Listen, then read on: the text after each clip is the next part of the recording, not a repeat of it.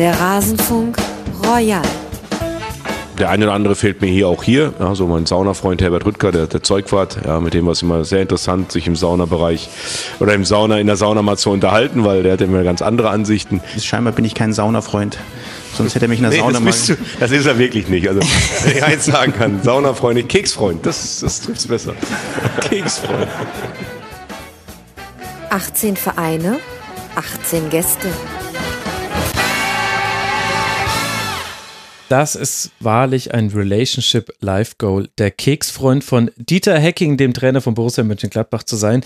Das war bisher offenbar nur Max Eber beschieden, seinem Sportdirektor. Und damit hallo und herzlich willkommen zu Teil 3 dieses Rasenfunk Royals, unserem Saisonrückblick auf die Saison 2017-2018, den es in sechs Teilen gibt. Das heißt, ihr seid jetzt hier beim dritten von sechs angelangt und es soll auch um Borussia Mönchengladbach gehen, aber nicht nur. Es geht auch um Hertha BSC den SV Werder Bremen und den FC Augsburg in diesem Segment. Bevor wir damit loslegen wollen, danke ich noch schnell Hajo09, Schnicks25, Simon, Thorsten und Dennis Jäger.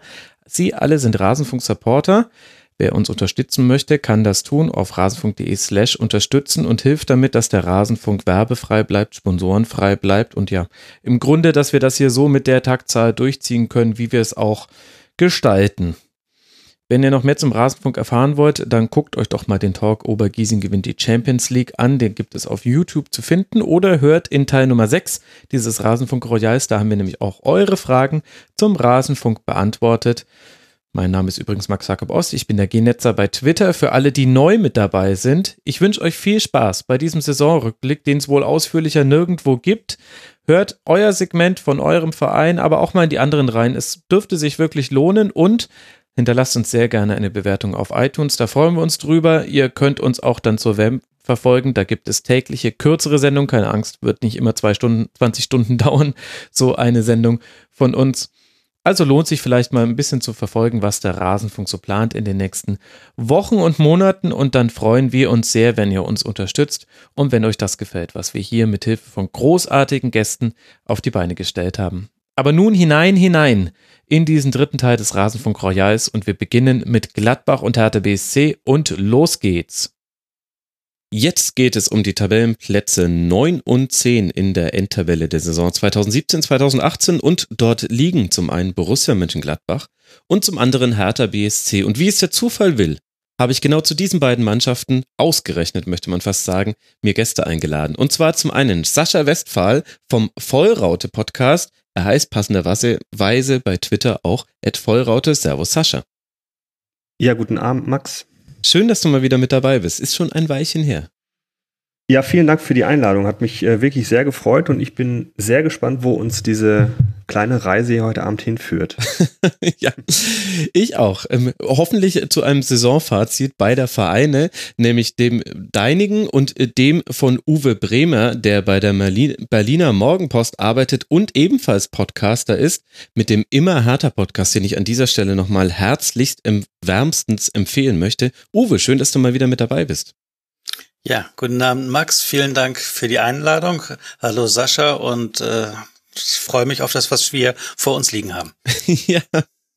Ja, wir werden heute mal ein bisschen mal zurückblicken auf die Saison 2017, 2018 und den Start. Mal, Max, ja. bevor du loslegst, wir waren ja neulich zusammen auf der Republika. Stimmt das eigentlich, was da gesagt wurde? Podcasts machen Leute, die zu alt und zu hässlich für Videos sind. Wer hat das gesagt? Gab es auf einem Panel, wo wir hier in dieser Runde so sitzen. Ach doch, richtig, das Panel habe ich auch gesehen. Ja, naja gut, also ich sag, ich gehe da ja sehr offen mit um und sage, ich habe zwar hab ein Podcast-Gesicht, aber eine Radiostimme und deswegen äh, liegt mir dieses Medium sehr nahe. Naja, ich, ich würde mal sagen, es war eine leichte Übertreibung, aber ähm, vielleicht ist es jetzt auch die falsche Runde von drei Podcastern, um das zu bewerten, oder meinst du nicht, Uwe? Sind wir nicht ganz leicht befangen in der Frage? Ja, also bei mir war natürlich äh, große Empörung, aber unter Umständen in seinem eigenen Wald hört man das Pfeifen dann ja nicht mehr. Ach ja, ich glaube, man sollte viele Dinge, die auf der Republika gesagt wurden, und da würde ich auch meinen Vortrag mit einbeziehen, nicht ganz so ernst nehmen. Es ist nur eine Konferenz, Uwe. Okay. Weißt du, die Digitalos haben doch sonst nichts. Gut, dann ähm, wollen wir mal in die Saison starten und qua Tabelle darf Sascha beginnen. Wir wollen über die Saison von Borussia Mönchengladbach sprechen. Wie alle Gäste habe ich auch dich gebeten, fünf Aspekte mitzubringen, lieber Sascha. Und wir haben vom User Bombkracher unter mitmachen.rasenfunk.de eine so schöne Beschreibung der Situation zu Beginn dieser Saison bekommen, dass ich die mal kurz zitieren möchte und dann können wir gerne in deine Aspekte reingehen. Er schreibt, Zitat, man kam aus einer insgesamt unbefriedigenden Saison voller Enttäuschungen, knapp verlorenes Pokal-Halbfinale gegen Eintracht Frankfurt, unglücklich verlorenes Europa League Viertelfinale gegen Schalke in einer sehr ausgeglichenen Liga, konnte man sich im Endspurt mit drei Unentschieden nicht auf einen Europa League Platz festsetzen und aus dieser Konstellation erwuchs bei den Fans 2000, für 2017, 2018 die Erwartung ohne Europa League Teilnahme, die Verletzten-Situation zu verbessern und die Leistungen zu stabilisieren. Das sind die Worte, mit denen Bombkracher die Situation vor der Saison beschreibt. Und jetzt bringst du mir als aller, allerersten Aspekt Verletzungen mit. Was ist denn da schiefgelaufen, Sascha? Ja, die Frage muss man sich tatsächlich stellen. Was ist denn da, was ist denn da schiefgelaufen? Ähm, in der, sagen wir mal so, in der, in der Hinrunde war es ja noch gar nicht so, gar nicht so dramatisch. Das hat sich schon ein bisschen angedeutet. Es gab, es gibt so ein paar oder gab es so ein paar Langzeitverletzte. Tobi Strobel ist da so mhm. eine, ist da so eine Geschichte gewesen. Äh, Lasso Benesch äh, auch mit einer schweren Verletzung. Ähm, aber ansonsten waren das, waren das zu Anfang, ich sag mal so Verletzungen, die halt immer mal irgendwie vorkommen und es war eigentlich gar nicht so, gar nicht so dramatisch. Das hat sich allerdings äh, dann über die, über die Spiele und über die Saison tatsächlich, tatsächlich aufgeschaukelt, dass es dann irgendwann, na, sagen wir mal, Anfang, Mitte der Hinrunde tatsächlich so war, dass wir zwar immer noch, äh, das, das haben wir auch äh, bei uns immer im, im Pod gesagt, zwar eine sehr gute äh, und aus unserer Sicht auch überdurchschnittliche, ähm, zumindest von den Namen her, äh, erste Elf auf den Platz ähm, bekommen haben, mhm. äh, aber dann halt auf der Bank quasi fast nichts mehr nichts mehr ähm, zu sitzen hatten. Also da sind dann äh, da sind dann äh, solche Namen äh, gewesen wie äh, Hoffmann, also nicht Hofmann, sondern Hoffmann, äh, Benger äh, und dergleichen die man also irgendwo aus der, aus der Jugend hochgeholt hat. Natürlich sicherlich gute Leute alles und äh, steckt natürlich auch die Philosophie von Borussia hinter, auf junge Leute zu setzen. Ähm, aber das macht dann natürlich äh, ein Stück weit, ähm, ein Stück weit, ja, unflexibel, ähm, wenn du dann, wenn du dann, ähm, sagen wir mal, in den Spielen oder vielleicht von Spiel zu Spiel auch mal ein bisschen variabel sein möchtest. Und das hat sich dann auch in der ganzen, in der ganzen Saisongeschichte, sagen wir mal, hochgeschaukelt, dass dann wieder Leute zurückgeführt wurden ans, äh, ans Training. Zack, bumm, gibt's die nächste Verletzung im Training, wieder eine Muskelverletzung. Äh, und wenn man von Verletzungen spricht, ähm, dann spricht da Max Eberl auch äh, gerne davon, dass es zum einen Trainingsverletzungen gibt und zum anderen Spielverletzungen gibt. Das hat er dann mal so erläutert. Ähm, er hat gesagt, wir haben viele Spielverletzungen, Mm, ja, wir haben aber auch sehr viele, sehr viele ähm, Trainingsverletzungen und da insbesondere ähm, viele muskuläre mhm. Verletzungen. Und da nehme ich jetzt mal so einen Spieler wie Raphael, der ein entsprechendes Alter inzwischen, also ein entsprechendes Fußballeralter erreicht hat, äh, wo er dann mal über drei, vier Wochen mit einer Wadenverhärtung ausfällt, was, was ungewöhnlich ist, aber was wahrscheinlich aufgrund des Alters, wie gesagt, vorkommen kann. Den nehme ich da jetzt sogar mal raus. Aber halt immer dann muskuläre Verletzungen, wieder wird dran geführt und dann wieder im Training eine Muskelverletzung, die dann wieder ausbricht, anscheinend noch nicht auskuriert war.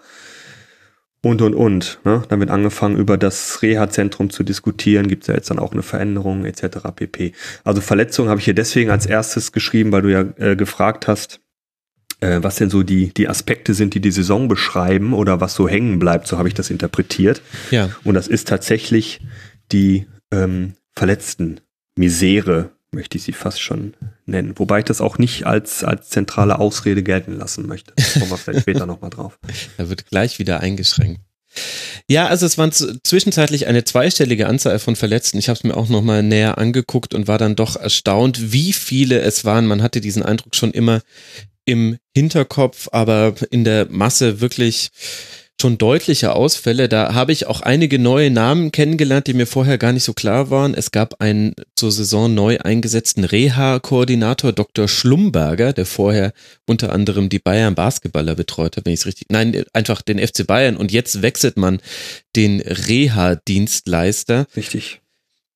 Kann man denn von außen überhaupt beurteilen, wo für so etwas die Gründe liegen? Also du hast es schon klassifiziert zu Muskelverletzungen und dann haben wir ja auch Ebel gerade schon angesprochen, der ja auch versucht hat, da ein bisschen die öffentliche Meinung oder zumindest die unter den Fans ein bisschen zu lenken, indem er gesagt hat, naja, also wir hatten auch einfach Pech mit Verletzungen, die im Spiel passiert sind.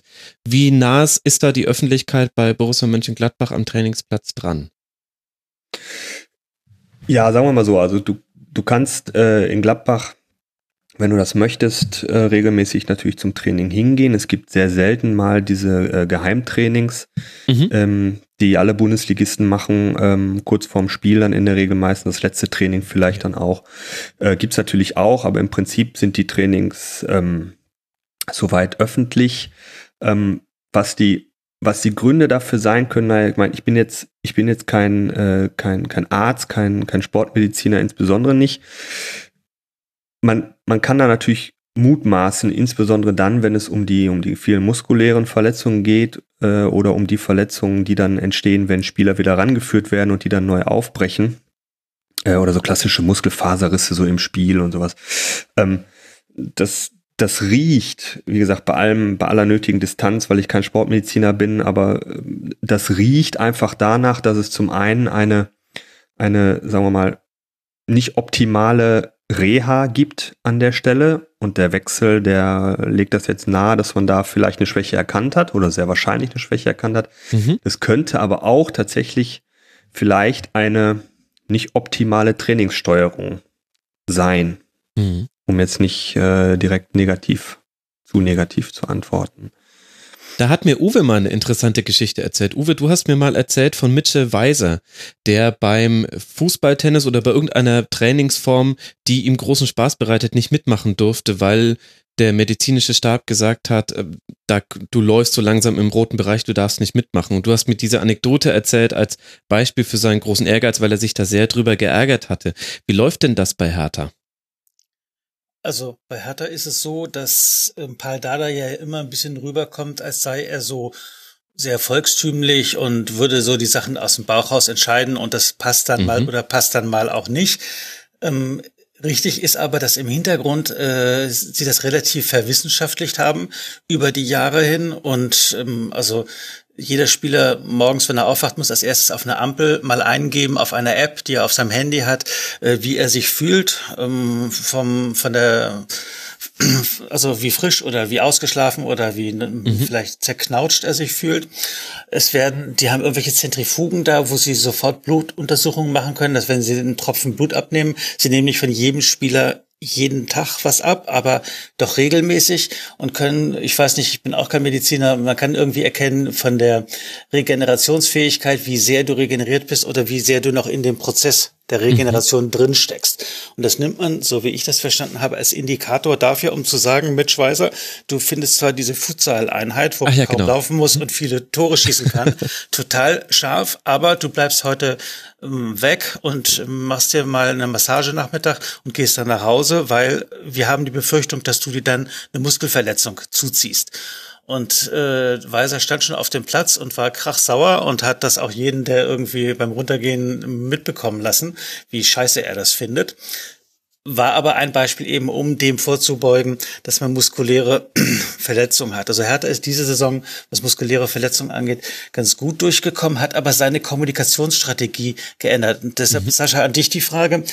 Früher hieß es bei Hertha, ähm, irgendein Spieler hat einen Muskelfaserriss und wird damit zwei Wochen ausfallen oder äh, eine Knieverletzung, wenn es denn irgendwie drei Monate waren oder was. Mittlerweile, weil äh, der Eindruck ist, die eigene medizinische Abteilung ist die schlechteste der ganzen Welt. Das eint ja viele Fußballfans in Deutschland. Hm. Dieser Eindruck. Haben Sie bei Hertha das geändert äh, und sagen, ein Spieler fällt aus mit äh, einer muskulären Verletzung und wird bis auf weiteres nicht teilnehmen? Also Sie setzen sich in keinem Zusammenhang mehr irgend wie nach hinten ein Zeitfenster, wo es dann heißt, wenn der Spieler nicht zurück ist, ja, was machen eigentlich eure Ärzte, Physiotherapeuten beruflich? War das in Gladbach auch so? Ist jetzt äh, auch so tatsächlich. Ähm, also es gibt auch immer die Aussage, fällt bis auf weiteres aus. Das ist so dann die, äh, die offizielle, äh, die offizielle Pressemitteilung dann auch an der Stelle. Mhm. Irgendwann kristallisiert sich dann äh, in den nächsten Tagen, Wochen, dann kristallisiert sich halt raus, wie lange der Spieler fehlen wird und dann wird man dann auch bisweilen dann schon mal äh, ein bisschen konkreter. Aber ja, das ist auch ähm, in Gladbach inzwischen die äh, offizielle Sprachregelung an der Stelle um den Druck ein bisschen ähm, von der medizinischen Abteilung zu nehmen.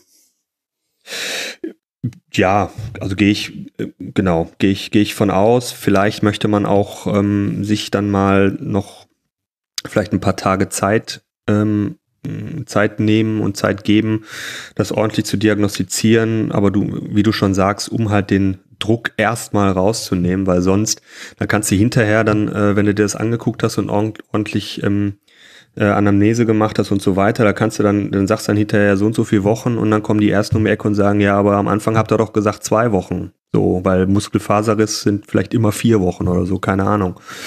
Also das, ja, kann schon sein. Was ist denn Dieter Hacking für ein Trainer? Also Paul Dardai ist jemand, der sagt, Kinder, wir brauchen die die ganze Saison und im Zweifel lasse ich die eine Woche länger draußen, als sie zu früh reinzuschmeißen. Aber es gibt ja diese Pep Guardiola Schule, egal welchen Termin ja. mir der Arzt sagt, sage ich, ich möchte den doch eine Woche früher zurückhaben. Mhm. Wie ist Dieter Hacking da unterwegs? Also ich glaube, Hacking geht da einen guten Mittelweg, um das mal so zu nennen, um das mal so zu sagen. Also es gab äh, in der in den vergangenen Jahren bei Borussia einen Trainertyp André Schubert, der hat ähm, die Spieler sofort wieder eingesetzt. Dann gab es davor den Trainer, dessen äh, Name im Gladbacher Umfeld mal so langsam vielleicht nicht mehr ständig genannt werden äh, sollte. Aber ähm, vielleicht in einem anderen Umfeld bald wieder, den, wer weiß. Den, Erf den Erfolgstrainer aus Berlin? Ja, ja, genau. ähm, der hat's, der hat's oft, der hat's äh, in der in der anderen Richtung aus Fansicht äh, übertrieben, der äh, dann erstmal wirklich noch äh, wochenlang ähm, gewartet hat, bis, bis der den Spieler dann wieder tatsächlich eingesetzt hat und das sehr dosiert gemacht hat. Also Hacking ist da jetzt, glaube ich, eher so der Mittelweg. Also ich würde jetzt nicht sagen, dass er, dass er auf der einen Seite zu schnell ist und auf der anderen oder auf der anderen Seite auch nicht sagen, dass, dass er da irgendwie zu lange wartet. Also das, das scheint mir im normalen Bereich zu sein. Aber ist bei medizinischen Zusammenhängen Fansicht wichtig? Ich meine, Gesundheit ist doch irgendwie individuell. Wenn das jemand beurteilen kann, ist das das sind die Physiotherapeuten, die Ärzte, die den behandeln. Genau. Und eigentlich müssten dies ja auch oder sollten es auch gar nicht kommunizieren. Ich finde, das ist eigentlich ein interessanter Aspekt, dass im Fußball fast schon erwartet wird, dass medizinische Daten über Einzelspieler rausgegeben werden. Dabei geht es eigentlich erstmal ja gar niemanden was an. Ja, ähm, da will man dann aber vielleicht auch die, ich sag mal, den, den, den Informations Bedarf der Fans irgendwie irgendwie decken, weil der Fan fragt sich natürlich auch, was ist denn jetzt mit dem mhm. mit dem Spieler los? Er, er, fühlt sich ja dem dem Verein dann auch irgendwo äh, verbunden natürlich. Das ist eine Herzensangelegenheit und dann, dann, dann will man das vielleicht auch einfach wissen. Was hat er denn, damit man sich vielleicht darauf einstellt? Ist das jetzt nur Muskelfaserriss? Ist es ein Muskelbündelriss oder sonst irgendwie was? Also ich kann das schon verstehen, dass man dann da irgendwie sagt, was es ist oder bei einem bei einem Strobel da was willst du da? Willst du da nicht sagen, dass es ein Kreuzbandriss ist, sondern einfach, äh, weiß ich nicht, äh, acht Monate lang sagen, äh, nee, das geht euch nichts an. Nee, nee, die Diagnose finde ich okay, wenn, ich weiß nicht, wie sowas intern läuft. Ich würde mir wünschen, dass es mit den Spielern abgesprochen wird. Wird es vielleicht auch.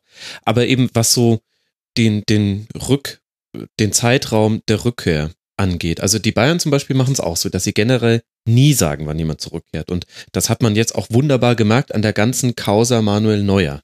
Denn da wurde es auch nur sehr vage kommuniziert und dann wurden sogar diese vagen Daten gerissen und er kam nicht zurück und es wurde immer wieder aufs Neue hinausgeschoben. Und da hat man, finde ich, auch die Mechanismen, die das in Gang setzt.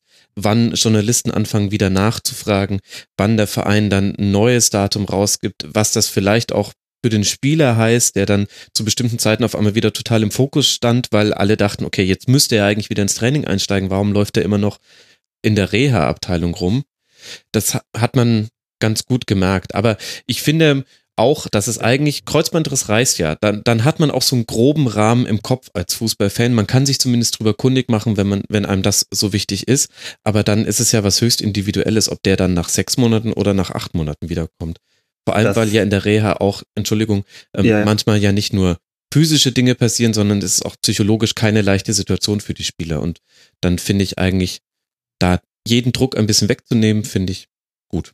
Persönlich einfach nur das, das weckt natürlich, da gebe ich dir oder euch auch recht, das weckt natürlich auch eine, eine entsprechende Erwartungshaltung, um bei dem Beispiel zu bleiben. Auch äh, Yannick Westergaard hat sich ähm, den Fuß gebrochen unter der Saison, hat genau ein Spiel ausgesetzt und hat dann wieder gespielt. Ja, und bei Manuel Neuer weiß man es nicht, der hat seit April letztem Jahr äh, irgendwie zwei Spiele gemacht, ist dann wieder ausgefallen. Ich würde sagen, er hat zu früh wieder gespielt.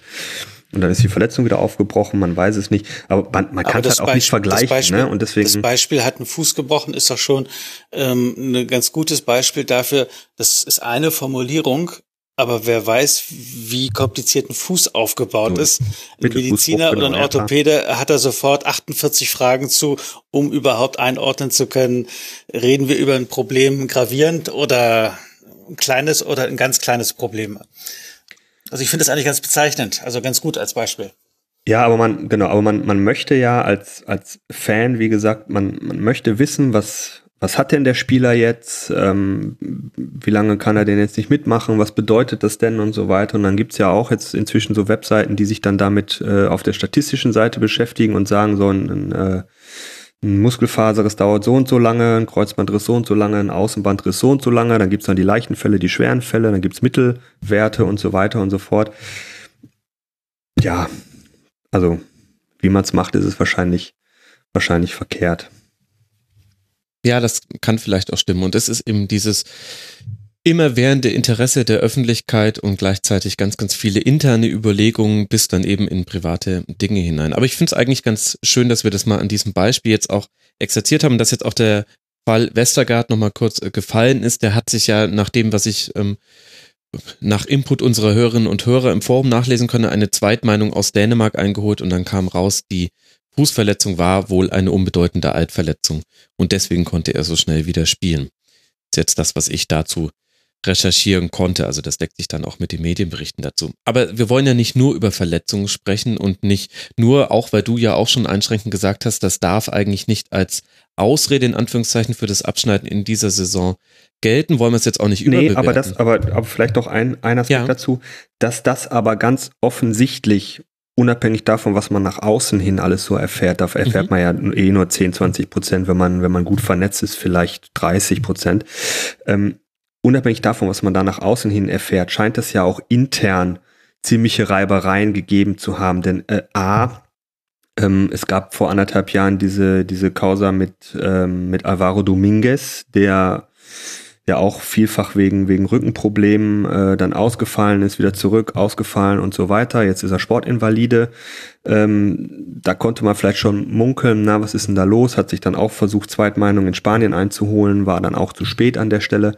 Aber man hat jetzt halt äh, das, das Reha-Zentrum gewechselt. Ähm, der der ähm, Blum, das ist unser Physiotherapeut, wenn ich das richtig im Kopf habe, der wird jetzt auch den Verein verlassen. Es gibt neue medizinische Leute an der Stelle. Das heißt, dass das ein Problem ist. Mhm. Das hat man ja auch intern ganz offensichtlich erkannt und dass es so nicht weitergeht und dass es ganz offensichtlich nicht nur Pech ist. Ne? Und ähm, vielleicht, dass dieses, dieser Aspekt zurückkommen nochmal, so als, als, als allerletztes, als äh, Abbinder. Ähm, jetzt habe ich den Namen, den habe ich mir früher noch aufgeschrieben, egal. Ähm, Lüstern heißt er, glaube ich, der nach Frankfurt gegangen ist, der äh, Athletiktrainer. Mhm. Ne? Das ist halt auch so jemand gewesen, der unter Favre, unter Schubert ähm, die Leute rangeholt hat, der auch dafür verantwortlich war, dass die Leute vielleicht auch über eine Saison fit waren, fit blieben.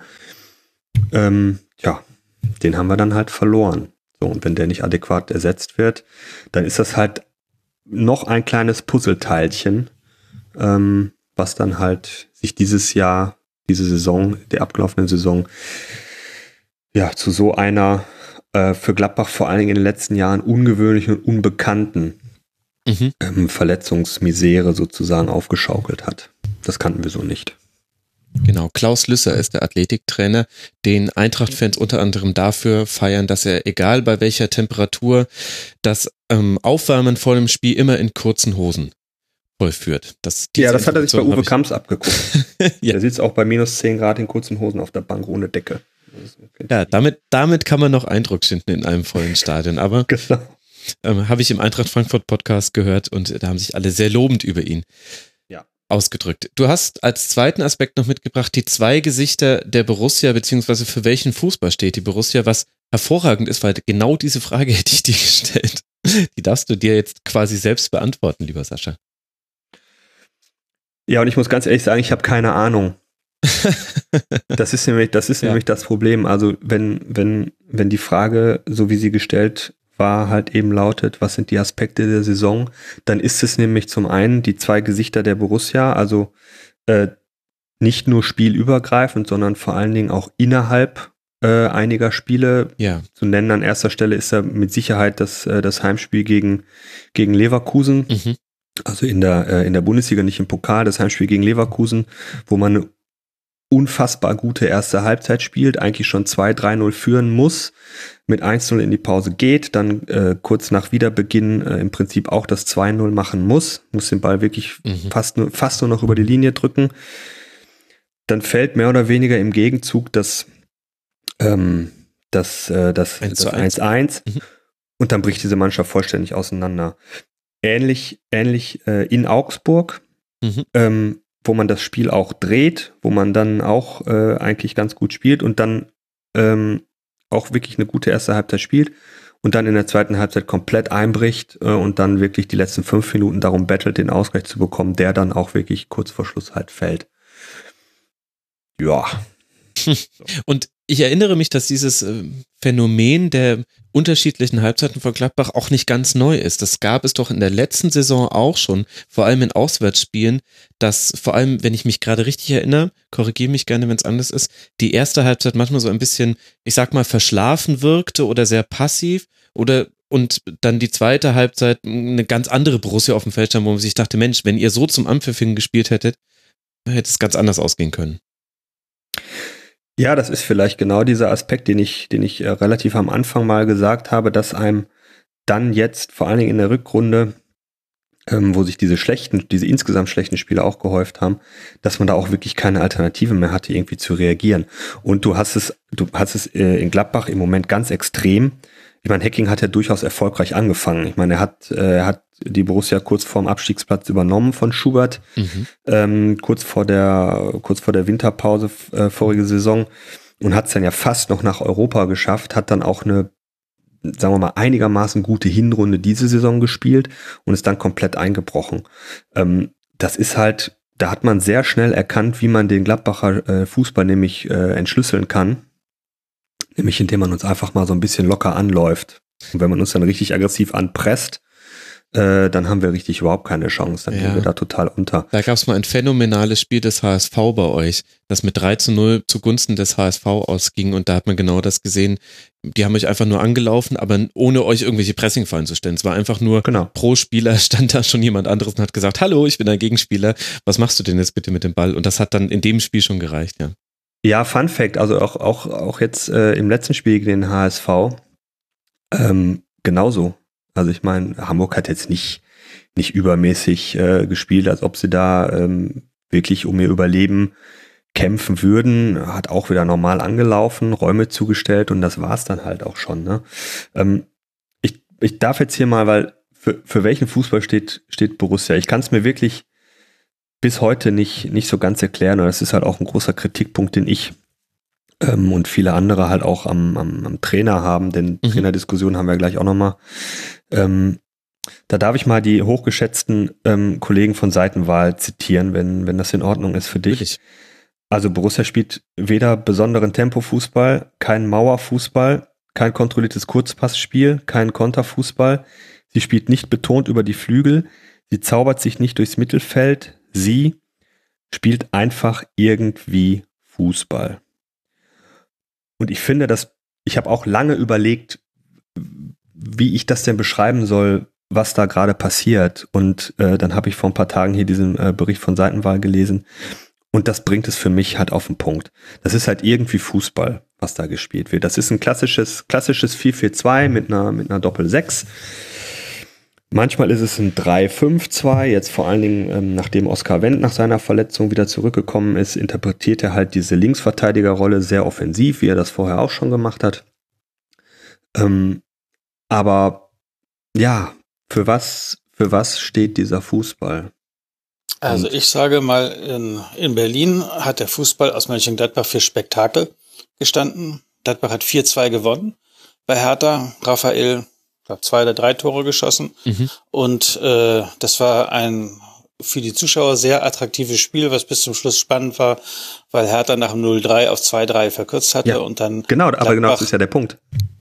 Dann Gladbach äh, den, den entscheidenden Konter gesetzt hat und dann mit 4-2 das nach Hause gebracht hat. Also das war ein unterhaltsamer Abend und äh, sag mal, die individuelle Qualität ist ja außer Frage, die Gladbach hat mit Raphael, mit Stindl, mit Hazard. Mhm. Genau, unbestritten. Und ähm, wir haben, jetzt greife ich schon, jetzt greife ich einen, einen halben, halben Punkt sozusagen vor. Wir haben es wir haben's auch bei uns im Pod sehr regelmäßig äh, diskutiert, dass ähm, der oder die, die, die Spielqualität, die wir, die wir über die Saison an den Tag legen, äh, eigentlich nicht dem entspricht, was, was äh, der Kader hergibt oder was die, die Summe der Einzelspieler normalerweise ähm, hervorbringen müsste. Ja. Also das ist, das ist also müsste ab, es besser sein. Ja, es müsste oder? besser sein. Also genau, es müsste deutlich besser sein.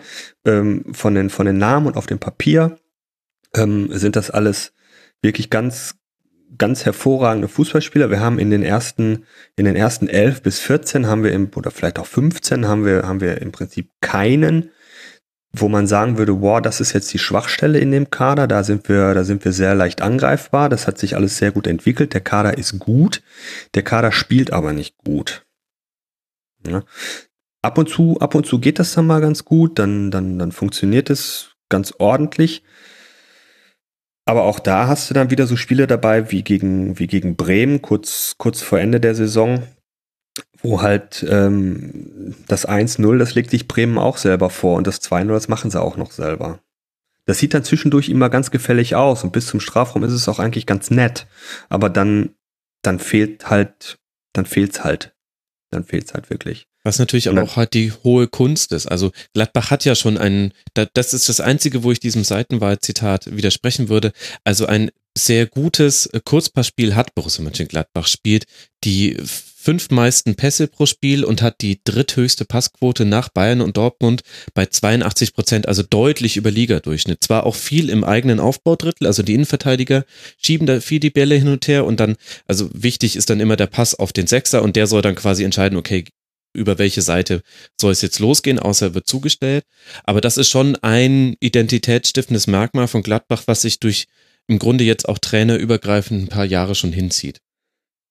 Ja, also ich meine, ähm, wir wir sind ja eine, eine der wenigen Mannschaften in der Bundesliga, die äh, tatsächlich auch den Ball haben wollen, die dann auch im Ballbesitz Fußball spielen wollen, über Kurzpässe, über ähm, vernünftigen Aufbau im, im Mittelfeld, ähm, Bälle, Bälle prellen lassen sozusagen. Also ich meine, da stehen vorne mit, mit Stindel und, und äh, Raphael nominell äh, zwei, zwei Stürmer auf dem Platz, aber so richtige Stürmer im, im Sinne Mittelstürmer sind es ja auch nicht. Also es sind eher so weiß ich nicht, falsche Neuner, keine Ahnung, da, da muss man Tobi Escher fragen, der kann das besser erklären. Aber Raphael, ähm, Raphael ist der Schleicher zwischen den Linien. Das ist die Position, wo er am stärksten ist. Sehr gut. Der ist auch derjenige, der Räume schafft, weil er drei Leute auf sich zieht und das dann trotzdem löst. Das ist alles ganz gut. Und wie, deswegen, deswegen sagte ich ja, das sieht doch alles ganz nett aus und es ist auch bisweilen relativ gefällig. Wir haben oft den Ball. Ähm, wir verlieren den nicht allzu häufig. Ähm, aber diese letzten, diese letzte Konsequenz, die in den vergangenen Jahren deutlich besser war, die fehlt dieses Jahr. Da fehlen halt einfach Lösungen, wenn, wenn du eine Mannschaft hast, die dich anläuft. Dieses, äh, wie sagt man immer, Dreiecke bilden und sowas alles, ja, das, das funktioniert halt irgendwie nicht so richtig toll. Äh, und, und diese, dieser letzte, dieser letzte Vertikalpass, der dann zu einer Torschance ähm, führt, das funktioniert die Saison überhaupt nicht. Dann haben wir einen äh, Torgan Hazard da vorne drin stehen, ein sehr guter Fußballer, der ähm, vielleicht nicht ganz so gut ist wie sein Bruder, äh, aber durchaus wirklich ein ganz hervorragender Fußballer ist, der, der aber in einer besseren Mannschaft noch besser aussehen würde, glaube ich. Möglicherweise und der vielleicht auch äh, in 80, nicht vielleicht, der mit der diese Saison zu 80 Prozent äh, der Fälle falsche Entscheidungen getroffen hat. Ich habe mir eine, eine, kleine Statistik rausgesucht. Er hat äh, zehn Tore geschossen äh, bei 86 Torschussversuchen. Und da sind, und bei den zehn Toren sind Elfmeter mit drin, weil er unser erster Elfmeter-Torschütze ist. Also, ja, das, dann kommt, das kommt dann auch noch dazu, dass er so eine Grottensaison spielt. Ja. Grottensaison würde ich jetzt ein bisschen in Klammer nehmen, weil gegen Ende der Rückrunde fand ich, dass er schon ähm, immer mal wieder auch das entscheidende 1 zu 0 gemacht hat und zum Teil da dann auch sehr, sehr effizient mit seinen Torchancen umgegangen ist. Aber es zeigt schon so ein bisschen, wir müssen ja auch, also diese Diskussion, dass die jetzt nicht hier zu einem Abschluss kommt, man sagt, okay, an diesen drei Punkten lag es, das wäre ja auch sehr verwunderlich. Und es zeigt ja auch so ein bisschen dieses, dass wir gerade da so ein bisschen rummeandern, wie die Saison und auch die Situation bei Borussia Mönchengladbach ist. Und du hast jetzt den Aspekt Kaderqualität schon mit reingenommen. Da könnte man jetzt auch noch über die Mittelstürmerposition diskutieren, wenn du schon sagst, ihr habt ja keine klassischen Stürmer. Die Frage wurde auch Max Eberl immer wieder gestellt. Die kann er, glaube ich, auch nicht mehr hören. Man hat zwar mit Bobadilla jemanden geholt, der hat dann aber kaum gespielt. Und es gibt eben eigentlich nicht diesen klassischen. Dr mit Drimmitsch hast du noch jemanden, der das kann? Genau, der aber sich erst zurückkämpfen musste nach einer langen Verletzung, aber vielleicht eine der positiven Geschichten bei Gladbach in dieser Saison war. Ja. Und ja. Und neben diesem Kaderqualitätsaspekt haben wir dann eben auch, das kommt sehr schnell, wenn man über Borussia Mönchengladbach spricht, eine Trainerdiskussion, bei der ich mich persönlich als jemand, der ein bisschen weiter entfernt ist, schwer tue, die einzuordnen. Denn ich würde dir in ganz vielem Recht geben, was du heute gesagt hast, was so die Art und Weise des Fußballs angeht. Und man kann auch, glaube ich, schon sagen, ein neunter Tabellenplatz ist bei dem, was Borussia Mönchengladbach für Möglichkeiten hat, zu wenig. Es gab diese Chance, definitiv in die Europa League zu kommen und ich erinnere mal kurz alle Hörerinnen und Hörer zurück. Du weißt es sicher noch, Sascha. Zwischenzeitlich hatte Gladbach mal die Chance, auf Tabellenplatz zwei zu springen und das hier ist auch die Gesprächsrunde von Mannschaften, die sehr, sehr gut mit dem FC Bayern umgehen konnten. Nämlich Hertha ungeschlagen gegen den FC Bayern und Borussia Mönchengladbach ja. hat den Bayern, ich glaube, die zweite Saisonniederlage hinzugefügt. Die haben erst gegen Hoffenheim verloren, ganz am Anfang der Saison und dann am 13. Spieltag 1 zu 0, nee, 2 zu 1, Entschuldigung. 1, hm. In Gladbach. Das heißt, es gab auch immer wieder sehr, sehr positive Phasen, wo man auch das Gefühl hatte, jetzt schafft es vielleicht Gladbach sich zu etablieren. Und dennoch schwebt über ganz, ganz weiten Teilen der Saison und vielleicht auch schon der letzten Saison eben diese Trainerdiskussion, die du auch nochmal als Aspekt mitgebracht hast. Kann man denn da eigentlich ein, ja, ich weiß es gar nicht, kann man da ein Urteil bilden, ohne Dieter Hacking Unrecht zu tun? Oder wie ist da deine Einschätzung? Du verfolgst es ja viel näher noch als wir. Kann man, kann man. Woran, was fehlt dir? an Dieter Hacking. Wenn du dir einen Trainer bauen könntest, du darfst jetzt nicht antworten mit, er sollte mehr sein wie Lucio Favre, du hast ja vorhin schon den Namen vermieden, das fand ich ganz gut.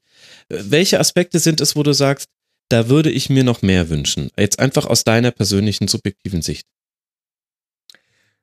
Also ich würde mir zumindest wünschen, dass mal wieder ein, ein vernünftig, ne, vernünftig, Streich vernünftig, dass mal wieder erkennbar ist, was für ein Fußball denn dann da gespielt werden soll. Das würde ich mir, das würde ich mir wirklich wünschen. Weil das, das, das erkenne ich nicht. Ich erkenne nicht, was, wo soll denn die Reise mit diesem Kader hingehen? Was, was soll für ein Fußball äh, gespielt werden? Für was, für was steht diese, dieser, dieser Trainer? Für was steht diese, diese Mannschaft? Ähm, ja, und was, was möchte man mit diesem, mit diesem Kader erreichen? Ich bin, ich bin auch wirklich sehr, sehr ambivalent, was diese Position Dieter Hacking angeht. Also ich tue mich da auch seit, seit Wochen sehr schwer damit, jetzt den, den Kopf des Trainers zu fordern, weil ich habe zwar im, im Eingang gesagt, möglicherweise ist dieses mit den Verletzungen auch ein äh, auch ein Teil Trainingssteuerung, aber das ist natürlich auch wirklich dann nur ein Teil. Und andererseits, ich meine, wenn er wirklich nur mit diesen mit diesen wirklich guten ersten 11, 12, 13 maximal äh, bisweilen spielen kann, was ist denn, wenn er jetzt mal wieder den den vollen Kader zur Verfügung hat. Was ist denn, wenn er jetzt einen, einen, äh, sagen wir mal, Mittelstürmer zur Verfügung gestellt bekommt, den er ja für seine Spielweise, die er auch ähm, in Nürnberg und in Wolfsburg mhm. ähm, erfolgreich bestritten hat, wenn er den denn dann bekommt? Also es ist natürlich auch ein Stück weit unfair aufgrund dieser, dieser ganzen Situation, wie sie jetzt war, ähm, zu sagen, so der Trainer muss jetzt der Trainer muss jetzt weg. Aber ich finde, es ist durchaus legitim, da jetzt über den Trainer zu diskutieren, denn er hat jetzt nur noch ein Jahr äh, einen Vertrag. Ähm, es hieß ursprünglich mal, man möchte doch jetzt äh, in der Sommerpause sich mal zusammensetzen und über eine Verlängerung reden. Dieses, man will über eine Verlängerung reden, scheint jetzt äh, ganz offenbar vom Tisch zu sein, sondern man hat jetzt gesagt, wir gehen jetzt mit ihm äh, erstmal in die neue Saison und von Verlängerung wird jetzt gar nicht mehr, Vertragsverlängerung wird jetzt gar nicht mehr, gar nicht mehr gesprochen. Und da finde ich, ist es, ist es dann legitim zu sagen, okay, ähm, wenn man doch jetzt gar nicht so überzeugt davon ist auch, dass es dann auch über den 30.06.2000, was haben wir dann, 19 hinaus mit ihm weitergeht, dann muss man zumindest darüber reden dürfen, also dis diskutieren dürfen, ob man denn jetzt nicht diesen Cut macht und was Neues ausprobiert. Oder vielleicht den, den Kader umbaut, da fängt man jetzt mit an. Mhm. Ähm, ob man dann vielleicht auch ähm, den Trainer zur Disposition stellt. Das muss man alles nicht gut finden. Aber das ist auch Teil des Geschäfts im Fußball. Selbstverständlich. Also hast du ja auch schön eingegangen. Also du merkst ja, ich, ich tue mich, da, ich tu mich da sehr schwer mit, weil auch das ist so ein bisschen Gladbacher Tradition in den letzten Jahren, nicht immer an allererster Stelle den Kopf des Trainers zu fordern, sondern vielleicht das auch mal ein, äh, ein Stück weit durchzuziehen. Wo habe ich denn neulich ein großes Porträt gelesen über, wie heißt der Bentner, ähm, der Däne, der bei Arsenal war und dann in Wolfsburg mit Vornamen? Ähm, fällt der Vorname? Niklas. Niklas Bentner, der jetzt bei Rosenborg äh, Trondheim ist und irgendwie nach dem so und so vielten Tal, in dem er war, die große Auferstehung gefeiert hat und da sehr erfolgreich ist und ich weiß nicht, Dänemarks, Norwegens Fußballer des Jahres geworden ist. Und den hat jemand besucht und unter anderem tauchte dann die Episode mit Wolfsburg auf und was er von Dieter Hecking hielte. Und da sagte der, der schlechteste Trainer, den ich je hatte, wir hatten der Mannschaft mit De Bruyne, mit Draxler, mit Schirle, keine Ahnung von Fußball, überhaupt kein taktisches Verständnis und Katastrophe. Ich, wenn wir das Gespräch jetzt noch in Frage kommt, schmeiße ich dich raus. Hat er zum Berichterstatter gesagt. Nun kann man sagen, der Bentner hat da nicht gespielt, deshalb ist er sauer auf den. Aber Zweifel, ich sag mal, für pragmatisch halte ich den Hacking, aber ähm, als, als Seher, als für irgendeine Schule gestanden, hat er in seiner gesamten ähm, Trainerlaufbahn eigentlich nicht. Ja, also ich habe ich hab das natürlich auch ähm, gelesen. Ähm, ich weiß ehrlich gesagt nicht, was ich davon halten soll, wenn man, wenn man gleichzeitig, du hast es ja angedeutet, wenn man gleichzeitig die, äh, die Vita von Niklas Bentner da sieht an der Stelle. Weiß ich Vielleicht nicht. hat er aber auch Ahnung von Fußball. Ja, aber vielleicht auch nicht. der eine sagt so, der andere sagt so. Also.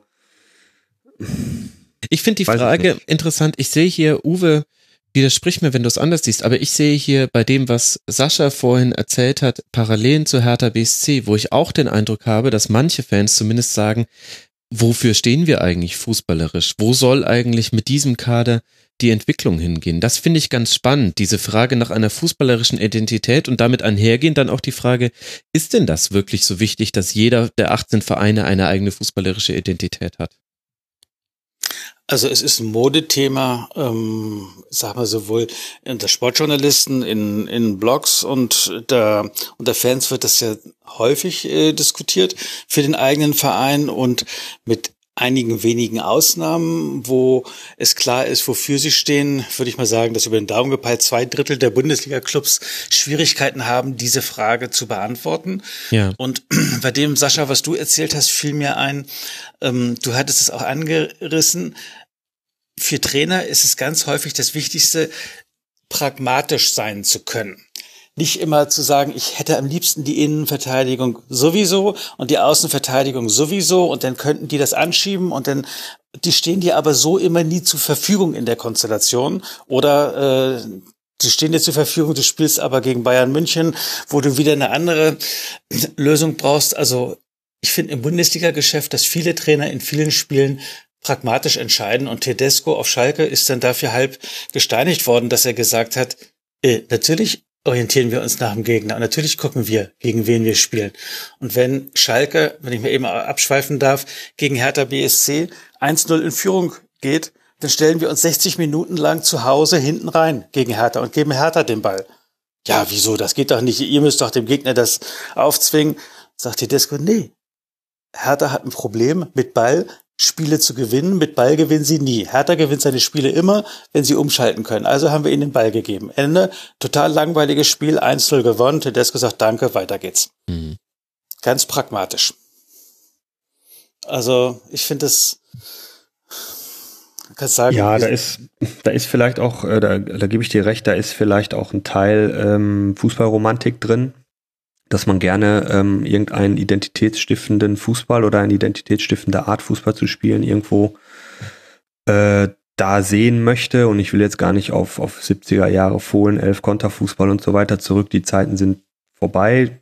Zum Glück vielleicht auch. Dann gerne auch noch politisch aufgeladen gegen das Establishment aus Bayern. ja, ja.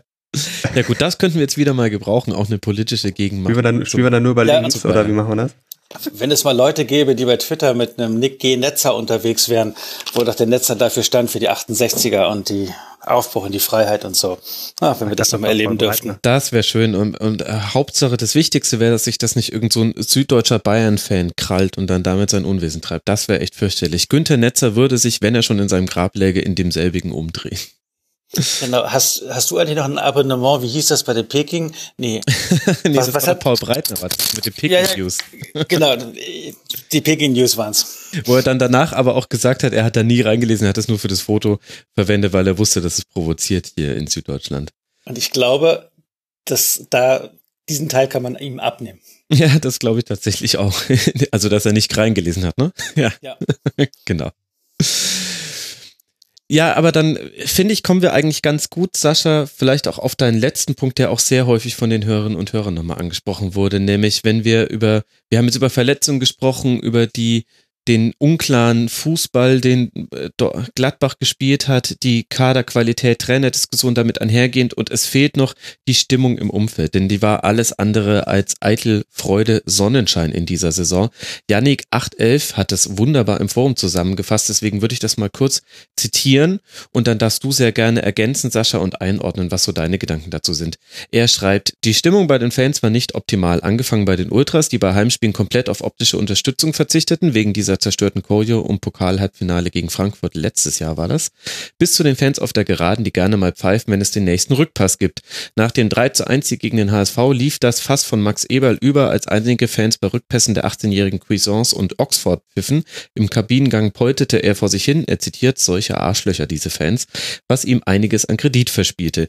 Generell wurde das Umfeld unruhiger, je länger die Saison ging. In Anführungszeichen Höhepunkt dieser Entwicklung waren die Anfeindungen der Ultras gegen Jan Sommer beim Aufwärmen, ich glaube nach dem verlorenen Derby gegen Köln war das, so dass dieser in Betracht zog, sich auf der anderen Seite des Stadions warm zu machen.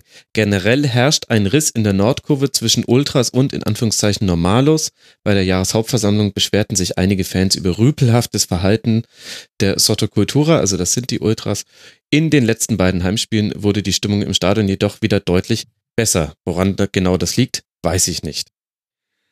Woran das liegt, ähm, es gab da wohl äh, anscheinend, wenn ich das äh, richtig mitbekommen habe, leider auch schon die fünfte, sechste Aussprache zwischen der sogenannten aktiven Fanszene, Fanprojekt und äh, anderen Interessierten. Äh, und man Interessierten hat sich dann vom da Verein oder von, an, von Fanseite? Also, Fans. Ah, okay. Fanseite, mhm. Fanseite. Der Verein, der hält sich da ich will nicht sagen, dass er sich raushält, das stimmt nicht. Also natürlich ist der Verein auch ähm, immer sehr eng im Kontakt mit, mit dem Fanprojekt, ähm, was ja ein äh, unabhängiges Fanprojekt ist in Mönchengladbach äh, und auch der Soto Cultura, also den Ultras. Also da findet schon, da findet schon Dialog statt.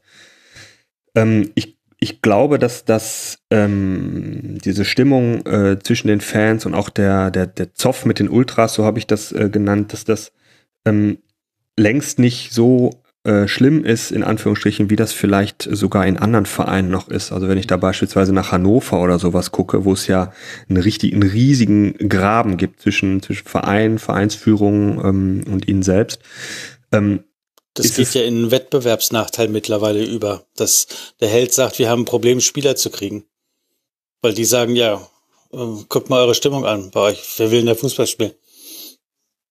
Also das ist ein Problem. Finde ich, boah, finde ich immer schwierig. Finde ich, finde ich schwierig, so eine Aussage. Also es sagt natürlich gerne jeder, jeder ähm, Neuzugang, äh, ich bin hier, weil, weil ihr so tolle, oder ich bin auch hier, weil es so tolle Stimmung gibt bei euch im Stadion und so weiter. Das ist bestimmt ein Aspekt.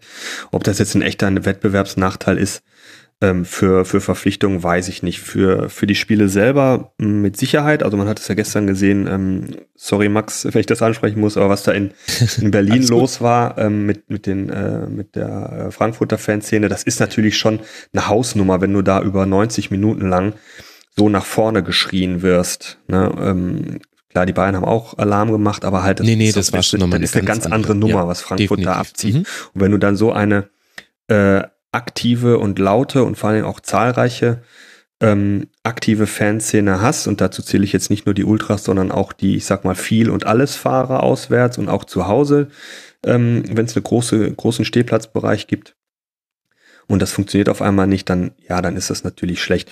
Aber um auf den, um auf den, ähm, um auf den Punkt zurückzukommen, also es ist für, für Gladbacher Verhältnisse auch untypisch, dass es da so viel so viel, sagen wir mal, öffentlich ausgetragenen Zoff gibt. A, dass es überhaupt so viel Zoff gibt und B, dass der dann auch noch öffentlich ausgetragen wird. Also in allem, was so im Verein passiert, wir sind, wir sind in den letzten Jahren, seit das da mit der Relegation äh, dann doch noch geklappt hat, sind wir sowas wie der, wie der Wohlfühlverein geworden, also für uns intern auch. Ja, also wir wollen Ruhe im Verein haben. Wir, wir, wir lassen das, wenn wir diskutieren, dann wird das nicht nach außen getragen, sondern es wird intern vernünftig, ergebnisorientiert ähm, ähm, diskutiert. Und plötzlich funktioniert das nicht mehr. Warum auch immer. Ich kann gar nicht genau, äh, gar nicht genau sagen, was denn da, was denn da alles schiefgegangen ist. Also Auslöser war äh, sicherlich oder ein großer Großteil, großes Problem war sicherlich diese ähm, vom, vom Reinigungsdienst ähm, äh, ja, zerstörte, vernichtete, weggeschmissene große Choreo. Das hat den Ultras das erste Mal äh, ziemlich nicht geschmeckt. Da gab es dann äh, den ersten ähm, Boykott. Dann gab es auch, das ist aber glaube ich auch schon aus der Vorsaison gewesen, da gab es dann eine, eine nicht genehmigte äh, Choreografie in einem äh, Europa League Spiel. Das war dann, das mhm. war dann das nächste. Ähm, so. Und dann hat sich das, dann hat sich das insgesamt so ein bisschen, so ein bisschen hochgeschaukelt. Dann ähm, kommen halt so Sachen äh, dazu, wie dass sie eine neue, neue äh, Beschallungsanlage in die Nordkurve bekommen. Also ich stehe auch in der Nordkurve. Äh, in einem Block, wer das in Gladbach kennt, Block 15 ist das. Äh, das ist, wenn man aufs Tor drauf guckt, rechts vom Tor, unten im Stehplatzbereich. Und das ist schon, das ist schon grenzwertig, was einem da so alles äh, um die Ohren, um die Ohren kommt. Und dann gibt es. Inwiefern meinst du das? In welche Richtung grenzwertig? Also inhaltlich, inhaltlich eher nicht. Ne? Auch, ne, auch da gibt's natürlich, aber ich glaube, das ist normal, gibt's dann, gibt's dann so diese, ähm, sagen wir mal, diese, diese wie soll ich das jetzt nennen, diese, diese Aufforderung jetzt, äh, die Schweine da drüben, also gemeint ist dann der Gästeblock, denen zeigen was jetzt und die kriegen ja kein Bein auf dem Boden, diese Arschlöcher oder sowas. Also Kraftausdrücke kommen dann da schon. Ja. Ich frage auch deswegen, weil es zwei Vorfälle in dieser Saison gab, die da so ans Licht einer breiteren Öffentlichkeit gekommen sind. Einmal, ich will jetzt auch nicht Dinge miteinander vermischen, das heißt, du darfst es sehr gerne trennen, wenn du sagst, es hat gar nichts miteinander zu tun, aber es gab eben einmal äh, den sexuellen Übergriff in einem Fanzug von Borussia Mönchengladbach und es gab zumindest Berichte über sexistische Äußerungen gegenüber Bibiana Steinhaus. Deswegen habe ich da jetzt auch nochmal nachgehakt. Also genau, also das ist äh, das ist das, was so in der in der Kurve eigentlich ähm, zumindest in Heimspielen, ich kann tatsächlich überwiegend nur für Heimspiele sprechen, ähm, was da tatsächlich nicht nicht äh, stattfindet. Ja, es gibt diese es gab diese Rufe im Stadion äh, gegenüber ähm, Bibiana Steinhaus. Ähm, wurde aber, glaube ich, auch vom Rest der Kurve relativ schnell irgendwie mit, mit der Pfiffen oder sowas ähm, Okay. quittiert. Ähm, nee, was, was, was einfach ist, äh, ist, dass, ähm, wo wollte ich jetzt hin? Dass, dass es halt ungewöhnlich ist, dass es so lautstark oder so, so nach außen dringend äh, irgendwie vorgetragen wird. Dann gibt es, dann gibt es diese, diese allgemein, diesen allgemeinen Ultraprotest gegen so Mannschaften wie äh, TSG Hoffenheim äh, oder RB Leipzig, wo dann halt äh, auf der gesamten Nordkurve irgendwelche äh, Banner ausgerollt werden, die dann gegen Dietmar Hopp, Red Bull und weiß ich nicht was. Und da ist dann halt nicht die gesamte Kurve mit einverstanden, Ja. sich dahinter zu stellen. Ne? Ähm, und das, das hat sich dann, das hat sich dann insgesamt, ähm, insgesamt aufgeschaukelt, sage ich mal. Diesen anderen Vorfall in dem, in dem Zug, also eigentlich waren es ja zwei Vorfälle, es waren ja nach dem Spiel gegen, boah, weiß ich jetzt gar nicht, da gab es ja schon mal Bremen, kann das sein? Ich weiß nicht, nee. Hannover. Äh, gab es ja schon mal einen, ich sag mal, einen äh, sexistischen ähm, Übergriff will ich will ich es jetzt äh, gar nicht nennen, aber schon schon fast, ja, wo jemand irgendwie sein gegenüber einer Frau halt da irgendwie ein Geschlechtsteil entblößt hat und die die Horde, die da drum rumsteht, Ja, Das das, dann ist auch schon ein noch, sexueller äh, Übergriff, aber halt. johlend Ja. Mhm. Ja, okay, klar, okay, können wir uns, können wir uns drauf, ja, hast recht. Ähm, ist es, ja, hast recht. Ähm, ähm, da nicht, nicht, nicht eingeschritten ist und sich da so eine, so eine johlende Dynamik irgendwie ähm, ähm, ähm, eingestellt hat. Mhm. Und da gab es ja nach dem Münchenspiel noch diesen, diesen wirklichen, diese wirkliche Vergewaltigung, äh, mutmaßlich oder ganz offensichtlich, so wie das jetzt wohl der Fall zu sein scheint, was ich gelesen habe.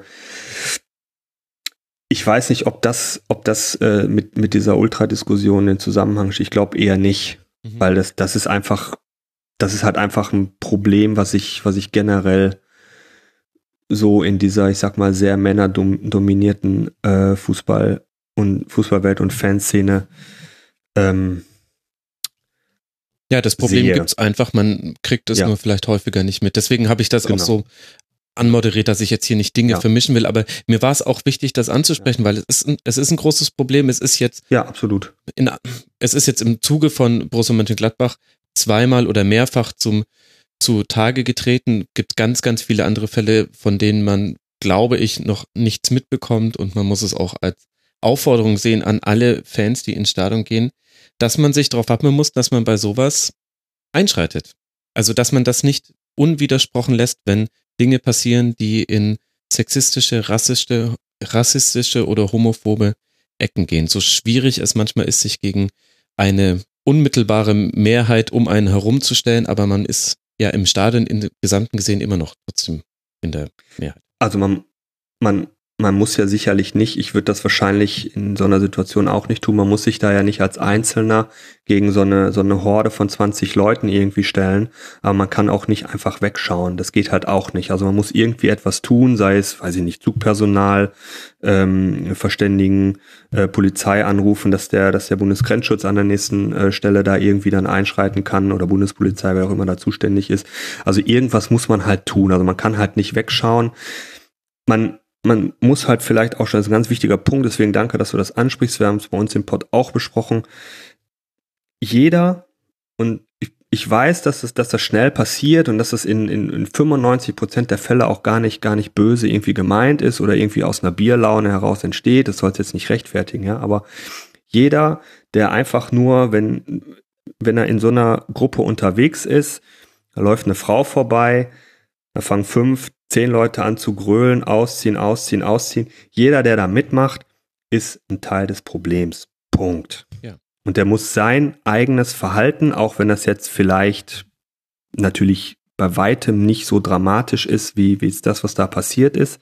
Aber es ist halt irgendwo ein Anfang und jeder, jeder muss, sollte da vielleicht mal in sich gehen und sein eigenes Verhalten irgendwie mal reflektieren und sich mal überlegen, ob das denn so schlau ist, was er da macht. So. Ich werde emotional. Das merkst du daran, dass ich in meinen, in meinen, äh, in meinen Ruhrpott sprachlos verfalle. Es ist ja auch, es, es ist auch ein, ein ätzendes Thema, aber es hilft ja auch nichts. Ähm, die Dinge totzuschweigen. Und Wir können das hier im Rasenfunk wahrscheinlich leider nicht lösen, aber jeder Nein, ist, jeder aber es ist wichtig, da es zu selber thematisieren, glaube ich. Absolut. Jeder ist da selber gefragt, ähm, irgendwie dagegen äh, anzugehen, dagegen zu handeln und sei es nur in, äh, indem er Hilfe holt oder indem er dann äh, vielleicht einfach mal seinen Kumpel sagt, ähm, hör mal, was, was soll das denn jetzt hier? Es ist aber ziemlich kacke, was du da machst. Genau. Und das ist eine gute Schule fürs Leben, denn es betrifft ja nicht nur den Fußball, sondern alle anderen Genau. Bereiche genau. des Lebens auch. Und wenn Genau. man sich mal vorgenommen hat, dass man im Fußballstadion sowas anspricht, also ich habe das auch, dass ich, ich hatte das einmal, dass hinter mir ein Zuschauer saß, der ein Spieler iranischer Herkunft war, glaube ich, aufs Unterste beleidigt hat. Und ich weiß noch, dass ich mich nicht umgedreht habe und nichts gesagt habe. Und ich habe mich so geärgert. Noch Wochen später. Und seitdem, seitdem mache ich es einfach. Auch wenn man, auch wenn das manchmal sehr schmerzhafte Diskussionen sind, weil man sieht, da gibt's weder ein Bewusstsein noch ein Verständnis und häufiger auch mal dann Androhung körperlicher Gewalt, wo jemand wie ich, der halt nur eine Podcast-Stimme und ein Radiogesicht hat, um auf den Anfang zurückzukommen, sehr schnell zurücksteht. Wobei andererseits, was will man beim Radiogesicht noch kaputt machen?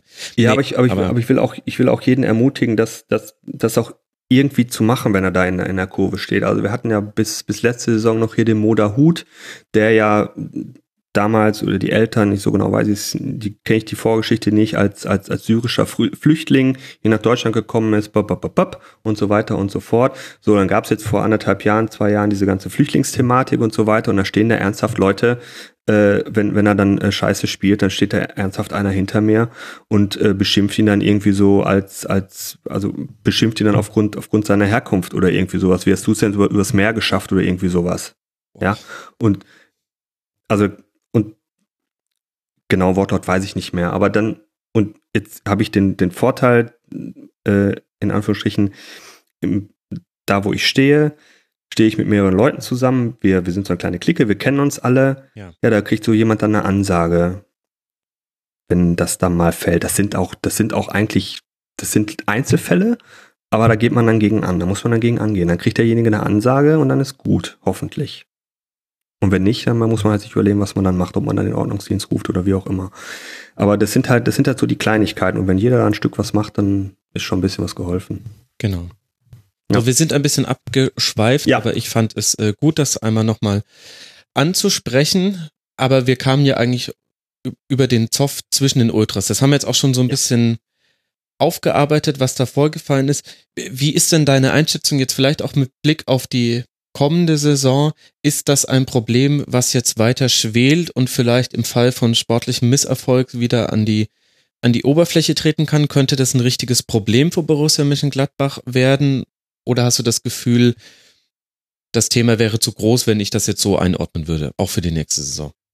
Also du hast es ja, hast es ja vorhin schon gesagt. Also man hat sich da ja jetzt wieder äh, anscheinend so einigermaßen zusammengerauft. Ähm, das ist halt nicht das erste Mal, dass man sich da auch wieder zusammengerauft hat. Äh, mal gucken, wie lange das jetzt, wie lange das jetzt so gut geht. Ich, ich glaube, diese, diese, das, diese, diese Spannung zwischen, zwischen Verein und, und äh, sonstigen Fans im Stadion, aktiver Fanszene, die, die wohnt dieser, dieser Ultrabewegung so generell so ein bisschen inne. Das sind äh, überwiegend junge Leute. Ich meine, ich bin jetzt 42, wenn ich mich, wenn ich mich daran zurückerinnere, wie ich mit äh, Anfang 20, sage ich jetzt mal, vielleicht war, so alt sind die Leute ja da in der Regel. Da war ich auch noch ganz anders, auch im Stadion noch und so weiter. Also das, ich glaube, ich glaube, man kriegt das hin.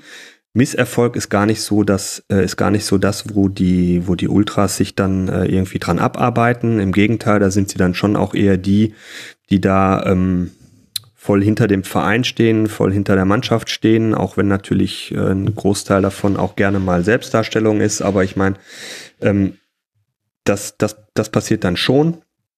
Ähm, dass, dass, äh, dass sie dann trotzdem weiterhin supporten. Ähm, die arbeiten sich gerade an anderen Themen ab. Das ist Hoffenheim, das ist 50 plus 1, das ist Red Bull, äh, Ra Raba, habe ich ja hier gelernt, das ist Raba. Ähm, solche Themen halt sind es dann eher, wo sie sich dran abarbeiten und nicht so am sportlichen Wohl und Wehe von Borussia Mönchengladbach.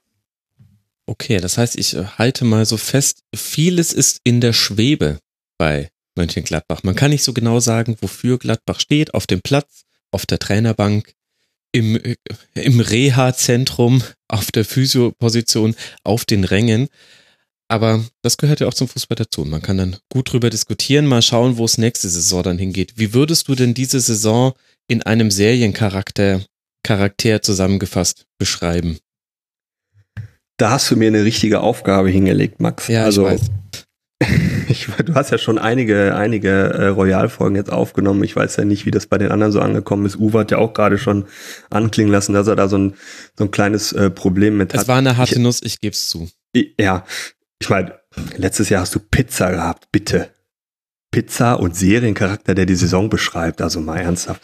Ähm, hattest du Pizza, ne? Nee. Letztes Jahr? Nee, let ich hatte Filme, Bücher und Songs hatte ich schon. Wann hattest du denn Pizza?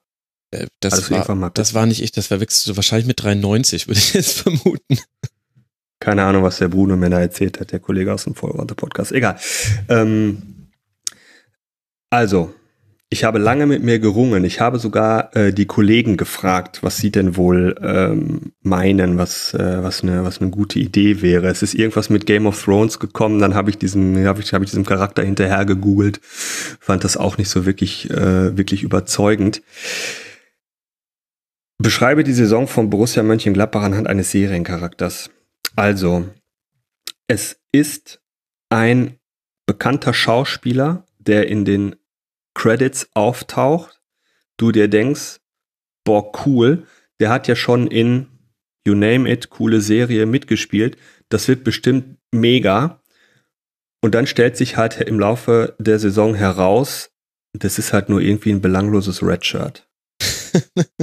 Redshirt war mir übrigens ein neuer Begriff, den kenne ich gar nicht. Kannst du das nochmal kurz erklären, was damit gemeint ich, ist? Ich kann das, also Redshirt, äh, das kommt, äh, wenn ich, wenn ich das, wenn ich da richtig informiert bin, kommt das aus dem äh, Star Trek äh, Universum ursprünglich. Redshirt. Ach ja, na die klar. Halt, die ja, auf der, die auf der Brücke, ja. die halt äh, immer sterben. Ja, genau. Ähm, ja, stimmt. Obwohl sie halt, weiß ich nicht, nicht, nicht, äh, wird halt wild, wild rumgeballert und im Hintergrund siehst du halt wie diese Red Shirts, das sind so diese, diese äh, Genau. anderen da auf, diese, auf Die dieser fallen Brücke. oben. Ne? Genau. Haben da halt rote Anzüge oder rote Shirts angehabt.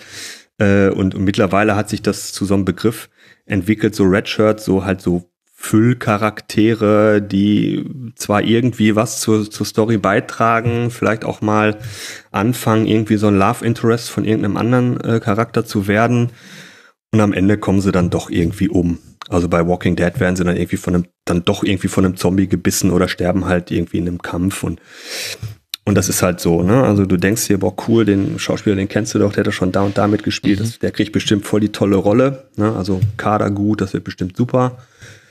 Aber am Ende des Tages nix. Sehr Doch nicht gut. das, was man sich erhofft hat. Ein Redshirt aus Star Trek und dann möchte ich noch einen Charakter vorschlagen dafür, nämlich den Chara- Charakter, den Charlie Sheen in Anger Management spielt. Charlie Goodson heißt er. Das war ja dann die Nachfolgeserie nach seinem skandalumwobenen Austritt bei Two and a Half Men und dann hat er die neue Serie gemacht. Man dachte, ah, das wird wieder lustig und das war es dann nicht, obwohl da Charlie Sheen eben die Hauptrolle gespielt hat und da das Redshirt war. Würde ich einfach jetzt mal in, die, in den Ring werfen. Kenne ich nicht, wenn du das sagst. Ich schreibe einfach Redshirt aus Star Trek. Das trifft es schon ganz gut. Du hast es ja wunderbar begründet und dann kann sich ja jeder Hörer und jede Hörerin noch eine eigene Meinung machen. Und eine eigene Meinung hätte ich jetzt dann auch gerne von Uwe, der uns jetzt dann die Saison von Hertha BSC einordnen darf. Und ich bin gespannt. Meinem Gefühl nach haben wir durchaus einige Parallelen, zumindest was so die Saisonbewertung angeht, zwischen Gladbach und Hertha. Uwe, ganz kurz für alle Hörerinnen und Hörer, der Stand der Hertha, 43 Punkte, Platz 10, 43 erzielte Tore, 46 kassierte Tore. Man war innerhalb der Saison nie so wirklich in Abstiegsgefahr, beziehungsweise man hat immer die entscheidenden Spiele, die einem davor bewahrt haben, da unten reinzurutschen, die hat man immer gewonnen. Und du hast mir als ersten Punkt Hertha 2018 gegeben und hast das noch ausgeführt mit dem wunderschönen Spruch, also den werde ich mir noch ganz lange merken, Stabilität ist das, was niemanden interessiert, außer sie ist verschwunden. Genau. Kannst du das mal Weil- bitte ausführen? Ja, sowohl Sportjournalisten als auch Fans tun sich schwer, Stabilität als einen Wert wahrzunehmen. Ich erlebe das im Moment, dass äh, bei der Frage, was für eine Saison hat Hertha gespielt, die Einordnung äh, von denen, die sie zu verantworten haben, also bei Hertha, Manager, Trainer, total auseinandergeht von dem, was äh, die Anhänger beziehungsweise was in den Blogs und äh, was in den sozialen Medien empfunden wird. Und wenn man sich fragt, warum ist das so? Das Problem bei Hertha in dieser Saison ist, jede These, die du jetzt aufstellst und die du untermauern kannst mit drei Ergebnissen hier und irgendwas ist richtig. Und ich kann dir als des Teufels Advokat genau das Gegenteil davon erzählen, was genauso richtig ist. Ja. Ähm, das macht es ein bisschen schwer, bei Hertha irgendwas auf den Punkt zu kriegen, weil dass sie neben Real Madrid die einzige Mannschaft sind, die in dieser Saison gegen Bayern nicht verloren hat, ist richtig. Äh, sie haben gegen Leverkusen zwei Siege gespielt. Sie haben ähm, in Leipzig ein Spiel gewonnen und gegen diverse gut platzierte Mannschaften sehr gut gespielt. Ja. Richtig ist aber auch, äh, eine endlose Serie von schlechten Resultaten gegen Mannschaften, wo du sagst, da sind wir irgendwie auf Augenhöhe, also Mainz, Augsburg, Freiburg, Wolfsburg, also schwer erträgliche Heimspiele. Mhm. Und äh, insofern ist auch wieder das Gegenteil wichtig.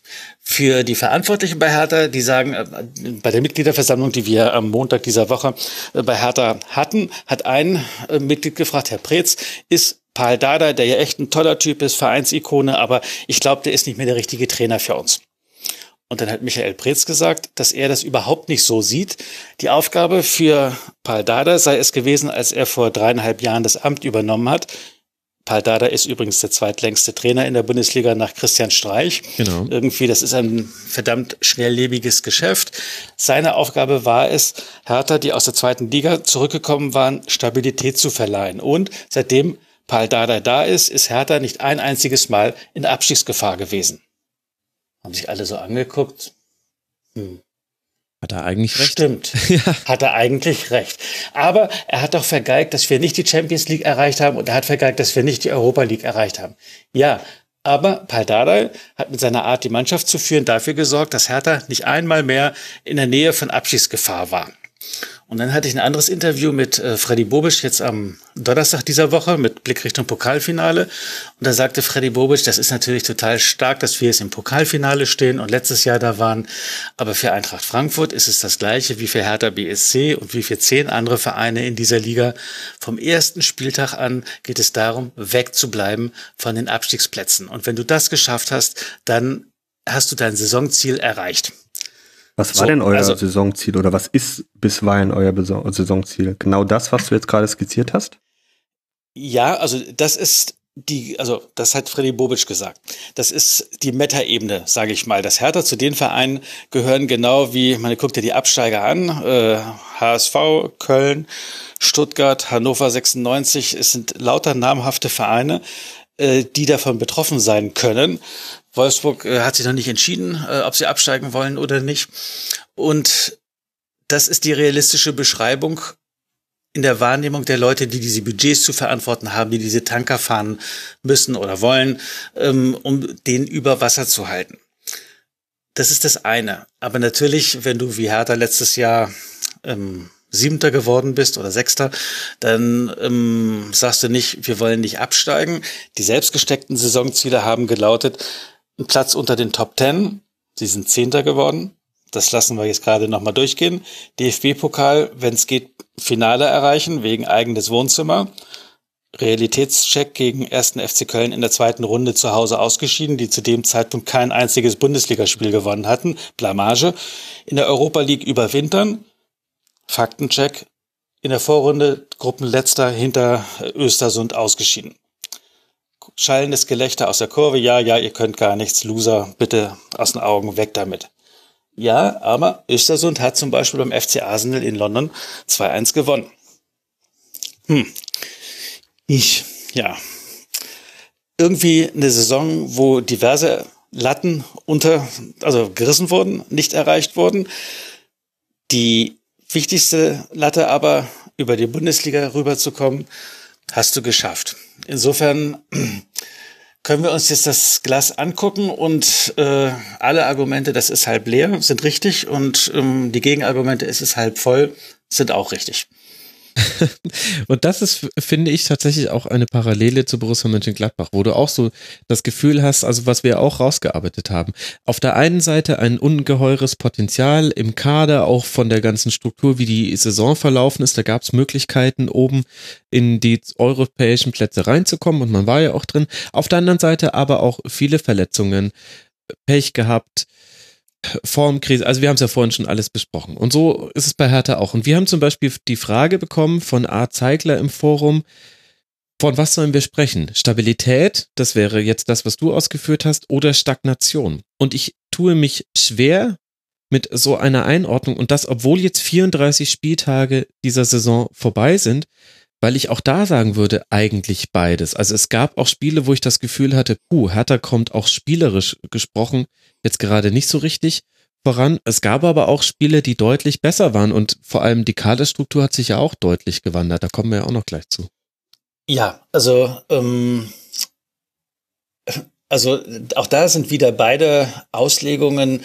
Kannst du Argumente finden, mit denen du das ähm, jeweils belegen kannst? Ich habe Michael Preetz das neulich gefragt, ähm, hm. von wie sein Blick nach vorne ist, und er sagt, er ist total positiv gestimmt, weil Hertha hätte in dieser Saison eine ganze Reihe von Spielern weiterentwickelt, die zum Teil den ersten Schritt in ihrer Karriere machen. Und also wie zum Beispiel Arne Meyer, der aus der ähm, eigenen Jugend daran geführt worden ist, wo alle sagen, das ist eines der Top-Talente seines Jahrgangs in ganz Europa. Und dieser Schritt von, der könnte noch äh, A-Jugend spielen, der spielt jetzt übrigens auch im A-Jugendfinale ähm, am, wann ist es, Samstag gegen Schalke. Er hat aber eigentlich die ganze Zeit bei den Profis im, in diesem Jahr gespielt und Hertha hat Leute entwickelt, weiterentwickelt, die in der zweiten Schritt in der Karriere machen, wie Niklas Stark, wie Mitchell Weiser, wie Davy Selke, die sagen, nee, wir müssen jetzt nicht das erste Angebot von Stoke City annehmen, sondern wir wollen noch zwei, drei Jahre in der Bundesliga eine Nummer werden und dann soll es in der Karriere weitergehen. Also Mitchell mit Ausnahme Weiser, von Mitchell Weiser. Ja. Äh, ja, der ist fährt ähm, zu einem Verein, spielt die Champions League. Ich glaube, Leverkusen. Leverkusen spielt die Champions League. Europa League. Europa League. Die sind Fünfter geworden. Stimmt. Und äh, also der Manager sagt, dass wir von der Altersstruktur her Leute haben, die alle noch besser werden und sich entwickeln können. Das Problem in dieser Rückserie war, wo Hertha keine Dreifachbelastung mehr hatte, weil das mit der Europa League hatte sich ergeben. Auf DFB-Pokal hatten sie denn doch nicht so viel Lust war das, ähm, wo du gesagt hast, okay, aber dann jetzt bitte vollen Fokus auf Bundesliga und da mal ein bisschen die Post abgehen. Äh, gibt es, ich weiß nicht, es gibt irgendeinen medizinischen Befund, den noch niemand gestellt hat für eine Mannschaft, die es schafft, im fünften Bundesliga-Jahr in Folge eine schlechtere Rückrunde zu spielen als die Hinrunde. Das hat Hertha in diesem Jahr auch wieder hingelegt. Mhm. Vor allen Dingen drapiert damit, dass man zu Hause, wenn du die Chance hast, mal einen Schritt nach vorne zu gehen, dann 0 zu 0 gegen Freiburg gespielt wurde oder 0 zu 0 gegen Wolfsburg gespielt wurde oder 0 zu 2 gegen Mainz verloren wurde. Und mit einem Fußball, wo dann auch irgendwie die größten Liebhaber gesagt haben, Kinder, Ostersamstag 20.30 Uhr und dann bietet ihr mir hier 0-0 gegen Wolfsburg an. Also das ist jetzt echt, äh, da wollen wir jetzt auch nicht mehr hören, warum das so war. Ja. Und äh, da haben die Zuschauer in Berlin dann ja auch mit den Füßen abgestimmt. Ja, lass dann gerne mal darüber sprechen. Du hast diesen Punkt der Abstimmung mit den Füßen als härter als Branchenkrösus überschrieben. Branchenkrösus in welcher Disziplin? Also in, in zwei Disziplinen. Branchenkrösus zum einen im Liegen lassen von Gelegenheiten, äh, wenn man einen Sprung nach vorne hätte machen können. Und ich sag mal so, Hertha arbeitet seit Jahr und Tag mit Mentaltrainern, aber der Trainer Paul Dada hat am Ende gesagt, ich glaube, wir müssen mal alle auf die Couch, weil unter Druck ist Hertha wunderbar. Mhm. Großartig. Und es hat auch keiner Bock gegen Hertha zu spielen, weil es total nervtötend ist, gegen diese Mannschaft zu spielen. Diese Spiele wurden alle gewonnen oder zumindest keins verloren. Wenn es richtig der Arsch auf Grundeis war, war Hertha gut. Ja.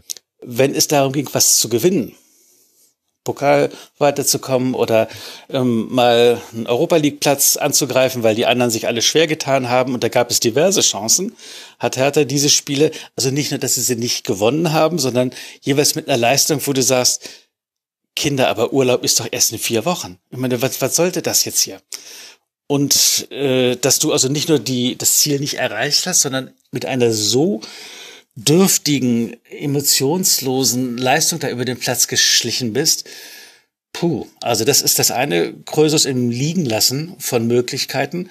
Ob das zu was gereicht hätte oder wenn die anderen parallel mitgewinnen, ähm, dann kommst du nicht vom Fleck. Das ist ja nochmal die zweite Frage. Bloß wenn du selber diese Spiele nicht gewinnst, dann hast du ein Problem. Also das ist das eine Problem, was Hertha mhm. hatte. Und das zweite Problem des Branchenkrösuses, was Sascha beschrieben hatte mit der Stimmung äh, mit den Fans, das ist ja ein bundesweites Phänomen gewesen, was in meiner Wahrnehmung irgendwann so im Herbst Fahrt aufgenommen hat, weil mit dem Videobeweis äh, dieses Diskutiere und Gerede die Leute genervt hat. Die Montagsspielnummer hat die Leute genervt, die 50 plus 1 Diskussion hat die Leute genervt, plus in jeder Stadt dann eine spezielle mh, mm, Problematik. Irgendwie es gibt, glaube ich, bei zehn Vereinen, die einen Zuschauerrückgang zu verzeichnen haben in dieser Saison. Wir meckern da auf hohem Niveau, weil die Bundesliga die bestbesuchte Liga in Europa ist. Mhm. Aber von den Vereinen am meisten betroffen ist Hertha. Hertha hat den größten Zuschauerrückgang und die, ich sag mal, Michael Preetz hatte mal ähm, formuliert, er träumt von 60.000 Zuschauern. Äh, letzte Saison waren es 47 und diese Saison wird es wahrscheinlich ähm, von zahlenden Zuschauern werden es 41.000 Leute gewesen sein, die im Olympiastadion waren. Und das äh, ist dann schon nicht mehr lustig. Das ist richtig Geld, was dir fehlt. Das ist Unterstützung, die dir fehlt. Und da müssen sich die Verantwortlichen grundlegende Fragen stellen. Ein Problem ist aber, glaube ich, auch, dass sich diese 40.000, äh, im Schnitt diese 40.000 Zuschauer in dem Olympiastadion anfühlen wie 20. Das ist ja wahrscheinlich auch nochmal zusätzlich ein Problem, der neben der Geldsache, na, hast du natürlich recht, aber in diesem riesen Ding mit dieser Laufbahn dazwischen, ähm, Seid ihr das einzige Stadion mit Laufbahn jetzt noch oder gibt es noch ja, eins in der Bundesliga? Seit vielen, vielen Jahren. Stuttgart Deshalb, war das letzte, glaube ich, ne? Ja. Frag mal Max, wie die Stimmung war in einem Stadion mit Laufbahn. ja, war ich auch schon damals, kenne ich. Also es ist äh, vor allem genauso schlimm. Jetzt hier DFB-Pokal ist ja nochmal so ein besonderer Moment, aber ich weiß nicht, ich war 2008 beim Spiel gegen den VfB Stuttgart von Hertha BSC, musste damals noch Topspielzuschlag zahlen, der sich weder spielerisch noch von der Tabellenposition her so wirklich rechtfertigen ließ zu diesem Zeitpunkt. Und da habe ich das zum ersten Mal erlebt, wie das dann vor Ort ist. Und es ist tatsächlich, deckt es sich nicht bei allen Spielen die Fernsehwahrnehmung mit der Stadionwahrnehmung, aus meiner sehr, sehr begrenzten Fallzahl von Stadionbesuchen bei Hertha BSC war es da aber so, dass ich genau den Eindruck, den ich im Fernsehen auch immer hatte, hat sich da bestätigt. Es ist nicht so, dass es da leise ist und dass es da keine aktiven Fans gibt, ganz im Gegenteil, aber es verliert sich einfach in diesem weiten Rund sowohl akustisch als auch optisch. Mhm. Ja, also Hertha hat ja, ich sag mal, vor anderthalb Jahren haben sie öffentlich angegriffen bei dieser Stadionthematik und gesagt, wir wollen raus, weil das Olympiastadion von 1936 mit seiner 75.000er Kapazität viel zu groß ist für unseren Alltagsbetrieb. Hertha spielt seit 63 in dieser Schüssel und hat nie eine Zuschauerzahl über quasi 52.000, glaube ich, war der Bestwert bekommen. Also sie sind nie auch in die Nähe von Saison Spiel für Spiel aus zu füllen bekommen. Deshalb, wir wollen da raus. Davor haben sie schon zwei Jahre, ich sage mal, unter dem Radar schon versucht, auf politischer Ebene das äh, vorzubereiten, anzugreifen, hat aber bei den politisch Verantwortlichen da ist auf wenig Gegenliebe gestoßen, weil es andere Probleme in Berlin gibt, weil Hertha auch nicht so relevant ist. Und irgendwie wurde man dann so vertröstet, bis sie irgendwann gesagt haben, okay, und hat das dann ganz strategisch angegangen, hat vor anderthalb Jahren das gesagt, hat vor einem Jahr einen Plan vorgelegt, wo, was man sich vorstellen kann und man hat einen hochkarätigen Stadionmanager eingestellt und es gibt jetzt seit einem Jahr, gab es Gespräche mit dem Senat, äh, was, wie, wo, wann. Die Fanszene war aufgebracht, weil es eine Option in Brandenburg gab. Die haben die Mitglieder dann ihren Vereinsoberen untersagt In dieser Woche wurden dann konkret Pläne vorgelegt, sowohl von Hertha für seine eigene Fußballarena, eine reine Fußballarena, und der Senat hat auch was vorgelegt. Also da kommt jetzt, da ist jetzt deutlich Tempo drin und das ist eines der wenigen Themen in Berlin, wo Hertha mal in der ganzen Stadt interessiert.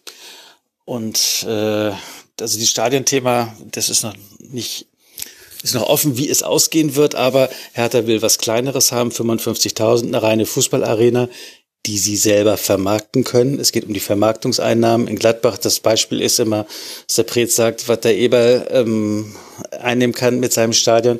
Das sind pro Jahr acht bis zehn Millionen Euro mehr und in zehn Jahren sind das 100 Millionen, die Gladbach ausgeben kann, die wir nicht haben. Das ist halt. Äh, Kannst du es kurz ausführen? Was ist damit gemeint mit Vermarktung des Stadions? Geht es da um Bandenfläche, um Logen? Worum geht's da?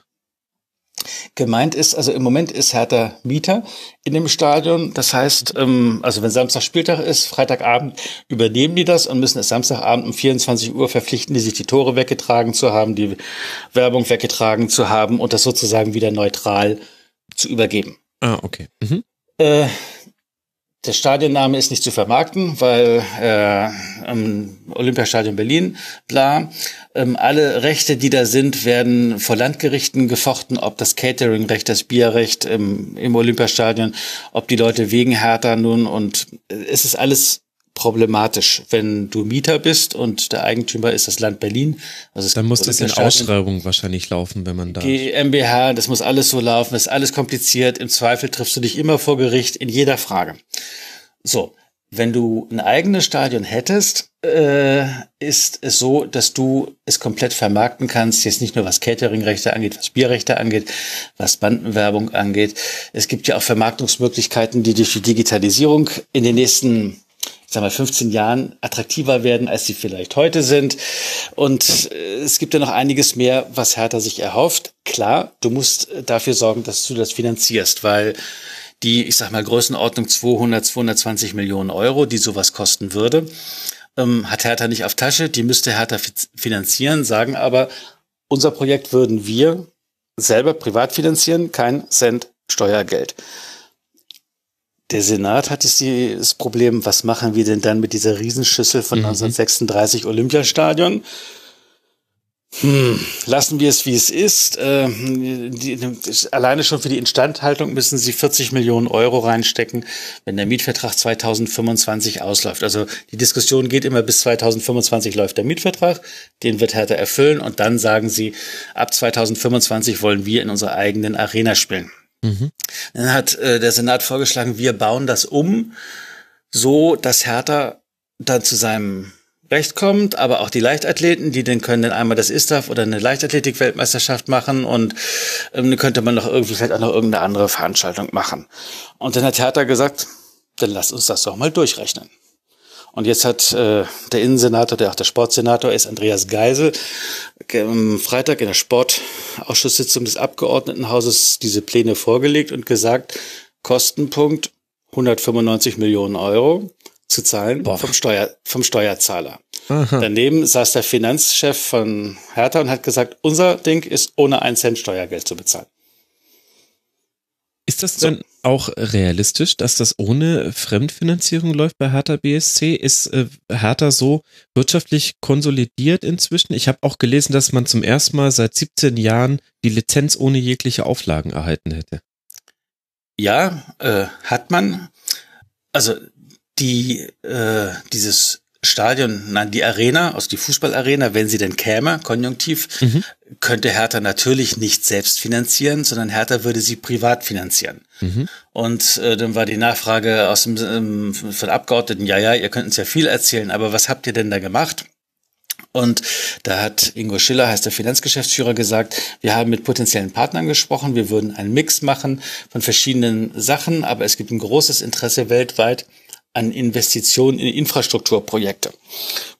Mit der Geldanlage, das mit Zinsen und so, das läuft ja nicht mehr so und so etwas, so ein mhm. Objekt, was dann über 25, 30 Jahre abgeschrieben werden würde, was Hertha natürlich bedienen müsste, so eine Tilgung. Das Nadelöhr, durch das Hertha aber durch muss, ist, das soll in diesem, neben dem Olympiastadion, das heißt Olympiapark, in dem Gelände liegen, beziehungsweise ein bisschen außerhalb. In jedem Fall braucht es die Zustimmung des Senates dazu, dass man dort ein Erbpacht Vertrag mhm. bräuchte. Ja. dafür braucht es eine Mehrheit im Abgeordnetenhaus. Und die sagen dann, ja, aber dann muss Hertha dafür sorgen, dass das Olympiastadion noch rentabel weiterläuft. Ja, aber wieso hätte das so machen? Helene Fischer einkaufen und auf eine Dauerstadiontour schicken. Und da sagt Hertha, ähm, also wir würden natürlich gerne ähm, euch helfen dabei, aber wir werden, wenn wir 2025 den Mietvertrag nicht verlängern, nicht Millionen Miete oder wie auch immer das dann heißt, für ein Objekt zahlen, in dem wir nicht mehr sind. Also das wird es nicht sein.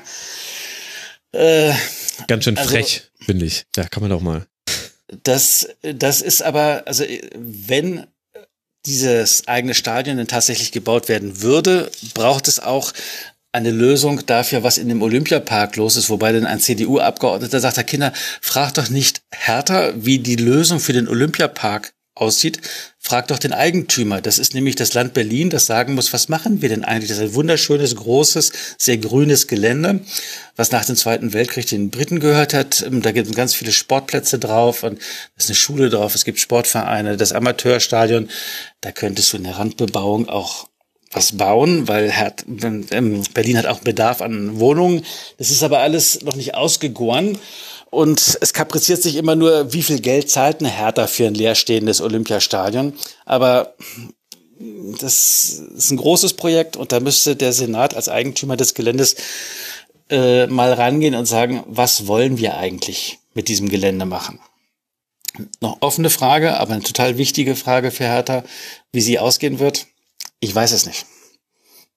Es hört sich nach einer hochkomplexen Lage an und ich finde es auch interessant, wie sich dieses Thema jetzt durch die Rasenfunksegmente zu Hertha zieht. Das haben wir jetzt, glaube ich, schon seit Minimum anderthalb Jahren, vielleicht sogar mehr als zwei Jahren sprechen wir in jedem Rasenfunk Royal über das Stadion, was das bedeuten könnte, wie der neue Stand ist.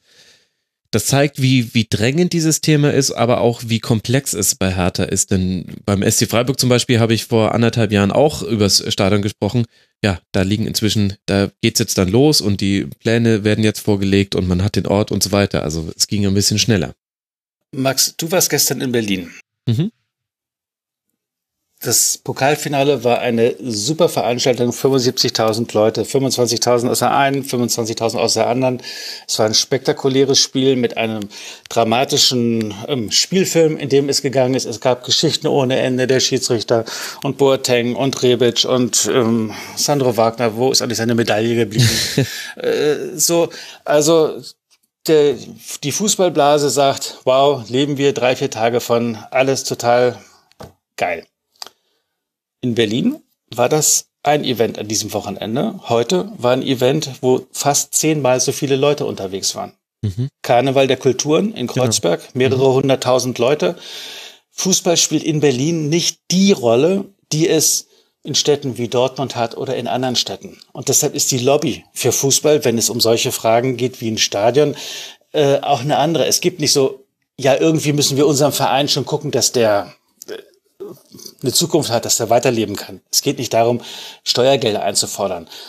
Es gibt in Berlin viele äh, Sachen, die eine Lobby haben und äh, Sport ist so eine, die auch läuft und Hertha ist natürlich irgendwie auch ein Wirtschaftsfaktor, aber Fußball hat nicht das, die Durchschlagskraft in Berlin wie in anderen Städten. Hm. Das ist weder gut noch schlecht. Ähm, in so einem Zusammenhang ist es aber für Hertha ähm, macht es es schwieriger. Also das Brett, Klar. was zu bohren, ist, ist, ist, ist dicker definitiv. Und man hat noch Denkmalschutz und so weiter. Also da kommen ganz, ganz viele Themen rein. Was mich. Was ich Fachmann jetzt geworden bin, weißt du den Unterschied zwischen der unteren Denkmalbehörde und der oberen Denkmalbehörde? Der wurde härter gerügt, dass sie mit dem Chef der oberen Denkmalbehörde sprechen, obwohl der doch in drei Monaten in den Ruhestand geht. Aber die untere Denkmalbehörde müsste die Baugenehmigung aussprechen. Ich weiß über Schallschutzemissionen Bescheid. Ich weiß, wie die Verkehrszählung läuft man so Fußballverein bildet. ja, darüber zu berichten, bildet ganz offensichtlich. Und bringt uns, finde ich, auch noch zu einem zweiten Thema, denn auf diesem Spielfeld müssen die Verantwortlichen von Hertha BSC komplizierte Kämpfe und Diskussionen ausfechten. Und das wirft aber ja auch einen Blick auf, den, auf die Geschäftsführung und den Verein. Und wir haben jetzt schon das Wirtschaftliche mal so ganz am Rande kurz genannt. Aber du hast auch mitgebracht den Punkt Herthas Geschäftsführung und die aktive Szene. Und ich glaube, da geht es aber nochmal um andere Themen. Kannst du mal ausführen, was da in dieser Saison für dich wichtig war? Also es äh, ist in meiner Beobachtung in Berlin so wie auch in diversen anderen Städten, dass es ein Spannungsverhältnis gibt zwischen den Leuten, die in der Geschäftsführung die Verantwortung haben und äh, die Budgets irgendwie überlegen müssen, wie kriegen wir das Geld hin, und zwischen der aktiven Fanszene. In Berlin ist das so, dass die aktive Fanszene, die Harlequins, im Winter, äh, ich glaube Anfang Dezember oder so, den Dialog wieder mal eingestellt haben. Und der ist bisher auch nicht so richtig aufgenommen worden. Die Geschäftsführung Michael Preetz sagt dann, wir nicht zu reden ist keine Lösung und unser Angebot steht und wir wollen miteinander reden. Und das läuft im Moment in so einer Endlosschlaufe, ohne dass sich jemand so richtig bewegt. Die Gründe sind neben den, ich sag mal, allgemeinen Gründen, die wir vorhin schon hatten, 50 plus 1 und ähm, diese Termingeschichten und ich weiß nicht, was alles, was diskutiert wurde. Mhm. Insofern speziell, als äh, die Kritik kapriziert sich extrem darauf, wie Hertha in seiner Digitalstrategie unterwegs ist. Es gibt so Aufkleber ähm, in der Stadt, äh, Stadion statt Internet und äh, Fußball wird immer noch analog gespielt. So, wo man erstmal sagt, äh, das sind doch aber irgendwie zwei Felder, die sich nicht ausschließen. Also mhm. natürlich ist es, wer ins Stadion geht, äh, wichtig und natürlich ist es wichtig, eine Mannschaft zu haben, die konkurrenzfähig ist. Aber natürlich muss ein Verein sich auch für die Zukunft aufstellen. Und mit Digitalisierung wird dann gemeint, äh, Hertha hat dann eine Werbeagentur, die dann mehr oder weniger gelungene, das ist von Woche zu Woche verschieden, ähm, irgendwelche Slogans haben für den Spieltag, die bestimmte Aktionen machen so mit Take a Knee, wo sie dann niedergekniet sind als Mannschaft, um gegen die Menschenrechte, äh, also nee, was ist die richtige Formulierung, gegen ähm, von Benachteiligung von Schwarzen in den USA zu um, sich da in diesen Protest mit einzugliedern gegen den, wie heißt der Quarterback? Colin Kaepernick. Kaepernick. Mhm. Genau, mit, mit dem. Und äh, so Fußballfans sagen, äh, die spielen gegen Schalke und als erstes gehen wir auf die Knie was soll das denn als Botschaft sein? Und wenn dann nachher rauskommt, dass die Agentur Jung und Matt, die das verantwortet haben, mit einem wichtigen Werbepreis ausgezeichnet worden sind für die Koordination von Take and Knee, befeuert sowas das Misstrauen in der Fanszene gegen diese Digitalisierungsstrategie. Und da gibt es so eine, so eine Entweder-Oder-Konstellation, die meiner Meinung nach ähm, eigentlich das Thema überhaupt nicht trifft. Die Geschäftsführung von Hertha bekommt aber überhaupt nicht in die Vorhand mal zu erklären, also plausibel zu erklären, warum sie das machen. Und ähm, wenn dann diejenigen, die dafür verantwortlich sind, extrem ungeschickt sind im Auftreten und dann, wenn sie öffentlich mal was sagen, so sagen wie, äh, wenn Fans da oder da nicht für sind, dann haben sie den Schuss nicht gehört. Ähm, also zitierst du damit Paul Keuter? Jetzt, wo du das sagst, ich glaube, das war so. Mhm. Und wenn man jemanden hat, dem jegliche soziale Antennen fehlen, was die Bedürfnisse sind, dann kommt das halt in der aktiven Fanszene so an, als ob sie an den Rand gedrängt werden.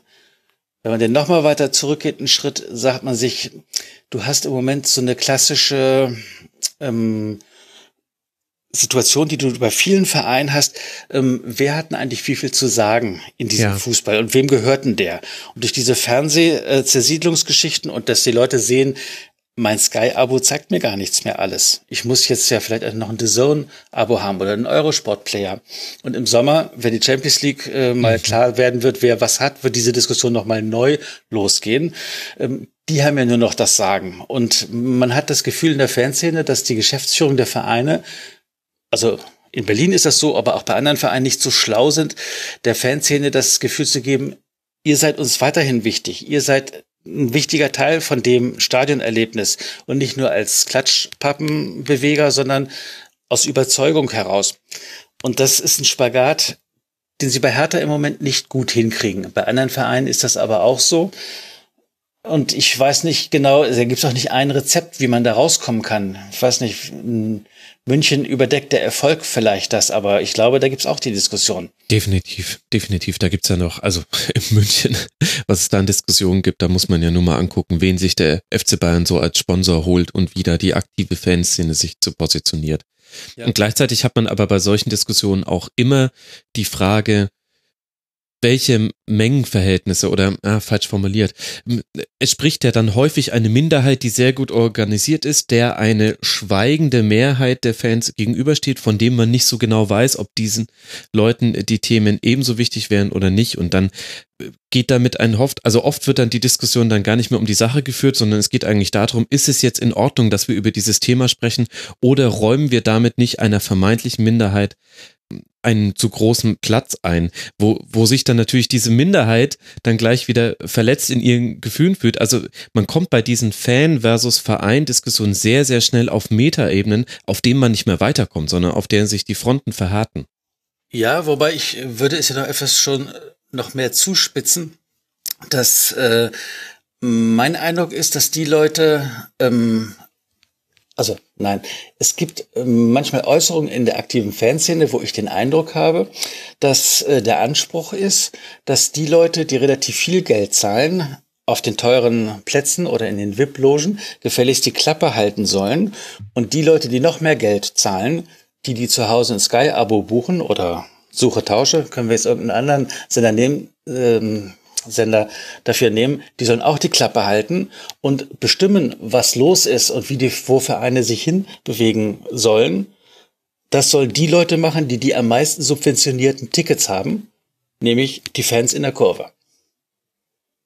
Die allerdings auch Kosten für Auswärtsfahrten haben. Also genau, weil sie, sie, sie leben das ja und sie meinen das ja ernst und das andere, die anderen sollen bestimmt mal die Klappe halten und hätten gar nicht das Recht mitzureden. Ja. Und da sage ich, das ist ein Problem, wenn versucht wird, Fans erster Klasse und zweiter Klasse und dritter Klasse untereinander gegeneinander auszuspielen. Ja. Und ich glaube, das wird uns begleiten, diese Diskussion. Mhm, Glaube ich auch. Das zieht sich auch durch diesen Rasenfunk Royal, dass wir sehr, sehr viele Fan-Themen haben und das hat auch zugenommen im Vergleich zum letzten Jahr. Ich habe mir nochmal meine Aufzeichnung vom letzten Jahr nur dahingehend nochmal durchgeguckt. Äh, da werden der Fußball ist ja so schlecht geworden in der Bundesliga. Das lohnt sich ja gar nicht mehr, darüber zu reden. ja, ja, ist auch interessant, wie wenig wir heute tatsächlich auch über Sportliche geredet haben, aber keine Angst, Uwe, da kommen wir auch gleich nochmal dann zum Schluss hin zurück. Aber ich hätte gern noch von dir eine Einschätzung, wo du glaubst, dass sich das hinentwickelt. Also so wie ich Sascha vorhin auch schon gefragt habe und du hast ja vorhin auch richtigerweise schon gesagt, das ist auch nicht nur ein Thema neben dem Feld, sondern es kann auch zu einem Thema werden, was sich auf die Leistung auf dem Feld auswirkt, auch wenn es schwierig zu messen ist. Glaubst du, bei Hertha BSC könnte so eine Entwicklung auch drohen? Also ich glaube, wovor alle Vereine ähm, wirklich Bedenken haben, dass du so eine Entwicklung hast wie in Hannover. Äh, mhm. Und auch wenn Sascha der Meinung nicht so genau sich so sicher war, ob das nur so gesagt sei, dass das ein Wettbewerbsnachteil ist, das ist ein Wettbewerbsnachteil für Hannover, weil wenn du als Spieler ähm, zum VfB Stuttgart gehen kannst oder nach Hannover, wo du in etwa irgendwie ähnlich viel äh, Geld verdienst und ähnliche Perspektiven hast, eh, das kriegen die mit, dass es da ein gravierendes Unterstützungsproblem gibt und dass es einfach mehr Spaß macht, in einem Stadion zu spielen, wo irgendwie deine deine Fans hinter dir stehen oder wo du das auch hörst, dass dem so ist. In Berlin weiß ich nicht, äh, wo es hinführt. Es, es verändert aber die Entscheidungen, die die Geschäftsführung bei Hertha trifft, weil die Fanszene ähm, lange Zeit unter sich war und gesagt haben, die sind alle irgendwie blöd. Und mittlerweile sind relativ viele ähm, eingetreten und Mitglied bei Hertha BSC und nicht nur, dass sie sich bei Mitgliederversammlungen melden. Sie haben zum Beispiel bei dieser Frage, ähm, behalten wir die Option, dass wir das Stadion auch außerhalb von Berlin bauen, wenn wir mit dem Senat zu keinem Ergebnis kommen und in Brandenburg einen Standort für möglich halten. Da war die ähm, Ostkurve maßgeblich beteiligt zu sagen, nein, das wollen wir nicht und wir wollen, dass hier abgestimmt wird darüber das und haben in zwei Versammlungen aufeinander dafür gesorgt, dass die Verantwortlichen wissen, es gibt nur nicht vielleicht keine Mehrheit, es gibt deutlich keine Mehrheit dafür bei Hertha. Diese Option in Brandenburg ist nicht mehr auf dem Tisch. Also sie nehmen auch Einfluss. Ähm, also weil sie organisiert sind, nehmen sie im Verein Einfluss auf die Geschäftsausübung da. Und das müssen die Verantwortlichen mitdenken, dass sie das, was sie machen, dort auch plausibel machen müssen und dass das den Diskussionen, Fragen dort standhält. Ich weiß nicht genau, wo das hingehen äh, wird, aber es ist kein Selbstläufer mehr, dass wenn die Geschäftsführung hat gesagt und die Geschäftsführung ja. macht und die Geschäftsführung beschließt, das war über längere Zeit so und hat immer eine Mehrheit bekommen, diesen Selbstläufer gibt es nicht mehr. Ob das gut oder schlecht ist, kannst du wahrscheinlich nur von hinten her betrachten. ja, vor allem ist das, glaube ich, auch sehr, sehr subjektiv, aber die Feststellung ist, glaube ich, eine richtige. Welche Rolle meinst du denn, wird da die sportliche Entwicklung dahingehend ähm, eine Rolle spielen, wie Hertha in der nächsten Saison Fußball spielen wird. Du hast ja vorhin schon die Abstimmung mit den Füßen genannt und auch schon einige Heimspiele, die wirklich nicht schön anzuschauen waren, sowohl als neutraler und vermutlich sogar noch mehr als emotional involvierter Fan. Glaubst du, da wird Hertha einen nächsten Schritt gehen in der nächsten Saison? Vielleicht auch mit Blick auf junge Spieler, die jetzt kommen und schon im Kader sind. Also Hertha ähm, sollte einen Schritt ähm, gehen. Es gibt eine so eine, mich erinnert das äh, mehr an so eine Dada-Kunstrichtung. Diskussion in Berlin. Seitdem Paul Dada angefangen hat, gibt es bestimmte Kreise unter den Fans, die nach jeder Niederlage argumentieren. Das beweist jetzt aber, dass der Trainer, der Paul Dada, der kann es einfach nicht. Hm. Also der war ein defensiver Mittelfeldspieler, der kann es einfach nicht. Und da Hertha ist in der Mannschaft, du hast immer in etwa gleich viele Siege wie Niederlagen. Also äh, alle vier Wochen kommt die eine Fraktion um die Ecke und alle vier Wochen dann die andere immer, die das Gegenteil behauptet. So. Nichtsdestotrotz sollte Hertha attraktiveren Fußball spielen.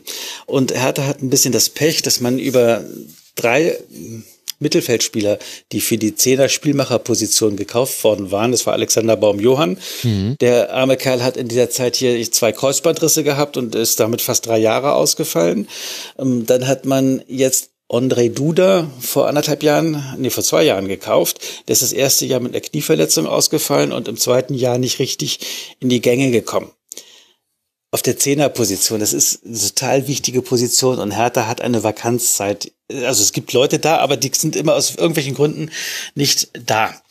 Und äh, was sie an Geschwindigkeit rechts und links gekauft haben und Davy Selke macht sich gut, dass du neben den Altrockern von Kalu und äh, Ibisevic eben auch noch einen Jungspund hast, der auf den auf dem Gaspedal steht und will, dass das passt.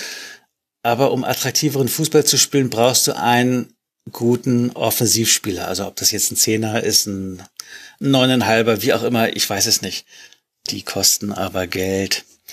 Und ähm, Hertha hat nicht so viel Geld. Deshalb, ich, äh, es wird vom Trainer gefordert, dass es einen Fortschritt gibt, was Attraktivität angeht.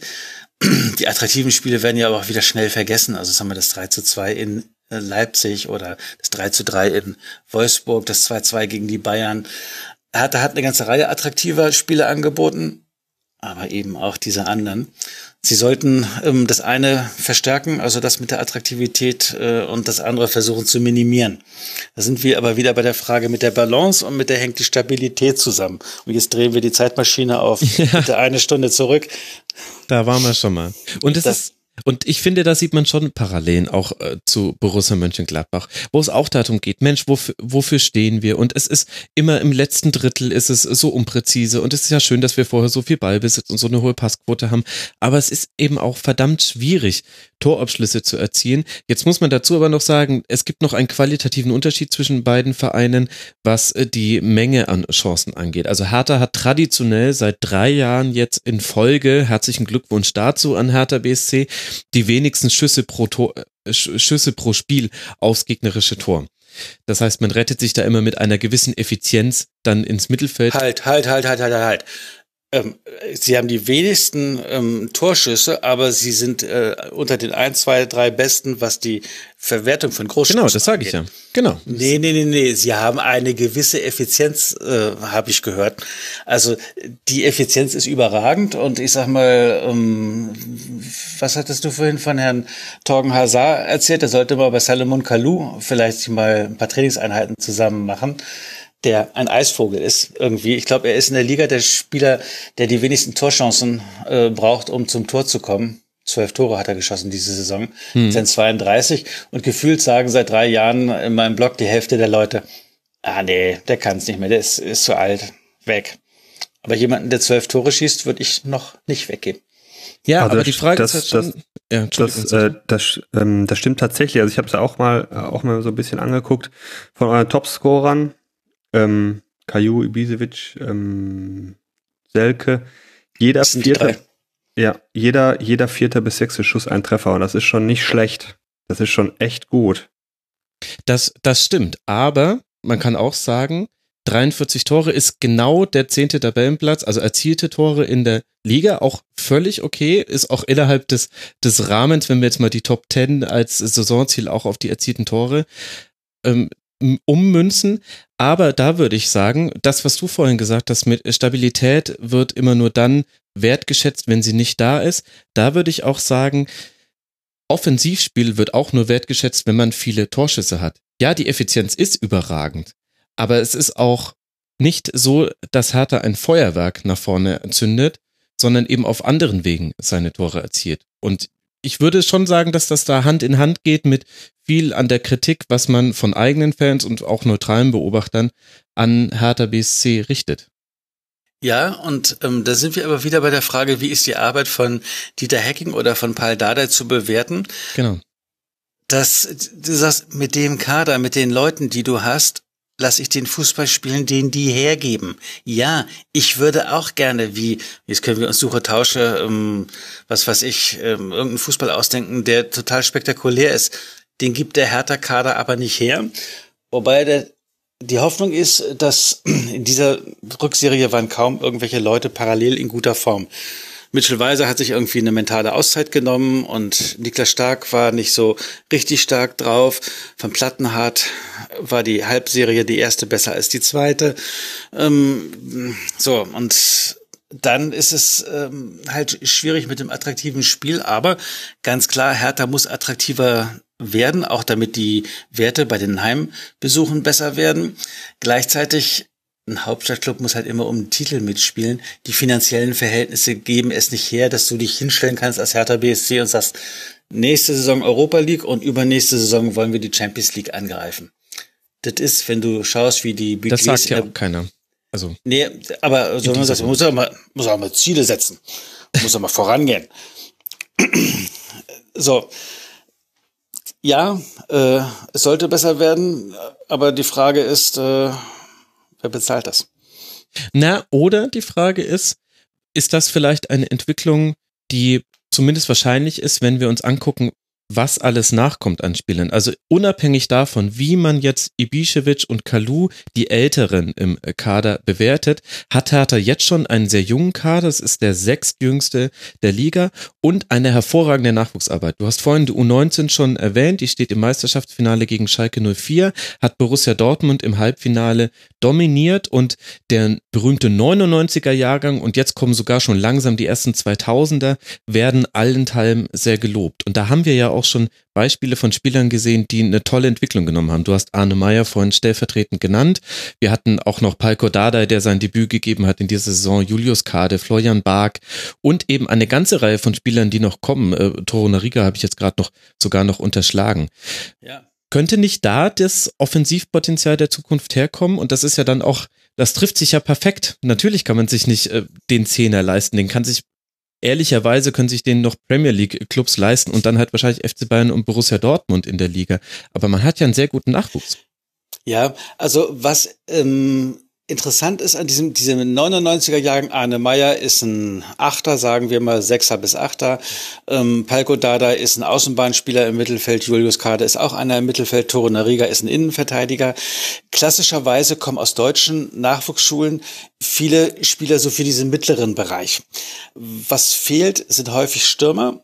Ja. Oder ich sag mal so Granaten an Außenbahnspieler, extrem schnell, also diese Dembeles oder äh, die werden immer irgendwo anders hergekauft. Mhm. Und im Moment gibt es zwei Spieler, Mohamed äh, Kiprit und äh, Herr Pronischew, ähm, das sind zwei Stürmer.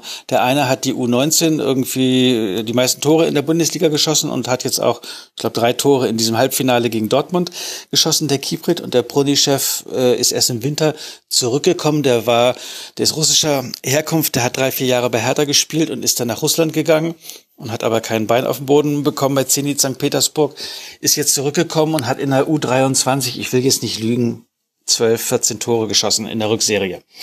Und die beiden sollen Profivertrag kriegen und das wäre das erste Mal seit vielen Jahren, dass wirklich klassische Stürmer aus der eigenen Jugendarbeit kommen mhm. und eben nicht nichts gegen Sechser, Achter und äh, Innenverteidiger. Boateng, Brooks, äh, Tore Nariga, das sind alles tolle Spieler. Da bin ich sehr gespannt. Und ähm, die sind aber noch jung, ob sie schon kommende Saison helfen. Sie sind ein Versprechen auf die Zukunft. Ähm, und Paul Dada, das ist auch eine Qualität. Ich sag mal, Niko Kovac, wie er mit seinen Spielern kommuniziert, dass du rüberbringst, die wissen bei mir, woran sie sind. Ich sage, was ich will und ich sage auch, was ich nicht will. Und das von der Art her ist eine Kommunikation, die Paul Dardai mit seinen Spielern auch macht. Er ist sehr klar. Du darfst nicht so weinerlich sein da. Er ist klar, das ist auch nicht immer so äh, lustig. Es ist aber nicht so, dass äh, dir, äh, ja, aber ihr hattet mir doch immer gesagt, und jetzt auf einmal wollt ihr mich hier abschieben. Also solche Sachen gibt es bei ihm nicht.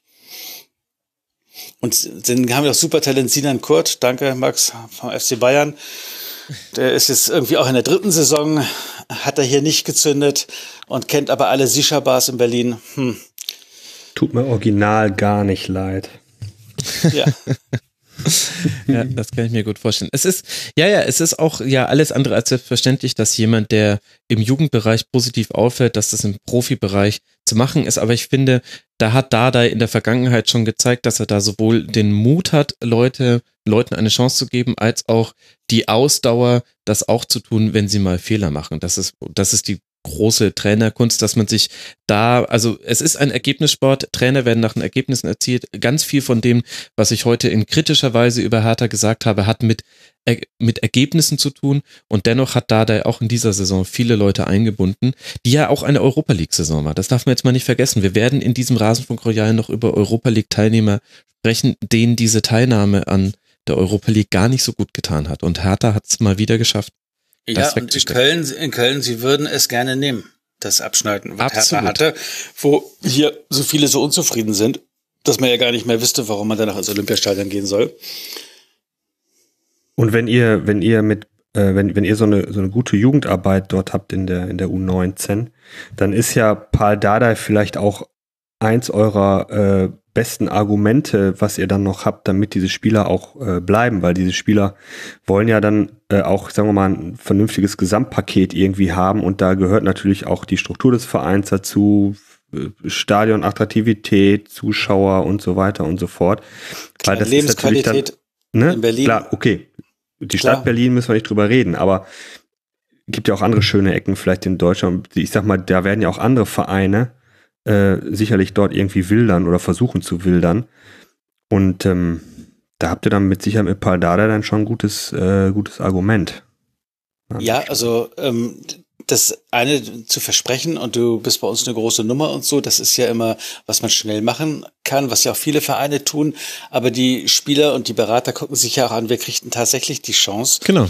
mal reinzukommen und ähm, auch ein zweites und ein drittes Mal und nicht nur einmal eingewechselt, 88. Minute, sondern so ein bisschen strategisch aufgebaut. Und da geben die sich sehr viel Mühe, ähm, das gesamte Trainerteam, das hinzukriegen. Deshalb hat Hertha auch noch eine U23. Also Jonathan Klinsmann äh, hat da des Öfteren gespielt, der Sohn von Jürgen Klinsmann, der Torwart. Mhm. Und äh, deshalb ist es dann möglich, Spieler, also weil jemand wie Niklas Stark, wie Mitchell Weiser hier war, ist in einer gekommen wie Davy Selke. Und wenn Davy Selke kommt, dann sagt der Valentin Lazaro aus Österreich, puh, ja, ich traue mir jetzt vielleicht nicht Dortmund oder so einen großen Club im ersten Schritt im Ausland zu, aber in Berlin, das ist so ein cooles Sprungbrett. Das und der hat extrem geholfen und der wird nächste Saison, denke ich, noch besser werden, der Lazaro. Und da hast du eben bei dieser zweiten Karriereschritt, Hertha versucht die Leute auf dem ersten und auf dem zweiten Karriereschritt um, zu begleiten und mhm. da mal zu gucken, wo das hinführt. Und da ist man sehr gut aufgestellt und es zeigt sich auch schon Blick auf die neue Saison. Das ist der Fokus. Du hast gerade schon Lazaro angesprochen, der wird bleiben. Lukas Klünter ist vom ersten FC Köln gekommen und mit Javairo Dilrosun, ich weiß nicht, ob es richtig ausgesprochen ist, ein Niederländer von aus der U23 von Manchester City. Soll auch nicht so untalentiert sein. Dann finde ich jetzt tatsächlich auch wieder die Analogie zu äh, Gladbach, denn wir sind ja auch so der nächste Schrittverein. Genau. Dann konkurriert ihr also mit uns um diese jungen Talente, die ja, also für Dortmund sich vielleicht noch nicht reif genug fühlen oder dort wahrscheinlich dann auch kaum Einsatzzeiten bekommen würden und so weiter. Ne? Oder wie Freddy Bobic sagt, wo liegt denn die Perspektive für die Traditionsvereine? Und er sagt, wir sind die Ausbildungsvereine für die Großen.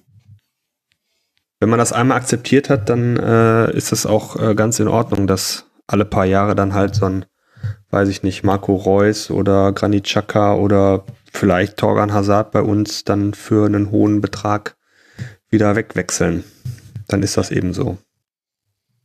Genau, jeder muss so seinen Platz in der Nahrungskette ja. überspitzt formuliert ja, finden. Genau. Und da ist derjenige nicht der schlechteste, vor allem wenn man es eben dann schafft, immer mal wieder international zu spielen, was eben ein wichtiger Karriereschritt für viele junge Talente ist, dann hat man eben ja, gute Argumente. Ja. Uwe, zusammenfassend, kriegen wir die Seriencharakterfrage für Hertha WSC beantwortet? Ja, ich weiß nicht, wahrscheinlich, äh, wenn ich sage, so im Anbetracht des Alters, wo ich herkomme, denn mit der Einordnung wirst du mich wahrscheinlich nie wieder einladen, dass als Serien anfing in meiner Wahrnehmung eine Rolle zu spielen. Das waren so Sachen wie Denver und Dallas. Da haben wir mit solchen Leuten, die Serien geguckt haben, ja gar nicht kommuniziert. Das war ja gar nicht unsere Preisklasse. Das heißt, das was soll ich daraus schließen? Du kannst mit all dem, was sich danach angeschlossen hat, kann ich überhaupt nicht mitreden. Aber, ja, aber sag doch was aus. Aber wenn du sagst, ähm, du brauchst eine Serienfigur, die Hertha beschreibt, dann würde ich sagen, dann fällt mir Fred Feuerstein ein. aus der Serie mit Barney Geröllheimer, dessen Selbstwahrnehmung, was er für eine große Nummer ist und was er alles kann, nicht ganz übereinstimmt mit dem, wie ihn seine Umwelt so wahrnimmt. das ist sehr schön, Uwe. Warum sollte ich dich nicht wieder einladen, Uwe? Du hast so viele Gegenargumente gebracht, aber das weißt du auch. Ich hoffe, du hast ja nur kokettiert. Ja, das ist doch schön. Fred Feuerstein. Da haben wir den Fred Feuerstein der Liga. Das ist Hertha WSC. Mit dieser, mit der Erwartungshaltung, dass wir hier rauskommen, bin ich nicht ins Segment reingegangen. Ihr habt mich, so wie Hertha und Gladbach Spieler entwickeln, habt ihr mich auch weiterentwickelt in diesem Segment. Vielen Dank dafür. Damit ähm, Danke an euch zwei. Ich stelle euch nochmal kurz vor, damit die Hörerinnen und Hörer euch da draußen folgen können und vielleicht nochmal persönlich danken. Zum einen haben wir jetzt gerade Uwe Bremer gehört von der Berliner Morgenpost, den Immer härter Podcast. Möchte ich nochmal erwähnen, denn er lohnt sich wirklich. Er ist kompakt, er ist informativ. Ich habe darüber unter anderem erfahren, Uwe, dass Hertha ein Boot besitzt und dieses Wissen möchte ich nicht mehr missen. Bei ja. Twitter heißt du U Bremer 1 war es, ne? Ja. Genau. Vielen Dank, Uwe, dass du mal wieder mit dabei ja, warst. Vielen, Vielen Dank, Max. Vielen Dank, Sascha. Genau. Und dem Dank schließe ich mich an. Das war Sascha Westphal vom Vollraute-Podcast, den es in so vielen Sprachen gibt, das würdet ihr mir nicht glauben, liebe Hörerinnen und Hörer. Findet es am besten selbst heraus, indem ihr mal Vollraute in eurer Podcast-App in die Suche eingebt. Add Vollraute auf Twitter. Sascha, danke, dass du mal wieder mit dabei warst. Jetzt sind die Leute enttäuscht, dass es von der äh, französischen Ausgabe leider nur eins gibt mit dem Interview äh, mit äh, Traoré und äh, das Englische gerade etwas hinten dran ist. Aber ja, trotzdem. Ja, aber nur ein Interview mit Traoré. Da fängt nur. ja schon der Fehler an, lieber ja, Sascha. Ja, ja, alles gut. Ja, es hat äh, viel Spaß gemacht. Vielen Dank für die Einladung und weiterhin viel Erfolg. Toi, toi, toi. Und Dankeschön. Ich danke an Uwe auch für den, für den Input und die Sicht von außen so ein bisschen. Tut auch mal gut. Ja, finde ich auch. Hat mir sehr großen Spaß gemacht. Danke euch beiden. Bis bald mal wieder. Macht's gut. Ciao. Danke. Tschüss. Werder Bremen und der FC Augsburg sind die nächsten beiden Mannschaften, über die ich hier im Rasenfunk Royal sprechen möchte und natürlich auch wieder mit zwei Gästen.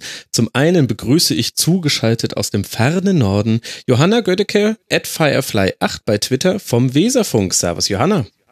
Ja, moin. Schön, dass du mal wieder mit dabei bist. Ja, freue mich. Und heute besondere Situation im Rasenfunk Royal. An meiner Seite in den Rasenfunkstudios begrüße ich Günter Klein, den Chefreporter Sport vom Münchner Merkur. Ed Gück62 ist sein Twitter-Handle und dort ist er eine Legende. Umso mehr freut es mich, dass er hier ist und nicht twittern muss. Hallo Günther. Ja, hallo Max. Ich bin ja schon zum dritten Mal hier. Ich kenne die Örtlichkeiten auf Giesingshöhen mittlerweile bestens. Echt dreimal warst du schon hier? Schon zum dritten Mal, ja. Ach, sehr verrückt. Ja, ja. Und sagt nur entschlossen Moin Moin. sehr gut, sehr gut. Er hat sich auch dann gleich an die Reihenfolge angepasst, der liebe Günther, denn er weiß natürlich, dass wir hier nach der Endtabelle vorgehen im Rasenfunk Royal und da liegt Werder Bremen Johanna vor dem FC Augsburg, nämlich auf Tabellenplatz Yay. 11 rausgekommen mit 42 Punkten. Das sind neun Punkte Vorsprung auf den Relegationsplatz. Das heißt, wir können davon sprechen, das war eine sehr erfolgreiche Saison, auf die wir jetzt mal zusammen zurückblicken wollen. Du hast mir auch deine fünf Aspekte geschickt, die führen sehr gut durch dieses Segment. denn es beginnt ganz vorne in der Saison, nämlich bei dem Start unter Alexander Nuri. Und ich würde aber gerne mit dir noch ganz kurz weiter zurückblicken, nämlich auf die Vorsaison 2016, 2017. Die Älteren unter den Hörerinnen und Hörern werden sich erinnern. Habt ihr auf Platz 8 abgeschlossen und nur um drei Punkte die Europa League Qualifikation verpasst. Alexander Nuri kam am Spieltag 21 und hat zum ersten Mal erst verloren am Spieltag 32. Das heißt, es waren elf Spiele in Folge ohne Niederlage und so habt ihr den Abstieg sehr, sehr, sehr souverän vermieden. Und dann kommt die neue Saison 2017, 2018 und es gibt elf sieglose Spiele und nach zehn sieglosen Spielen wird Alexander Nuri entlassen. Jetzt so in der Retrospektive, was sind denn die Gründe dafür, dass es diesen Horrorstart gab und dass er dann auch gehen musste? Also Grund eins war eigentlich schon, dass Florian Bruns gegangen wurde. Okay. Ähm, das war uns dann irgendwie, das kam uns allen sehr komisch vor und ich habe auch direkt gesagt, wenn er sich damit mal nicht das eigene Grab, Grab geschaufelt hat. Und das war der erste Spatenstich, definitiv. Wusste man das ähm, damals schon oder ist das jetzt so eine Perspektive, die erst jetzt aufkommt? Nee, also uns oder den meisten, zumindest bei mir im Freundeskreis, uns war das eigentlich schon äh, direkt bewusst, dass das äh, in die Hose gehen könnte und wir das halt wirklich so vermutet haben. Mhm. Weil äh, Bruns echt so der war für die Standards äh, vor allem zuständig und das war in der letzten Saison unser Steckenpferd und ähm, ja, es war alles ein bisschen komisch, auch wie das verlaufen ist, deswegen ähm, ja. Kannst du uns das, das nochmal erzählen? Also er ist dann zum SC Freiburg gewechselt, die dann auch gleich ja. angefangen haben, Standards zu verwandeln für sich. Das muss natürlich genau. doppelt wehgetan haben für euch. Aber wie war denn der Abgang von Florian Bruns? Was lief denn daran komisch? Ja, also nach außen wurde gesagt, dass äh, Nuri nur einen Co-Trainer haben wollte und äh, dass er deswegen den erfahrenen Feldhoff nimmt. Mhm. Gut, die beiden sind seit Ewigkeiten befreundet. Das hat wahrscheinlich noch da mit dazu gespielt und ähm, mhm. ich glaube, der Mannschaft wurde es schon vor dem Spiel in Dortmund gesagt. Äh, war das der Saisonabschluss? Ich bin mir gerade überhaupt nicht sicher. In der letzten Schon so lange Saison, her. Ja. Mhm. Genau. Ähm, und da war halt der Jubel nach äh, Kruses Tor. Er hat ist zu Bruns gerannt, die ganzen Spieler drauf und das war schon so, hä, was ist denn jetzt los? Äh, mhm. Ich meine, gut, die sind befreundet, kennen sich auch schon jahrelang, aber äh, danach kam halt raus, Bruns muss den Verein verlassen. Und ähm, ja, das kam für uns Fans mega überraschend, weil äh, Bruns ja auch schon eine Zeit lang dann bei uns war, U23 und so weiter. Und äh, ja, das wurde dann halt so gesagt, dass Nuri näher an die Mannschaft möchte, nur ein Co-Trainer haben möchte und Feldhoff bleibt. Okay. Und das reiht sich ja auch so ein in ein paar andere Personalien, die es ja auch gab in diesem Sommer, nämlich die Trennung von Wiedwald. Das sollte sich jetzt sportlich nicht im Negativen auswirken, das wusste man aber damals noch nicht. Und ja auch der Abschied von Claudio Pizarro, wo man auch so den Eindruck hatte, der hätte vielleicht schon noch ein bisschen was äh, drangehängt, wenn man ihn freundlich gebeten hätte. Er ist ja später dann auch an anderer Stelle wieder aufgetaucht in der ersten Bundesliga. Glaubst du, dass diese Nebenschauplätze, die es da gab und die eben ganz wesentlich mit Standpunkten von Alexander Nuri zu tun hatten, dass er gesagt hat, er hat eine klare Vorstellung, mit wem er auch zusammenarbeiten möchte und die möchte durchsetzen, dass das dann auch einer der Gründe war, warum er dann gehen musste am zehnten Spieltag, nach dem zehnten Spieltag. Ja, würde ich schon sagen. Also äh, ich glaube, Baumann hätte Pizarro gehalten, aber hm, ich meine, ich war selbst dafür, jetzt nicht unbedingt noch auf ihn zu setzen, weil man merkt ja, man sieht es ja, dass der Körper nicht unbedingt hm. mehr möchte, auch wenn er will. Ähm, ja, ich glaube schon, dass es mit Wiedwald, gut, der hatte wirklich einen schweren, schwierigen Start dann bei uns, obwohl er überhaupt nichts dafür konnte, weil halt diese Wiedwald-Aktion ein bisschen komisch auch verlief. Dann ja, dann Pizarro, hm. ich weiß nicht, vielleicht hat es auch hinzugespielt, weil es kamen dann auch ein paar Stimmen schon aus der Mannschaft, dass man Pizarro gerne als erfahrenen Mann weiterhin gehabt hätte und dass das mit Wiedwald alles ein bisschen blöd gelaufen ist. Es macht natürlich dann auch keine gute Stimmung, ne? Ja, das ist klar. Günther, du hast ja auch so ein bisschen den entfernten Blick auf Werder, so wie ich ja auch. Und wie hast du denn das wahrgenommen, wie sich auch die Berichterstattung über Alexander Nuri verändert hat? Mit all diesen Nebenthemen und dann dem schlechten Start in die Saison?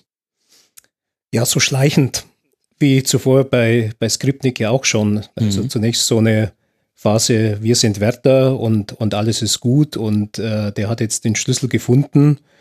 Ja, und dann kam halt doch wieder mehr das äh, ja, Laptop-Trainer-Thema auf, glaube ich.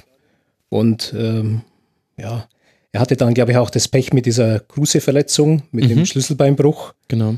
Haut natürlich rein, ja, weil äh, Kruse, ähm, ich habe es jetzt nochmal eben gelesen bei ähm, im neuen Buch von Christoph Biermann, Matchplan, wo er also den Fußball von seiner wissenschaftlichen Seite erklärt, äh, wie gut Max Kruse beim Packing steht. Als Spieler, der mhm. Pässe empfängt. Da hat er also zusammen mit Lars Stindl die besten Werte der Bundesliga über lange Zeit. Und äh, er hat einfach die Gabe, den Raum zu deuten, richtig zu stehen, dorthin zu laufen, wo dann der Pass auch kommt, was die Fans jetzt äh, nicht immer so wahrnehmen. Die sehen immer mehr der, der den Pass dann gespielt hat. Aber die äh, genauso wichtigen Spieler sind ja auch die Abnehmer, die mhm. dann äh, diese, diese Pässe verwerten. Und da hat Max Kruse natürlich in den, glaube ich, sechs Wochen, die er gefehlt hat, halt wirklich ein äh, massives Loch hinterlassen. Und ich glaube, in diese Zeit fiel dann ja auch so ungefähr der Wechsel, Johanna, oder? Ja, also der kam. Genau, es, im, im Grunde lief es ja. Äh, zusammen. Er war fünf Spieltage weg, also vier Tage hat er, vier Spieltage hat er gar nicht spielen können. An einem Spiel gegen den ersten FC Köln acht Minuten nur, das würde ich jetzt auch nicht unbedingt zählen lassen. Und im Grunde war Kruse dann da mit Kofeld. Und mhm. das ging dann auch spielerisch so Hand in Hand. Johanna, was, was ist denn da passiert mit Flo Kofeld und mit diesem, ich kann mich noch sehr gut daran erinnern, wie das von den Medien aufgenommen wurde. Ah, Werder geht wieder den Weg, den Jugendtrainer hochzuziehen, jetzt zum dritten Mal nacheinander, Skripnik, Nuri, Kofeld und bis heute hat sich ja dieser Restzweifel so ein bisschen gehalten, zumindest bei manchen Berichterstattern und da schließe ich mich jetzt mit ein, dass man sich denkt, jetzt nicht zu früh alles loben bei Werder. Es könnte wieder genauso laufen wie unter Nuri, wo es sich ja eigentlich auch nicht angedeutet hatte, wie die neue Saison sich entwickelt. Ja, ich glaube, äh, wenn man nicht so nah dran ist wie wir, dann äh, bleibt halt dieser Beigeschmack. Ich meine, äh, die Spieler haben ja jetzt selbst zugegeben, dass sie es auch nicht, äh, ja, wie meinte Kruse, Hurra, Hurra gerufen haben, als es hieß, Kofeld macht's. Aber ähm, der Mann ist ewige Zeiten in diesem Verein und hat so ein hohes Ansehen und das kann man, ihn kann man nicht vergleichen mit Skripnik und Nuri so in keinster Weise. Deswegen hat, ging uns das ziemlich schnell auf die Nerven, dass es halt wirklich jeden Spieltag hieß, äh, ja, U23-Coach und immer dasselbe. Nächsten Herbst ist er weg und ja. Mhm. Ähm, Gut, aber man weiß ja, wo die Zweifel herkamen. Jetzt hast du äh, ja. geschrieben, dein erster Aspekt war, deswegen habe ich vorhin auch diese, diesen Begriff verwendet, Horror-Saisonstart unter Nuri. Und dein zweiter Aspekt ist der Übergang zu Kofeld und das neue Selbstbewusstsein. Und ich möchte mal spoilern, das neue Selbstbewusstsein in Zahlen bedeutet, in der Flo-Kofeld-Tabelle, nämlich die Bundesliga ab dem 11. Spieltag, liegt Werder auf Rang 6 hätte also die Europa League erreicht, noch vor Borussia Dortmund übrigens, mit 37 Punkten, die unter Flo Kofeld erzielt wurden. Also beeindruckende Zahlen. Du hast überschrieben mit das neue Selbstbewusstsein. Ja, wie kam es denn zu diesem neuen Selbstbewusstsein? Kannst du das im Nachhinein erklären? Was hat Flo Kofeld anders gemacht als Alexander Nuri? Nuri hat sehr viel auf, äh, Wert auf die Defensive an sich gelegt, aber hat darüber hinaus die Offensive komplett äh, ja, vergessen. So kam es einem zumindest vor. Ich meine, wir haben drei Tore unter ihm geschossen in den zehn Spielen. Das ist nicht Werder-like, würde ich mal behaupten. Ja. Ähm, Aber halt auch sehr wenige gefangen, was auch nicht Werder-like ist. Ja, das stimmt auch.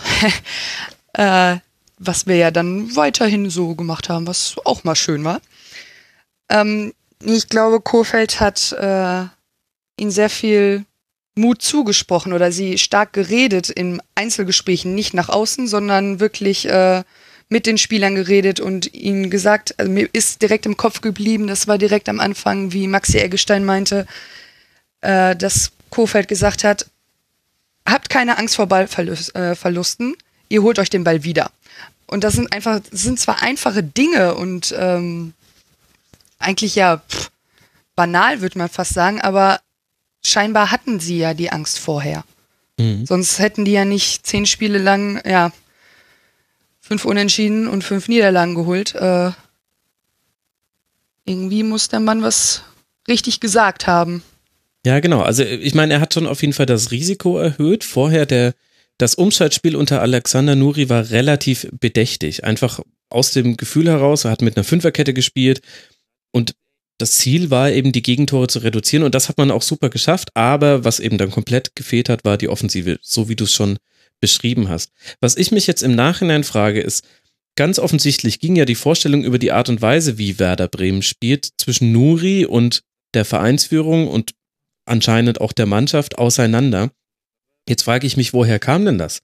Also, er ist ja mit dem klaren Ziel gestartet, die Defensive zu stärken und das ist zum ersten Mal seit gefühlt Dekaden, dass wir Werder mit einer ordentlichen Abwehr erleben. Nur 40 Gegentore, das ist sehr, sehr wenig für euch. Welche Rolle spielt denn da die Vereinsführung? Glaubst du, die haben sich zu sehr dem ergeben, was Alexander Nuri wollte? Oder haben Sie vielleicht sogar diesen Kurs vorgegeben, haben gesagt, nee, wir wollen jetzt erstmal versuchen, uns hinten zu stabilisieren und dann haben Sie aber gesehen, das passt eigentlich gar nicht zu uns und auch nicht zu der Mannschaft, die wir haben. Vielleicht haben Sie am Anfang, also ich denke, Sie haben gesagt, mach das, mach dein Ding und ähm, als ihr dann aufgefallen ist, dass es halt nach vorne so, ja, gefühlt gar nichts ging, äh, vielleicht, ja, dann mussten sie halt irgendwann die Reißleine ziehen. Äh, ich fand auch Alex hat irgendwann immer nur dasselbe gesagt in den Interviews. Man hat irgendwie nicht mal den Anschein bekommen, dass er irgendwie was ändern möchte. Ähm, ja, und dann musste, musste die Geschäftsleitung irgendwas machen. Mhm. Das heißt, es jetzt aber auch in der Retrospektive fällt das nicht negativ auf zum Beispiel Frank Baumann zurück, der derjenige ist, der der sportliche Leiter bei Werder ist. Nee, würde ich nicht sagen. Also das Empfinden habe ich nicht, nee. Okay, und jetzt kommt eben Flo Kofeld und wir wissen jetzt im Nachhinein schon, alles wird wunderbar, ein, eine grün-weiße Welt, die Flo Kofeld-Tabelle, die ich gerade zitiert habe, haben wir alle noch vor Augen. Und ich würde sagen, die ersten zwei wichtigen Spiele dann dieser Kofeld, sagen wir jetzt einfach mal Ära und gehen davon aus, dass das noch ganz viele Jahre so geht, war das 4 zu 0 zu Hause gegen Hannover 96 und dann ein paar Spieltage später der 2 zu 1 Auswärtssieg bei Borussia Dortmund. Und in beiden Spielen hat Max Kruse die entscheidende Rolle gespielt. Also bei diesem 4 zu 0 noch am eindrucksvollsten mit drei erzielten Toren und einer Vorlage für Finn Bartels. Das war so ein bisschen das Dream-Team dieser Mannschaft. Ist er dann auch so der Schlüsselspieler, an dem man den Bremer Aufschwung festmachen kann? Oder wer würde dir da noch einfallen? Max auf jeden Fall. Er ist äh, der Spieler bei uns. Das hat man halt gesehen, wo er äh, die Spiele nach dem, Sch also nach dem Schalke-Spiel gefehlt hat, dass uns so viel Qualität abhanden gekommen ist. Ähm, Pavlenka gehört natürlich auch dazu, der ist überragend. Also so ein Torwart habe ich noch nie erlebt hier in Bremen. Ich bin zwar noch nicht so alt, aber ähm, ah ja, die beiden würde ich schon schon herausheben. Sonst Maxi Eggestein auf jeden Fall noch, was der für eine Saison gespielt hat, ist unfassbar in seinen mhm. jungen Jahren. Ja, aber das hat viel mit äh, Kofeld zu tun, würde ich behaupten. Und er hat ja auch taktisch ein bisschen was verändert. Er hat die Viererkette, die es unter Nuri nur sehr selten gab in den ersten zehn Spielen, die hat er ähm, wieder rausgekramt und quasi auf die Fünferkette verzichtet. Und trotzdem blieb die defensive Stabilität da da haben wir im Rasenfunk auch viel drüber diskutiert, wie viel von der Stabilität noch auf Nuri zurückgeht und auf die Abläufe, die er da ja, eingeübt hat. Ein bisschen hatte es auch, glaube ich, mit so einem neuen Selbstverständnis zu tun. Also in den Vorjahren gab es immer wieder relativ wilde Gegentore für Werder, also wo man das Gefühl hatte, die wurden so selbst ein bisschen hibbelig. Gerade zum Ende von Spielen hin. Und das hat in dieser Saison gab es das ganz, ganz selten. Würdest du sagen, dass man in dem Erfolg von Kofeld auch noch was von Nuri entdeckt? Ja, klar. Also die Grundlage wird halt in der Sommervorbereitung gelegt und wenn du die Defensive so stärkst, ähm, ja, denke ich schon. Also ich möchte jetzt auch nicht äh, sagen, dass Alex alles falsch gemacht hat. Das definitiv nicht. Ähm, klar, ein bisschen gehört ihm auch noch dazu, gerade was die Defensive angeht. Ich meine, wenn man Pavlenka natürlich im Rücken hat, dann äh, agiert die Abwehr auch ein bisschen selbstbewusster, würde ich behaupten. Ja, Pavlenka auf Platz 1 aller Bundesliga-Torhüter bei den abgewehrten Schüssen, Platz 6 bei den Paraden, Platz 3 bei der Strafraumbeherrschung, also ganz, ganz tolle Zahlen. Was aber ja auch heißt, es gab durchaus Schüsse aus Ja. Bremer Tor. Und das ist ja so Das ein ist auf bisschen jeden Fall. ein Mirakel. Also, na gut, es waren nicht so viele, es waren die siebtwenigsten der ganzen Liga, das heißt immer noch ein hervorragender Wert. Aber die Frage, die ich mir gestellt habe in vielen Schlusskonferenzen und auch viele meiner Gäste sich, ist, wie gut ist jetzt die Werder-Abwehr wirklich? Ist das jetzt eine Momentaufnahme oder hat sich da grundlegend was verändert? Wenn Niklas Moisander spielt, ist die Abwehr stark. Mhm. Also ich glaube, ohne ihn äh, haben wir auch kein Spiel gewonnen, abgesehen jetzt in Mainz. Da ist er noch kurzfristig ausgefallen. Ähm, ich glaube, sonst haben wir keins ohne ihn gewonnen. Ähm, der ist einfach, was Spieleröffnung und alles angeht, überragend, meiner Meinung nach. Zumindest für unser Niveau. Mhm. Ähm, ja, ansonsten ist die mit Milos Velkovic, da hat er jetzt auch ja, seine erste richtige Saison gespielt, würde ich mal behaupten. Ähm, Augustinsson, Gebre Selassie auf den Außen. Klar, da ist, wie, sonst würde Pavlenka jetzt auch nicht in den Statistiken immer auf äh, so weit oben stehen, wenn er keine Bälle aufs Tor bekommen würde. Ähm, aber im Gegensatz zu den letzten Jahren, wo wir wirklich Schießbude in der Liga jeweils waren, ist das wirklich beruhigend, beziehungsweise ähm, ja, man kann es kaum glauben, dass wir nur 40 Tore kassiert haben. Und das möchte ich jetzt nicht nur Pavlenka zuschreiben, sondern äh, Ja, ja. Mhm. auch der guten Defensivleistung. Äh, Leistung. das ist, äh, könnte ich mich dran gewöhnen.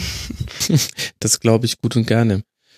Günther, du verfolgst ja auch das Bundesliga-Geschehen sehr genau. Ich frage mich die ganze Zeit, hat Moisander so einen Sprung gemacht oder haben wir ihn einfach übersehen?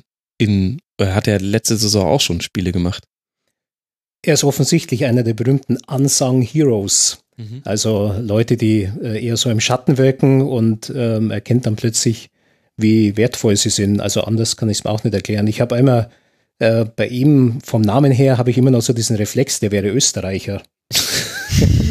Wenn mir dieses, Dadurch wird er für dich OI natürlich noch interessanter. Moisander, da denke ich mir, war das bei Rapid oder war der wo? Nee, aber das, der mh, scheint, äh, scheint der Mannschaft ja sehr gut zu tun. Übrigens, äh, großer Torhüter äh, Bremen war natürlich auch Dieter Burdensky. Ich bin so alt, dass ich mich an den erinnern kann. Ja, spielen habe ich ihn, glaube ich, nie gesehen. Außer auf YouTube wahrscheinlich, ja. Aber Budde kenne ich natürlich. Also Wir haben jetzt tatsächlich schon drei Aspekte von dir besprochen, Johanna. Den Saisonstart unter Nuri, dann den Übergang zu Kofeld mit dem neuen Selbstbewusstsein. Die viertbeste Abwehr der Liga haben wir jetzt auch schon mal ein bisschen seziert. Da bin ich auch sehr gespannt drauf, wie die dann im nächsten Jahr aussieht. Und dann hast du noch genannt als für dich wichtigen Aspekt für die Besprechung dieser Saison die Heimstärke unter Kofeld. Kann man das an taktischen Dingen festmachen oder ist das jetzt eher was komplett Mentales? Hm, ich glaube mental. Also ähm, das ist zu Hause wissen wir jetzt wirklich sehr lange nicht mehr, wie man, wie es ist zu verlieren. Und ich glaube, das treibt die Jungs auch irgendwie noch mal mehr an in den Heimspielen. Für die Fans das auch ja noch mal irgendwie mehr zu wollen gefühlt. Und spielt ihr zu Hause auch unterschiedlich als auswärts? Also die Heimstärke ist ja wirklich Wahnsinn. Ich suche gerade die letzte Heimniederlage und wenn mich nicht alles täuscht, war die am zehnten Spieltag gegen den FC Augsburg und ansonsten, wenn ich jetzt gerade nichts übersehen habe, ungeschlagen zu Hause. Da würden sich viele, viele die Finger nachlecken. Spielt ihr taktisch auch anders oder ist es wirklich vor allem so ein, was soll uns passieren, wir spielen zu Hause Gefühl, was euch da hilft? Ich glaube beides etwas. Ähm,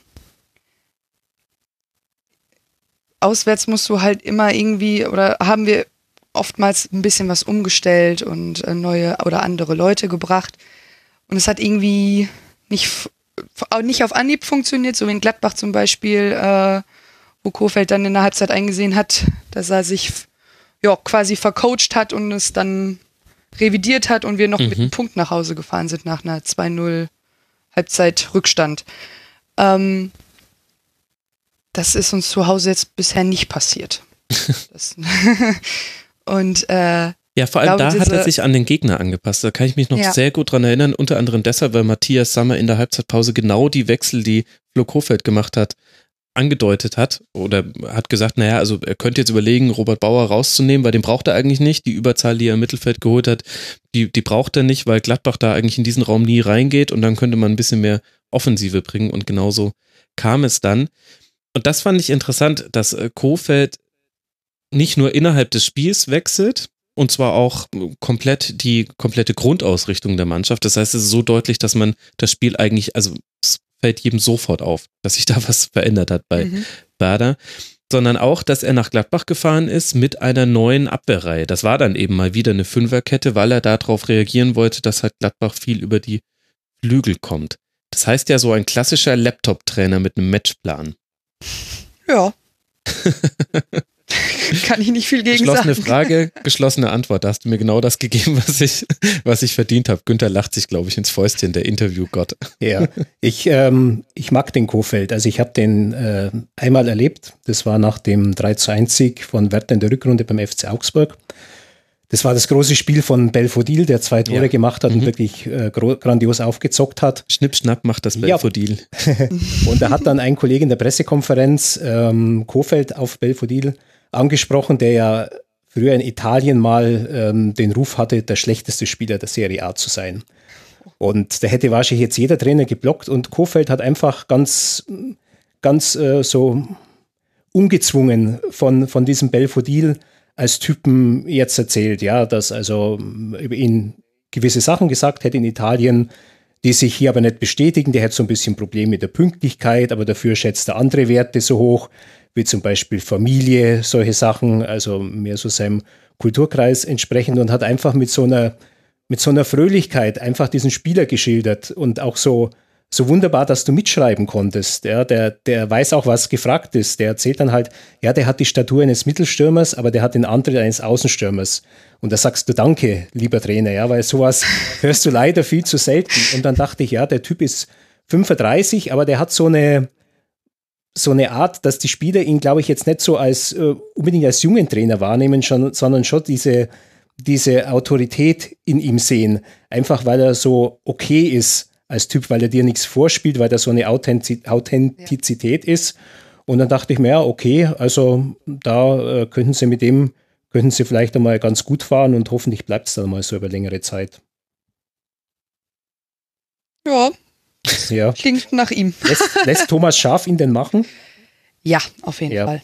Was ist das eigentlich für eine Nummer mit Schaf? Also ich habe mich da als wirklich Außenstehender schon ein bisschen gewundert, dieser Drang, den Thomas Schaf wieder zurückzuholen, weil jetzt jemand, der auch hier öfter im Rasenfunk zu Gast ist, bei Max und da oben in eurer Ecke beheimatet ist, der hat einmal äh, gesagt, äh, bei Thomas Eichin, der auch oft äh, kritisiert worden ist von außen, ähm, wäre es eben auch ein Verdienst gewesen, dass der das getan hat, was äh, eigentlich Manager zuvor schon hätten machen müssen, nämlich endlich einmal scharf von der Mannschaft fernzuhalten und als Trainer zu entlassen.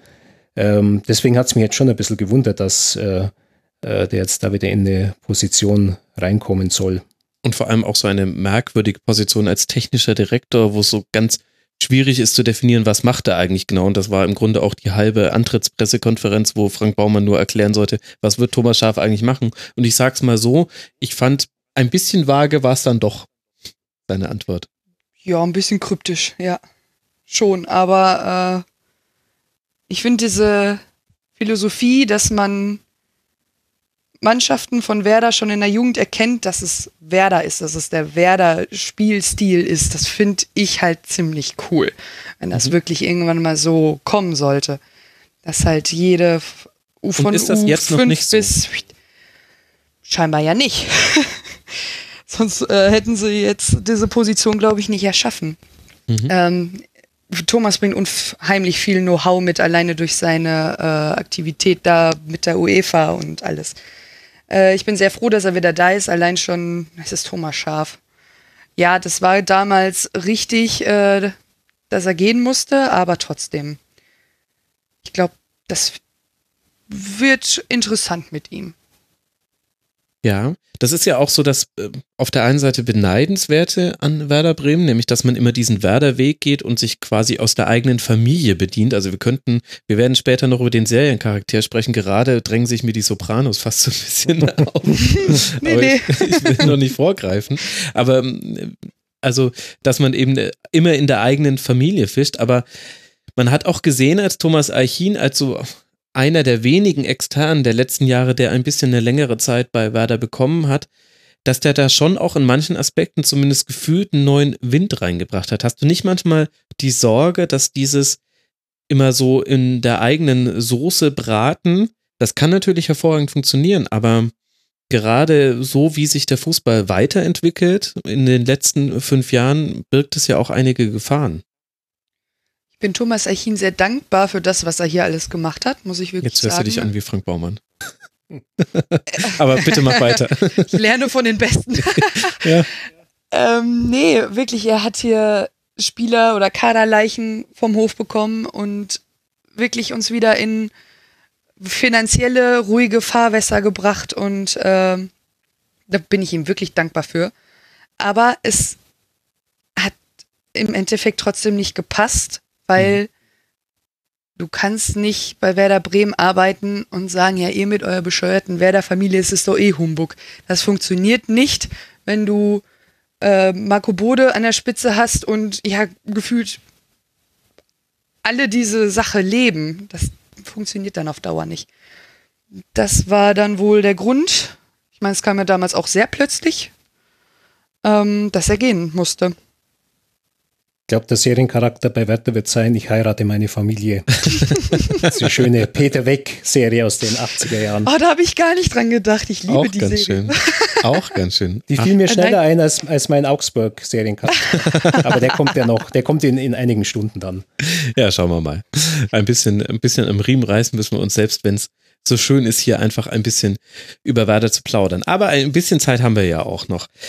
Wer glaubst du denn, wird dann den äh, Spielstil für die U-Mannschaften vorgeben? Denn das fand ich ist schon eine interessante Frage, die der Günther ja auch äh, gestellt hat. Wird dann äh, Thomas Schaf sagen, wie das sein soll, oder wird das der aktuelle Cheftrainer machen, Flo Kofeld? Ich glaube, die werden sich alle zusammensetzen mit Björn Schierenbeck, äh, dazu der Leiter der, des Leistungszentrums und äh, Sven Hübscher, würde ich mal behaupten. Ich meine, Regionalliga Nord ist jetzt auch nicht so schlecht, wo die U23 dann nächste Saison spielen wird. Ähm, bestimmt auch U19, U17 Trainer, also so die Mannschaften, die äh, ja. Hier auch beteiligt sind. Das heißt, du erwartest jetzt nicht, dass es so top-down-mäßig. Nee, ich denke jetzt nicht, dass Thomas sich da hinstellt, so, ich möchte jetzt das und das und das wird hier ja. gespielt und äh, nee, das wird nicht sein. Die werden sich da äh, zusammensetzen und irgendwas ausklamüsern. Ähm, ins Tagesgeschäft wird Thomas eh nicht eingreifen. Das, äh, ich glaube, da lässt sich Kofeld auch nicht unbedingt reinreden, würde ich mal behaupten. Und ähm, ja, aber irgendwie, ich bin gespannt, wie sich das entwickelt. Also äh, das ist für uns auch alle ja wirklich spannend. Ja, das glaube ich. Was da passiert. Bei äh, Florian Kofeld gibt es noch ein Thema, was für mich interessant ist in dieser Saison und nämlich die ganze Jugendlichkeit und Offenheit in Interviews, auch wie er auf Fragen antwortet, auch mit immer einer humoristischen Note selbst auf manche spitze Frage eingeht. Das hat der Günther auch schon so ein bisschen beschrieben. Und damit einhergehend aber auch eben diese Jugendlichkeit. Und das fängt damit an, dass du alle Varianten seines Namens gehört hast in der Berichterstattung. Von Kohlfeld ist einmal sogar auch im Rasenfunk unwidersprochen geblieben. Oh. Mich, ja, ja, ja, ja. Ich weiß noch ganz genau, dass ich da, mich da gemutet hatte und vergessen habe, äh, mich zu entmuten. Ich habe es korrigiert und wurde dann auch völlig zu Recht dann sofort von Hörerinnen und Hörern gesagt, also das ist respektlos. Und er selbst hat sich dazu ja auch mal geäußert und das ist für mich so eine ähnliche Nummer wie Yogi Löw und Joachim Löw, dass ich jetzt die ganze Zeit überlege, soll ich ihn eigentlich Flo Kofeld nennen? Ich kenne ihn ja gar nicht. Florian Kofeld ist der Name. Ist das jetzt ein völlig unwichtiges Thema, worüber sich nur der Max hier im Süden in München Gedanken macht? Oder hast du den Eindruck, das spielt für ihn auch eine Rolle, wie er wahrgenommen wird in der Berichterstattung? Solange sein Name richtig genannt, also sein Nachname richtig genannt wird vor allen Dingen, äh, ist ihm das, glaube ich, egal, ob man Flo oder Florian äh, zu ihm sagt. Okay, also dazu hat er Da sich musst du nicht dir geäußert. jetzt. nee, also ich weiß, dass er sich selber Flo nennt, würde ich jetzt mal. Also, aber hm, ich glaube, das ist ihm dann relativ, solange der Vorname dann auch richtig ist, irgendwo. Ich, weiß schon gar nicht mehr, bei welchem netten Sender es war, wurde er Christian genannt. Ah, also das hat schon eine Sache mit, mit Respekt zu tun, aber solange ne, Flo oder Florian, das ist ihm dann, glaube ich, relativ, solange der Nachname dann passt. Aber nimmst du ihn als jemanden wahr, dem sein eigenes Image wichtig ist? Denn so habe ich Alexander Nuri vor allem in den zehn Spieltagen der Hinrunde empfunden, als jemand, der da ganz bewusst auch manche Dinge über seine Persönlichkeit preisgibt, der sich auch schon in manchen Teilen ein bisschen inszeniert hat, zumindest hat es auf mich so gewirkt. Wie ist denn da Kofeld? Ja, so ist er gar nicht. Äh, ich glaube, ihn nervt es teilweise, dass er halt so in der Öffentlichkeit steht mittlerweile. Also, was heißt nerven, aber es ist ihm Tut er teilweise unangenehm. Weiß man denn so wirklich viel über ihn? Ist das. Nee, äh, nicht jetzt, also was Familie und sonst irgendwas.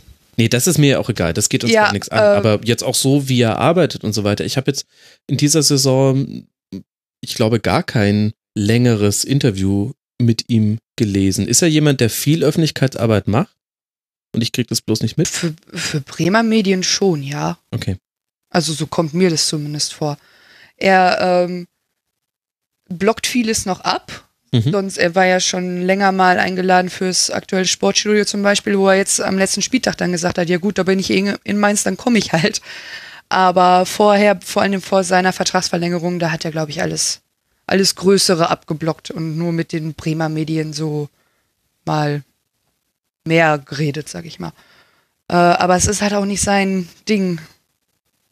Das ist einfach, also es merkt man ihm an, finde ich.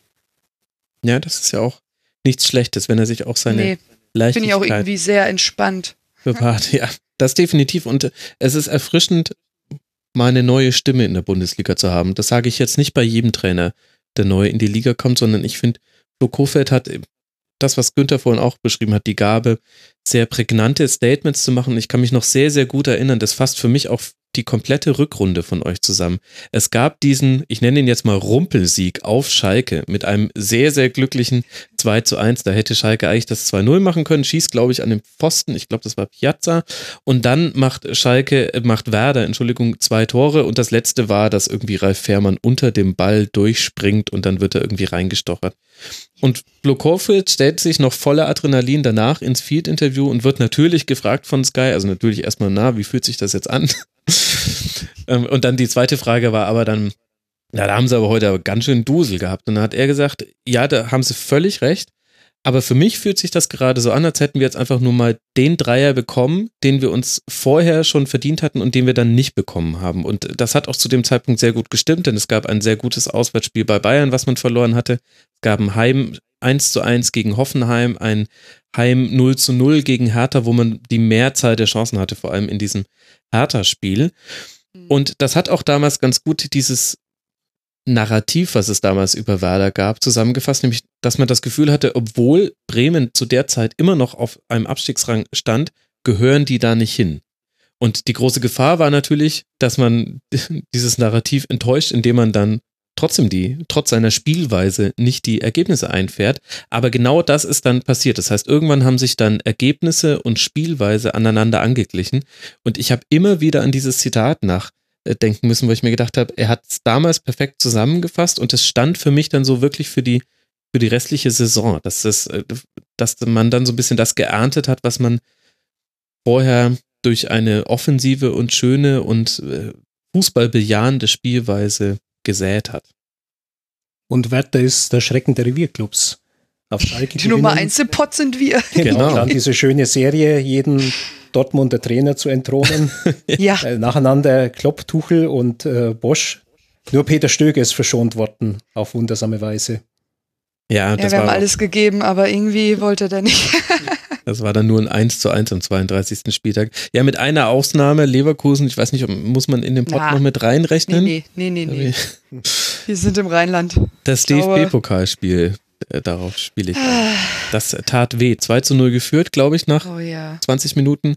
Und dann kam Julian Brandt 2 zu 2 und 4 zu 2 nach. Der. Bremer, also ganz ehrlich, der Bremer Junge, der es liebt, im Weserstadion zu spielen und zu sein, schießt uns da aus dem Pokal. Das, also es war echt bitter, dass er es dann auch noch ausgerechnet war. Ja, das äh, kann ich gut nachvollziehen. Andererseits, es kommen noch so viele Vereine nach diesem Werder-Part, dass ich dieses Bitter in Anführungszeichen setzen möchte.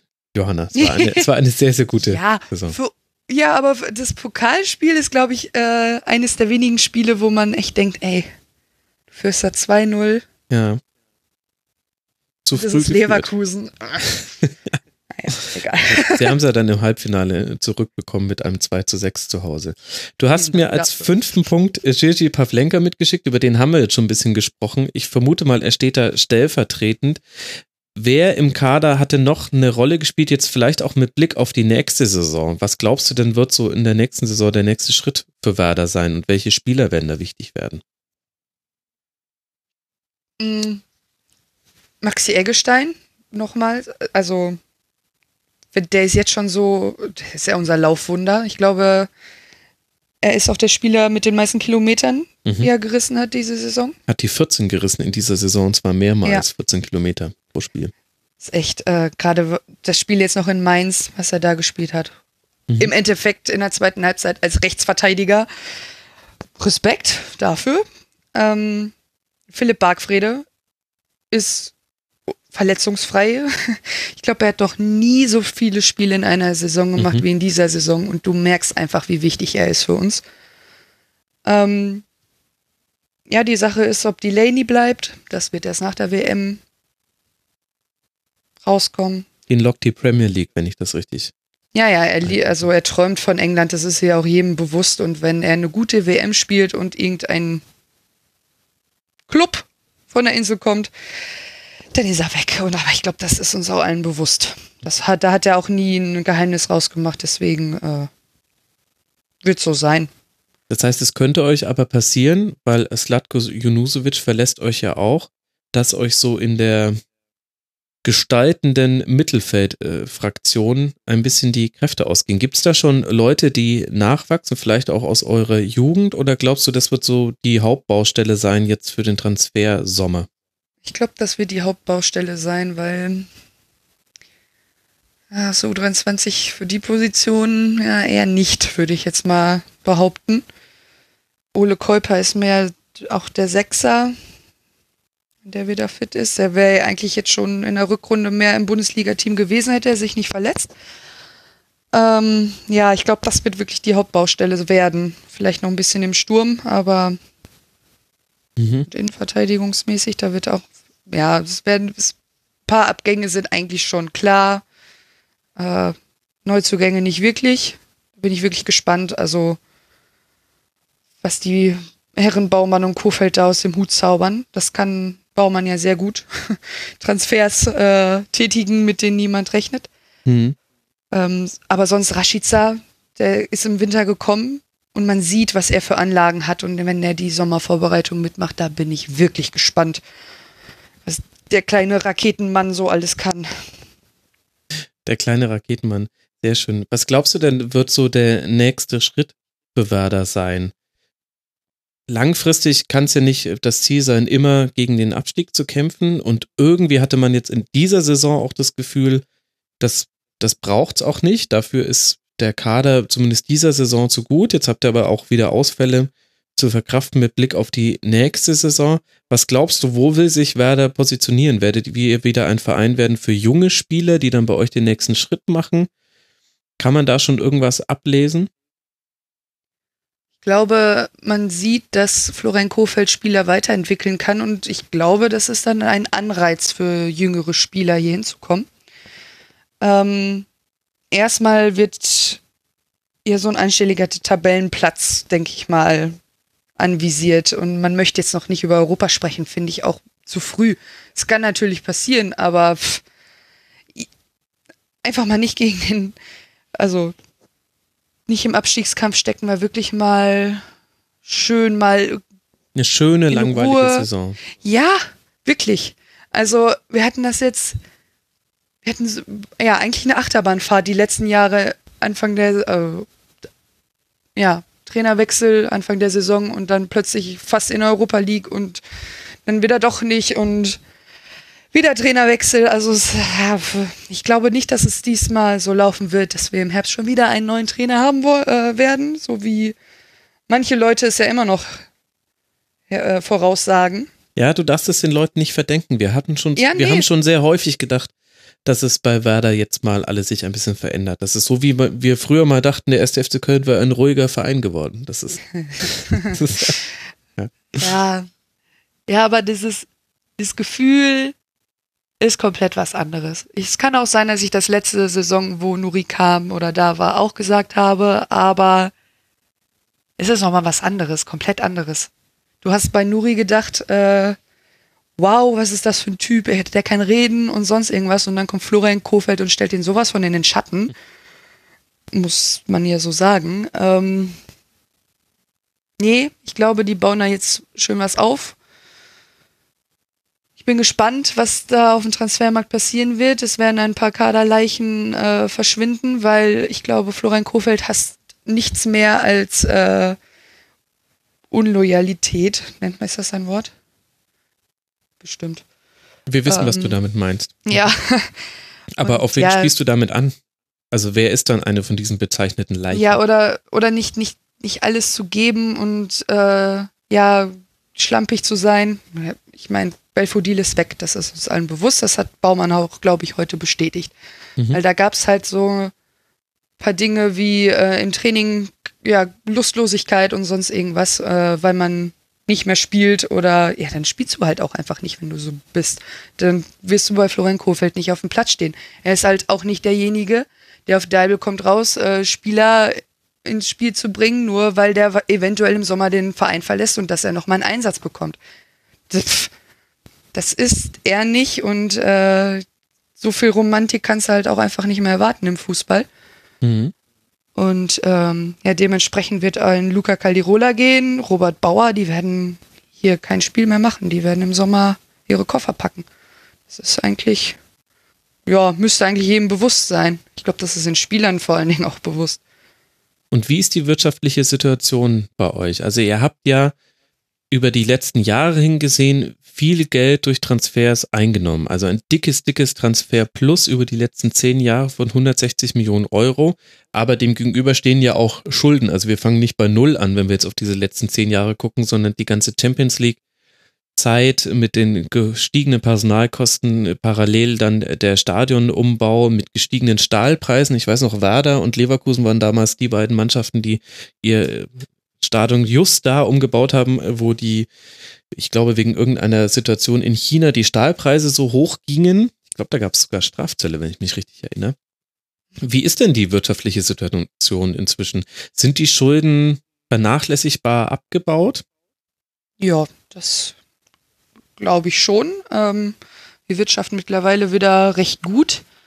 Äh, es kommt jetzt wirklich, glaube ich, jetzt, was das, was diesen Sommer angeht, darauf an, ob man die Laney wirklich für, sagen wir mal, rund 20 Millionen auf die Insel verkauft. Mhm. Ich glaube, das ist schon mal so ein Thema. Ich meine, wir haben ja im Aber habt Winter ihr auch dann bis dahin dann auch keine Handlungsfähigkeit? Also wenn ich mir angucke, Doch, wir nehmen jetzt sehr früh nach dem 34. Spieltag auf und trotzdem wissen wir schon über vier Neuzugänge vom VfB Stuttgart und ein paar Vertragsverlängerungen. Das heißt, es gibt da andere Mannschaften, die haben schon sehr, sehr viele Nägel mit sehr vielen Köpfen gemacht.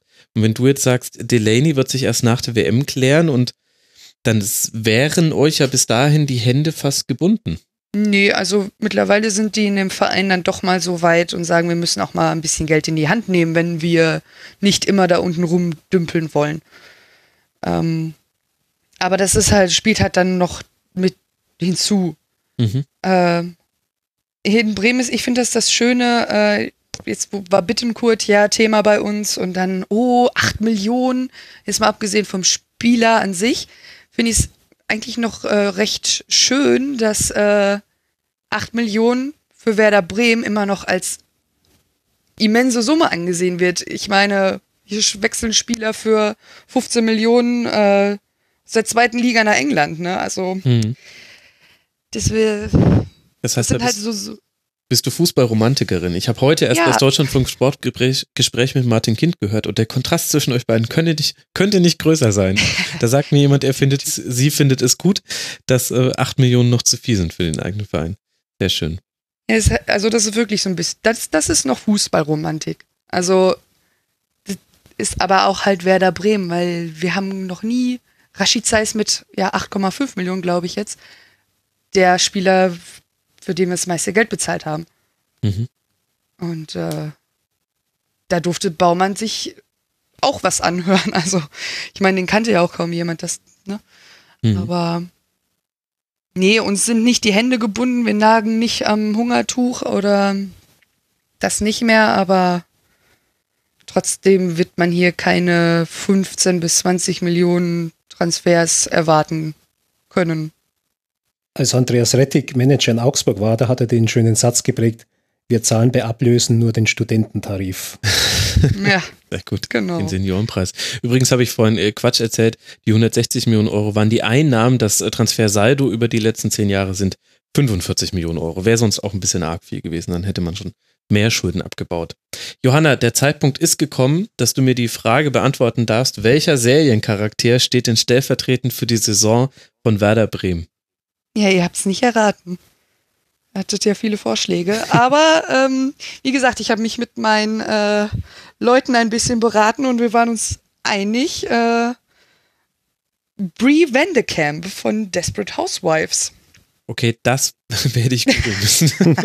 Also ich, das ist die rothaarige, Genau. ja, ja, die ihre Männer um die Ecke bringt. Günther, dass ja. du auf jedem, dass du auf jedem Gebiet ein Experte bist. Also ich kenne nicht so viele amerikanische Serien, aber bei der war ich ähm, durchgehend dabei. guck mal Zu an. Recht. Aber auch Recht. mehr in der Fraktion Eva Longoria. Ja, da passt das nicht so sehr. So geldgeil sind wir nicht. Ähm, Sag mal kurz, warum du äh, diesen Charakter ausgewählt hast, dessen Namen ich jetzt gerade nochmal nachgoogeln muss. ähm, weil am, An also, am Anfang der Saison, beziehungsweise am Anfang ihrer ähm, Serien-Dingsbums, Karriere. äh, wird so getan, als wäre alles in Ordnung mit dem Ehemann, Schrägstrich oder in Klammern Nuri.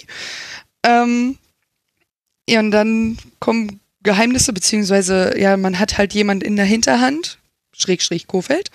Äh, und dann äh, wird einem immer mehr und mehr bewusst, dass es mit dem neuen Mann an der Seite doch um einiges toller und entspannter ist und äh, ja, ein, ein neuer Weg quasi eröffnet wird. Okay, sie geht dann den, den Werder-Weg.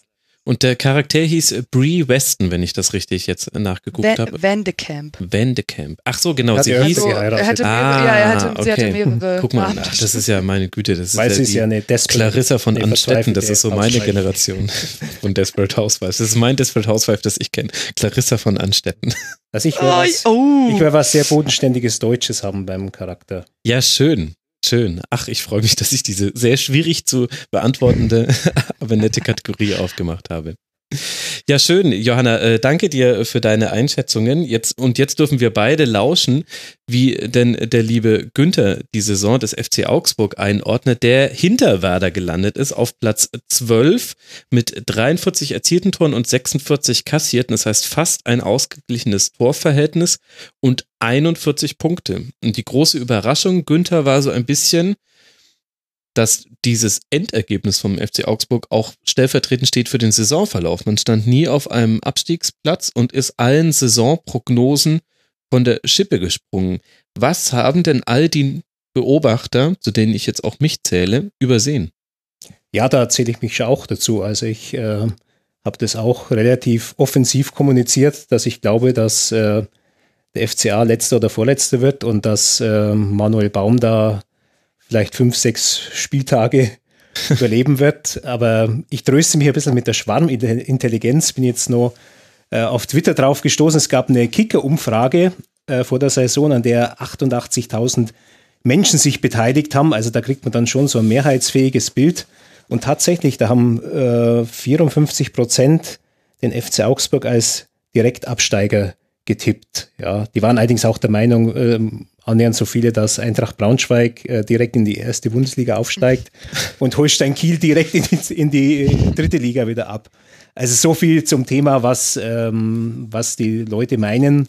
Es sind also nicht nur die Berufsexperten, die das so, äh, die vermeintlichen Berufsexperten, die das so eingeschätzt haben, sondern es war schon so ein gängiges Meinungsbild.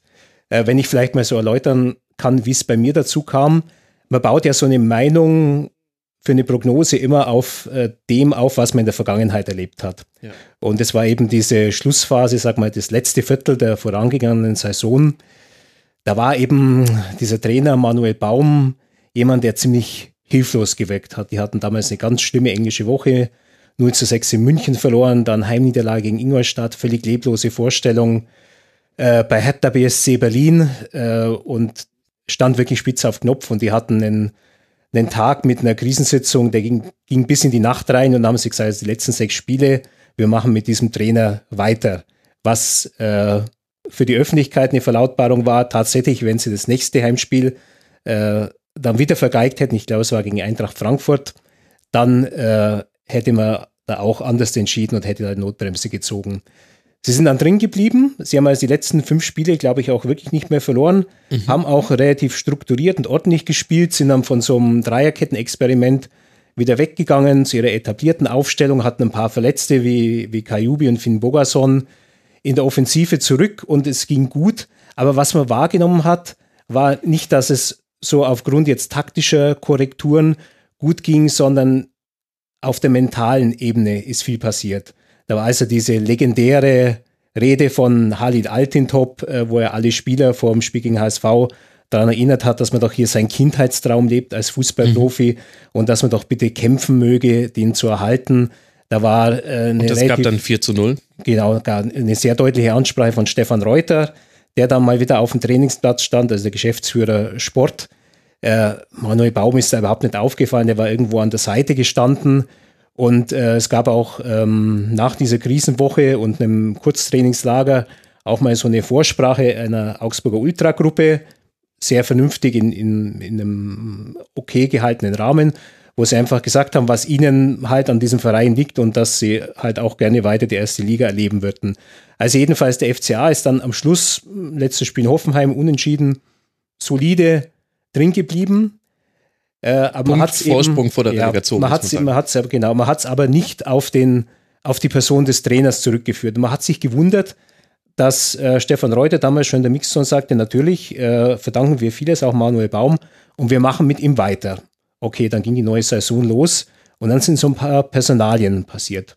Paul Verhaag schleicht sich auf einmal nach Wolfsburg. Raul Bobadilla, der schwieriger Typ war, aber doch auch Publikumsliebling in Augsburg, will dann plötzlich nach, nach München-Gladbach. Ähm, Halid Altintop, der Retter der Vorsaison, äh, wechselt nach Prag. Gut, da war es eine Vertragssache, der ist schon Mitte 30. Äh, da war der FC Augsburg nicht mehr bereit, ihm einen langfristigen Vertrag anzubieten. Aber das haben halt viele so interpretiert in die Richtung, ja, siehst du, die, die etablierten Spieler, die glauben auch nicht mehr dran, dass das richtig was werden könnte. Ja, und man hat dann halt so auf Transfers gewartet. Ja, passiert da was? Es war jedem klar, es ist so ein kreatives Defizit beim FC mhm. Augsburg. Und so der erste Transfer, wo ich mir gedacht habe, ah, hoppla, das könnte was sein, das war Michael Gregoritsch vom HSV.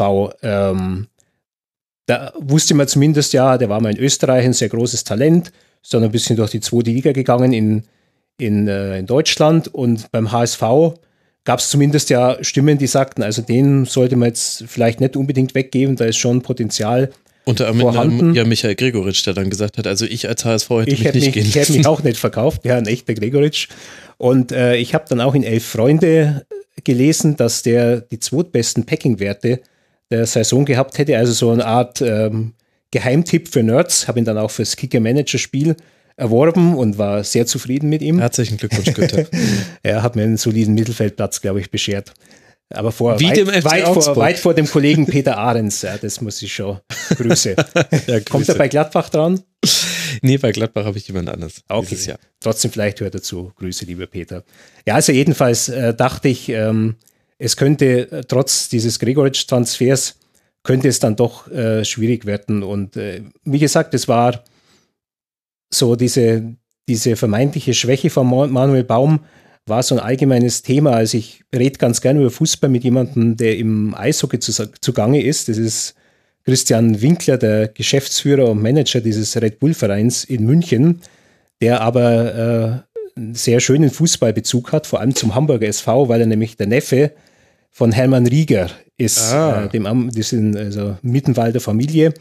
Und äh, der hängt sehr am HSV und ähm, wir reden manchmal über Fußball und er hat dann auch gesagt, also Augsburg und so, das, wie lange wird der Trainer da sein? Vier Spieltage, fünf Spieltage? Also bevor es schon losging, war so die Erwartung, äh, der wird es nicht packen. Dann sind sie im Pokal in Magdeburg ja.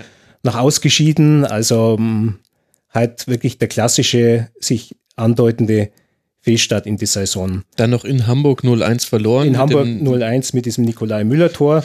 Genau. Äh, war also da wieder der obligatorische Fehlstart.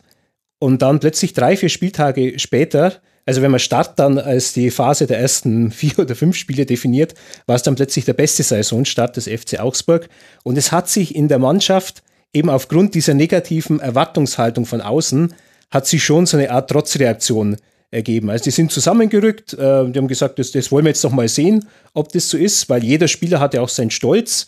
Ja, und wenn man dann mal so eine erste Elf, die sich bald herauskristallisiert hat, wenn man die nur für sich nimmt, dann sagt man, ja, gar nicht so schlecht. Und bei dir im Rasenfunk hat es aber jemand gesagt, wenn man jetzt diesen Kader unter dieses, über diesen Kader das Etikett Borussia Mönchengladbach setzt, dann sagen alle, ja, Platz 7, Platz 6 sollte mit schon drin sein. Ja, also hat sich dann herausgestellt, diese Stammelf, die ja dann auch fast wirklich mit, mit ganz leichten Veränderungen die Vorrunde äh, gespielt hat, die war dann schon ganz wettbewerbstauglich und zu Manuel Baum und da muss ich jetzt wirklich dann halt sehr viel Asche auf mein, mein Haupt streuen. Er ist ein Trainer, der halt so technokratisch wirkt, mhm. ähm, weil er halt sehr viel von der fachlichen Seite anpackt. Und ich glaube, das ist gut, zusammen mit seiner wirklich äh, detailverliebten, akribischen und sehr seriösen Vorbereitung. Das ist alles sehr gut. Wenn es dann so, wenn, wenn nicht die ganz große Gefahr ist, wenn, wenn, er, wenn er schafft, dass dadurch keine Verunsicherung aufkommt, also wenn man sich wirklich so ein, so ein ruhiges Umfeld schafft und sagt, man arbeitet jetzt allein an der Sache. Ich bin mir nach wie vor nicht sicher, wenn jetzt wieder so eine Krisensituation käme, ja, wo es vielleicht einmal gefordert ist, dass der Trainer laut wird, dass er auf den Tisch haut, äh, dass er mit seiner Autorität wirkt, vielleicht auch mit so einer Vergangenheit, die er als Spieler mhm. hatte, also wie es jetzt zum Beispiel dann mehr bei Stefan Reuter als Weltmeister der Fall wäre. Da bin ich mir jetzt nicht sicher, wie es dann bei Manuel Baum wäre. Aber so in der Saison muss man sagen, war er ein sehr guter Trainer für den FC Augsburg. Und ähm, was ich auch an ihm schätze, ist, ähm, er hebt nicht ab. Also da ist, da ist keine Spur von Einbildung bei ihm. Man muss jetzt sehen, der ist ja immer noch äh, Beamter vom Beruf, freigestellter Realschullehrer. Es ist um zwei Jahre verlängert worden, diese Freistellung.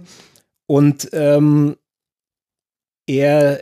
Das heißt, der FC Augsburg ist die einzige Mannschaft, die wirklich Beamtenfußball spielt. Die spielen Beamtenfußball, ja. Den ich früher mal äh, Xabi Alonso unterstellt habe, woraufhin mir mal ein Beamter böse geschrieben hat, was ich dann Beamtenfußball spielen würde. Gut, aber das ist eine, eine, andere Geschichte. Ja, also, also Baum, diese, Bodenständigkeit, dieses Nicht-Eingebildet-Sein, das finde ich schon sehr angenehm. Äh, da waren auch zwei Episoden in der Saison. Das eine war nach dem Spiel bei den Bayern, 0 zu 3 verloren. Da sind sie ganz gut rausgekommen aus dieser Kiste. Äh, Manuel Baum wohnt ja nach wie vor in München. Und ähm, er fuhr dann nach diesem Spiel, also nicht nach Augsburg, sondern nach ähm, Trudering, den Ortsteil, wo er wohnt, und er fuhr nach dem Spiel mit der U-Bahn. Fand ich schon mal gut. Also da sind 78.000 in der Allianz Arena und äh, vielleicht sind dann irgendwie 30 oder 40.000, die mit der U-Bahn wegfahren und dann so Stunde, eine Viertelstunde nach dem Spiel setzt sich der Trainer der Mannschaft, die gerade gespielt Nett. hat, setzt sich in die U-Bahn rein und fährt, äh, fährt nach Hause. Und was ich auch sympathisch fand, und das sind wir ein bisschen in einer kleineren Dimension bei diesem Wertethema, Johanna, mit, mit den 8 Millionen Ablöse. Ähm, Manuel Baum hat im Verlauf der Rückrunde mal so eine Konfrontation mit dem Tobias Stieler gehabt, dem Schiedsrichter, und hat dann eine Strafe gekriegt, äh, DFB Sportgericht 8000 Euro. Und dagegen hat er sich wirklich gewehrt, äh, weil er sich A, ungerecht behandelt gefühlt hat und äh, B, weil es für ihn Geld war. Ja, der, ähm, der war vor ein paar Jahren noch Lehrer, der weiß, der verdient keine 8000 Euro im Monat, da muss er wahrscheinlich zwei Monate arbeiten, dass es, dass es brutto hat. Und das fand ich eigentlich sehr sympathisch, ja, dass man dann nicht so drüber hinweggeht, er ist jetzt Portokasse für mich oder zahlt am Verein, sondern dass man sich dann halt auch mit dem Wissen, was 8000 Euro bedeuten, dass man sich dagegen wehrt. Also so gesehen hat äh, Manuel Baum wirklich eine gute Arbeit abgeliefert, die Saison. Und ich glaube, es ist viel Arbeit. Er hat noch einen Punkt angesprochen in seiner Schlussrede neulich. Der FCA ist ja mit einem Riesenkader in der Saison gegangen. Ja, die hatten ja ich auch noch zu an die fragen. 40 Verträge, Mhm. Verträge, dann haben sie ins erste Trainingslager noch Jugendspieler mitgenommen und sie haben halt wirklich in der ganzen Vorrunde diesen massiv großen Kader gehabt. Aber nachdem der Pokal weg war, nur noch diese eine Hochzeit Bundesliga und äh, er musste diese Spieler, die nicht drankamen, die ständig nicht drankamen. Und es waren so Leute wie Staphylidis, wie Moritz Leitner, die musste er alle bei Laune halten. Und er musste sie einen Schwung halten für den Fall, dass er es jetzt doch mal braucht. Und da hat er jetzt neulich gesagt, es ist auch wirklich ein Aufwand für 18, 19 Spieler, immer noch ein Spielersatztraining zu machen. Also sprich, wenn am Sonntag die Mannschaft zum Auslaufen kommt und alle ein bisschen ihre Runden drehen und dann gehen es nach einer halben Stunde wieder, da hat er als Trainer die Verpflichtung, die anderen dann so zu bewegen, dass sie praktisch die Simulation von einem Spiel haben. Und für dieses Training muss er sich auch was ausdenken. Also dieser, dieser Moment des sich fallen lassens für den Trainer, der ist dann auch mehr gegeben. Also Mhm. der hat dann wirklich Stress die ganze Zeit. Und den hat er einwandfrei bewältigt. Ich fand es auch gut, dass er sich am Schluss noch geärgert hat, ja, über diese äh, Spiele, die sie dann so irgendwie mh, zu Hause dann gegen Schalke noch Ja. verloren haben und so. Das hat ihn halt wirklich gewurmt, weil er halt ganz einfach gern jeden Punkt äh, genommen hätte, obwohl es jetzt wirklich eine komfortable Situation war und ähm, spätestens mit Erreichen der 40 Punkte Marke ja wirklich jeder Druck von der Mannschaft abfallen konnte. Da sehe ich auch einige Parallelen zu viel, was wir jetzt schon gerade bei Werder Bremen besprochen haben. Finde ich ganz interessant, dass wir zwei so bodenständige Trainer haben. Wobei ich Flo Kofeld oder Florian Kofeld, jetzt bin ich total verwirrt. Manu Baum und Flo Kofeld. genau, Flo und Manu, wobei ich ihm noch ein, ein bisschen mehr Punkte geben würde bei der öffentlichen Darstellung, denn Manuel Baum hat auf mich manchmal so ein bisschen, das ist auch seine, seine Art, also mh, auch seine Herkunft, ich glaube, er ist Niederbayer. Niederbayer, Genau. ja. Landshuter. Auf mich wirkte das manchmal so ein bisschen pumpig, auch wenn er es vielleicht gar nicht so gemeint hat. Einfach, das ist, kommt auch vom Idiom her. Vielleicht tue ich ihm da Unrecht. Aber wenn ich mir den Kader angucke und was passiert ist, dann ging ja sehr viel Körperlichkeit im Spiel, auch sehr viel Erfahrung. Ich hab, weiß noch genau, ich habe die Folge gehört von Auf die Zirbelnuss von vor der Saison, direkt nach der Paul Verhaag-Entscheidung. Und ich sag mal so, die Stimmung war eher unterdurchschnittlich gut, weil sie Mhm. gesagt haben, jetzt verlässt uns ausgerechnet der Einzige, der immer kühlen Kopf bewahrt hat, irre Strafstoßstatistik und so weiter und so fort. Aber jetzt im Nachhinein war es ja fast wie eine Frischzellenkur. Bisschen überspitzt gesprochen. Mhm. Denn es kamen ja junge Spieler nach. Und mein Gedanke, den ich jetzt so in der, in der Rückschau habe, ist, ob das vielleicht auch Spielertypen sind, also eben ein Philipp Max oder ein Rani Kedira. Und wir haben ja noch viele andere junge Spieler, die viele Spiele gemacht haben jetzt. Ob das vielleicht auch ein Spielertyp ist, der Manuel Baum entgegenkommt, weil er ja in seiner His His Histo Historie bisher vor allem mit Jugendspielern zusammengearbeitet hat. Ich glaube, dass äh, jüngere Spieler äh, besser zu ihm passen, ja, weil die vielleicht einfach noch ein bisschen folgsamer sind. Äh, den Philipp Max hatte er als Lehrer tatsächlich an seiner, an seiner Realschule in der Klasse. Ach, den, den? Moritz Leitner, ja, hat er, hat er auch. Ja, äh, wobei er den Philipp Max gleich nicht in Sport hatte, sondern irgendeiner anderen Fächerkombination. Ähm, Ob man sich da als Spieler freut, seinen alten Lehrer wieder zu treffen, weiß ich jetzt auch nicht. naja, man kann ihn zumindest ganz gut einschätzen ja, und äh, ein paar Schmunzetten vielleicht erzählen.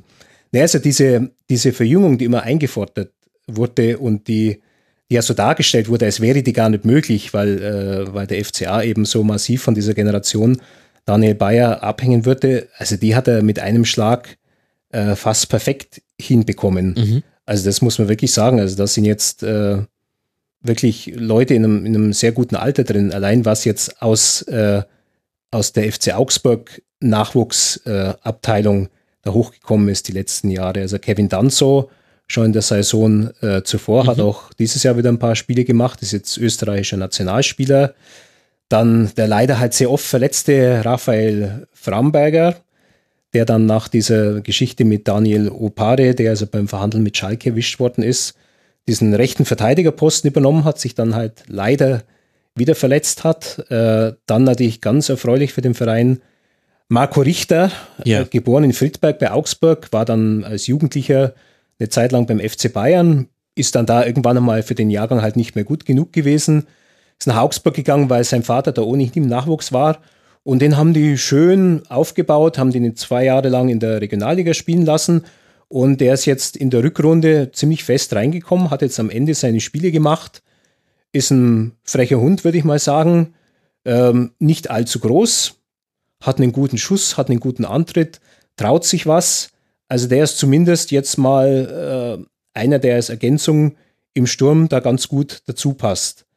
Äh, der vierte Name wäre Erik Tommy. Da wollte ich dich jetzt Ja, gerade drauf der ist ansprechen. jetzt, der ist ja dem FC Augsburg aus seiner Sicht leider abhanden gekommen. Also ich habe den zum ersten Mal gesehen, ähm, in der Ära Weinziel war das noch, da war Tommy 19 und Spieler der Regionalligamannschaft und er ist mal eingewechselt worden. Nur 14, 15 Minuten. Sie sofort einen Ball geschnappt, Straf, äh, Freistoß geschossen, haben alle gedacht, ja, richtig guter, eigener, junger, frecher Kerl. Und dann ist er nicht mehr aufgetaucht. Ähm, dann haben sie ihn verliehen nach Kaiserslautern. Da hat es wohl nicht so recht geklappt. Ja, dann, dann haben sie ihn nach Regensburg verliehen in Mhm. die dritte Liga. Da hat man dann äh, ähm, so bundesweit bemerkt, also unter Heiko Herrlich in der Mannschaft, die Aufstiegsspiele, Relegation gegen 60 bestritten hat, eigentlich der überragende Mann auf dem Platz war. Und Augsburg hat ihn mit großer Hoffnung zurückgeholt.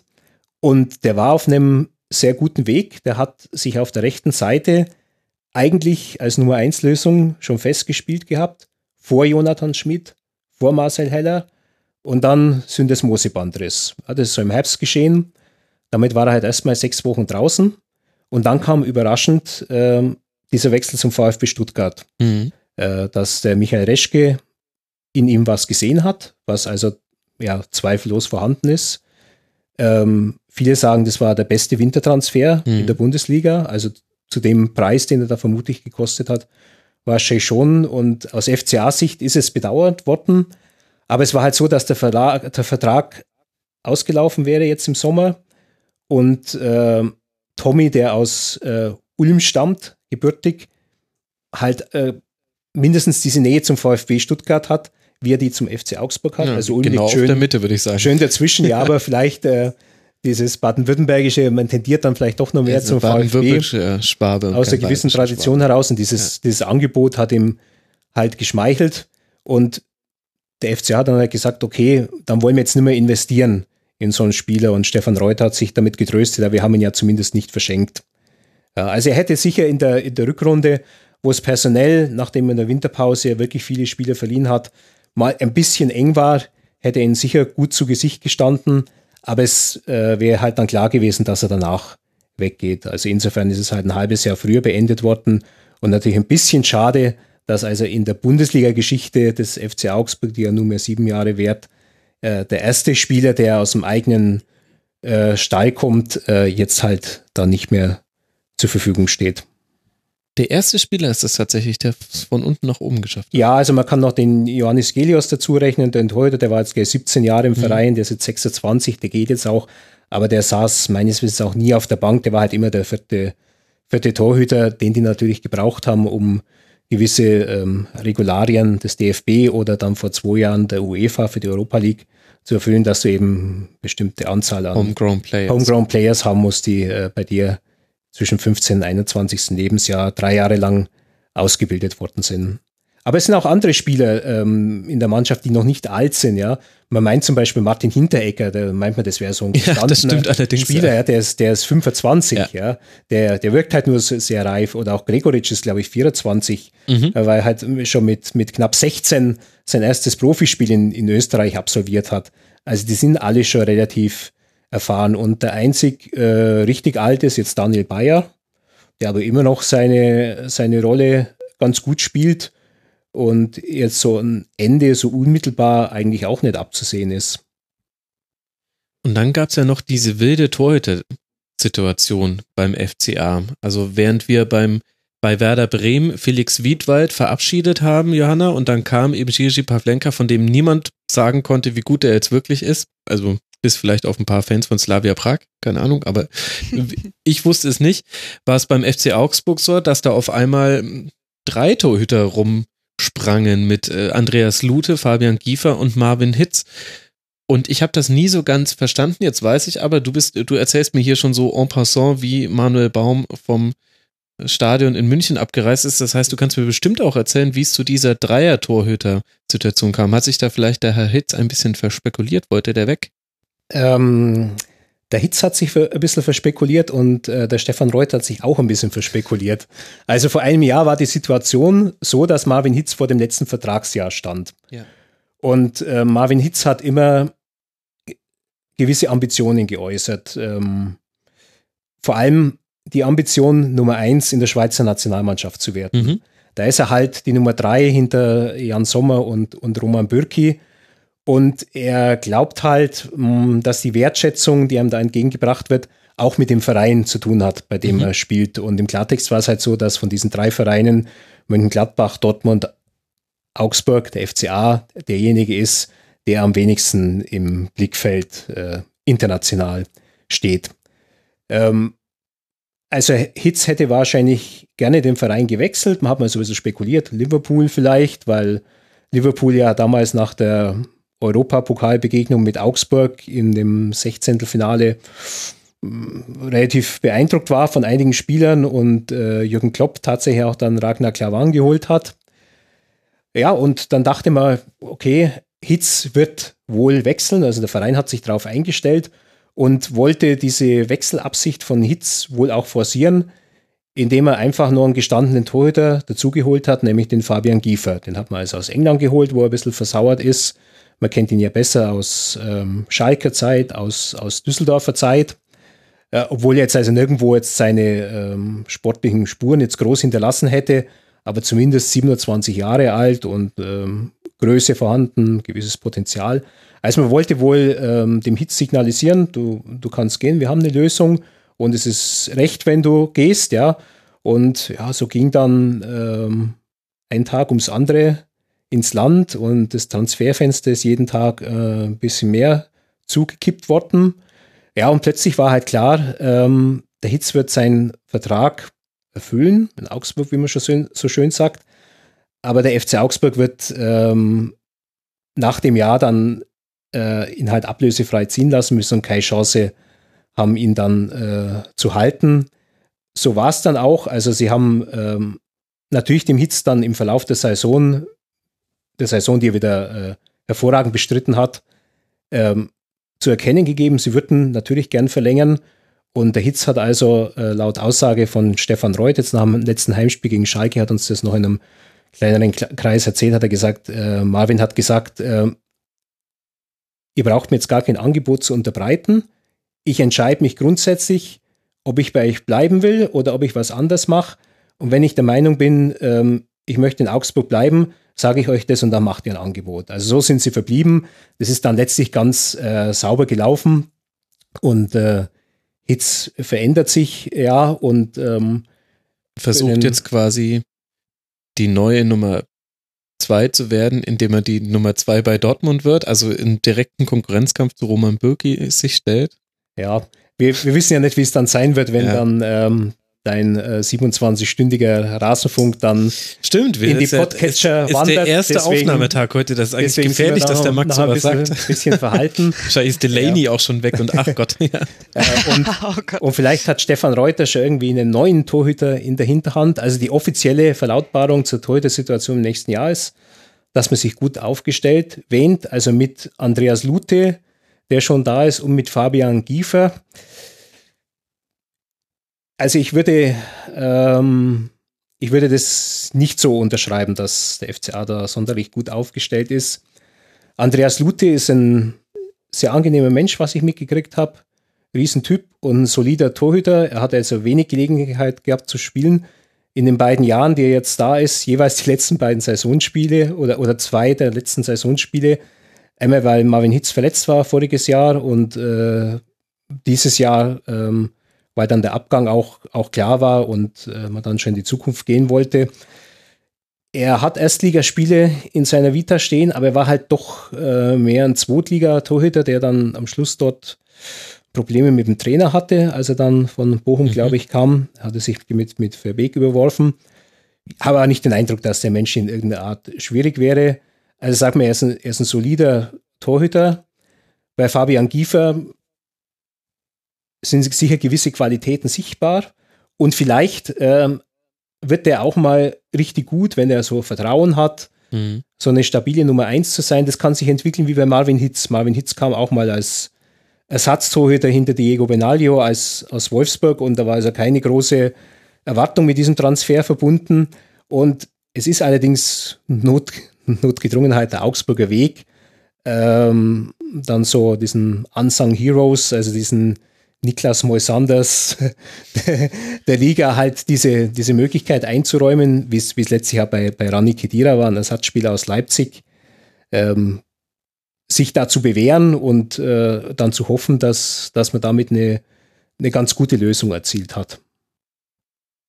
Ich vermute auch, dass die Johanna, die gerade, glaube ich, ein bisschen zusammengezuckt ist, als du Moisander da reingeworfen hast, den alten Österreicher. Den alten genau. Österreicher. die österreichische Kolonie in, in Augsburg mit, äh, mit Martin Hinteregger. Äh, den, den Teigl haben sie ja abgegeben, ja, an, an Braunschweig.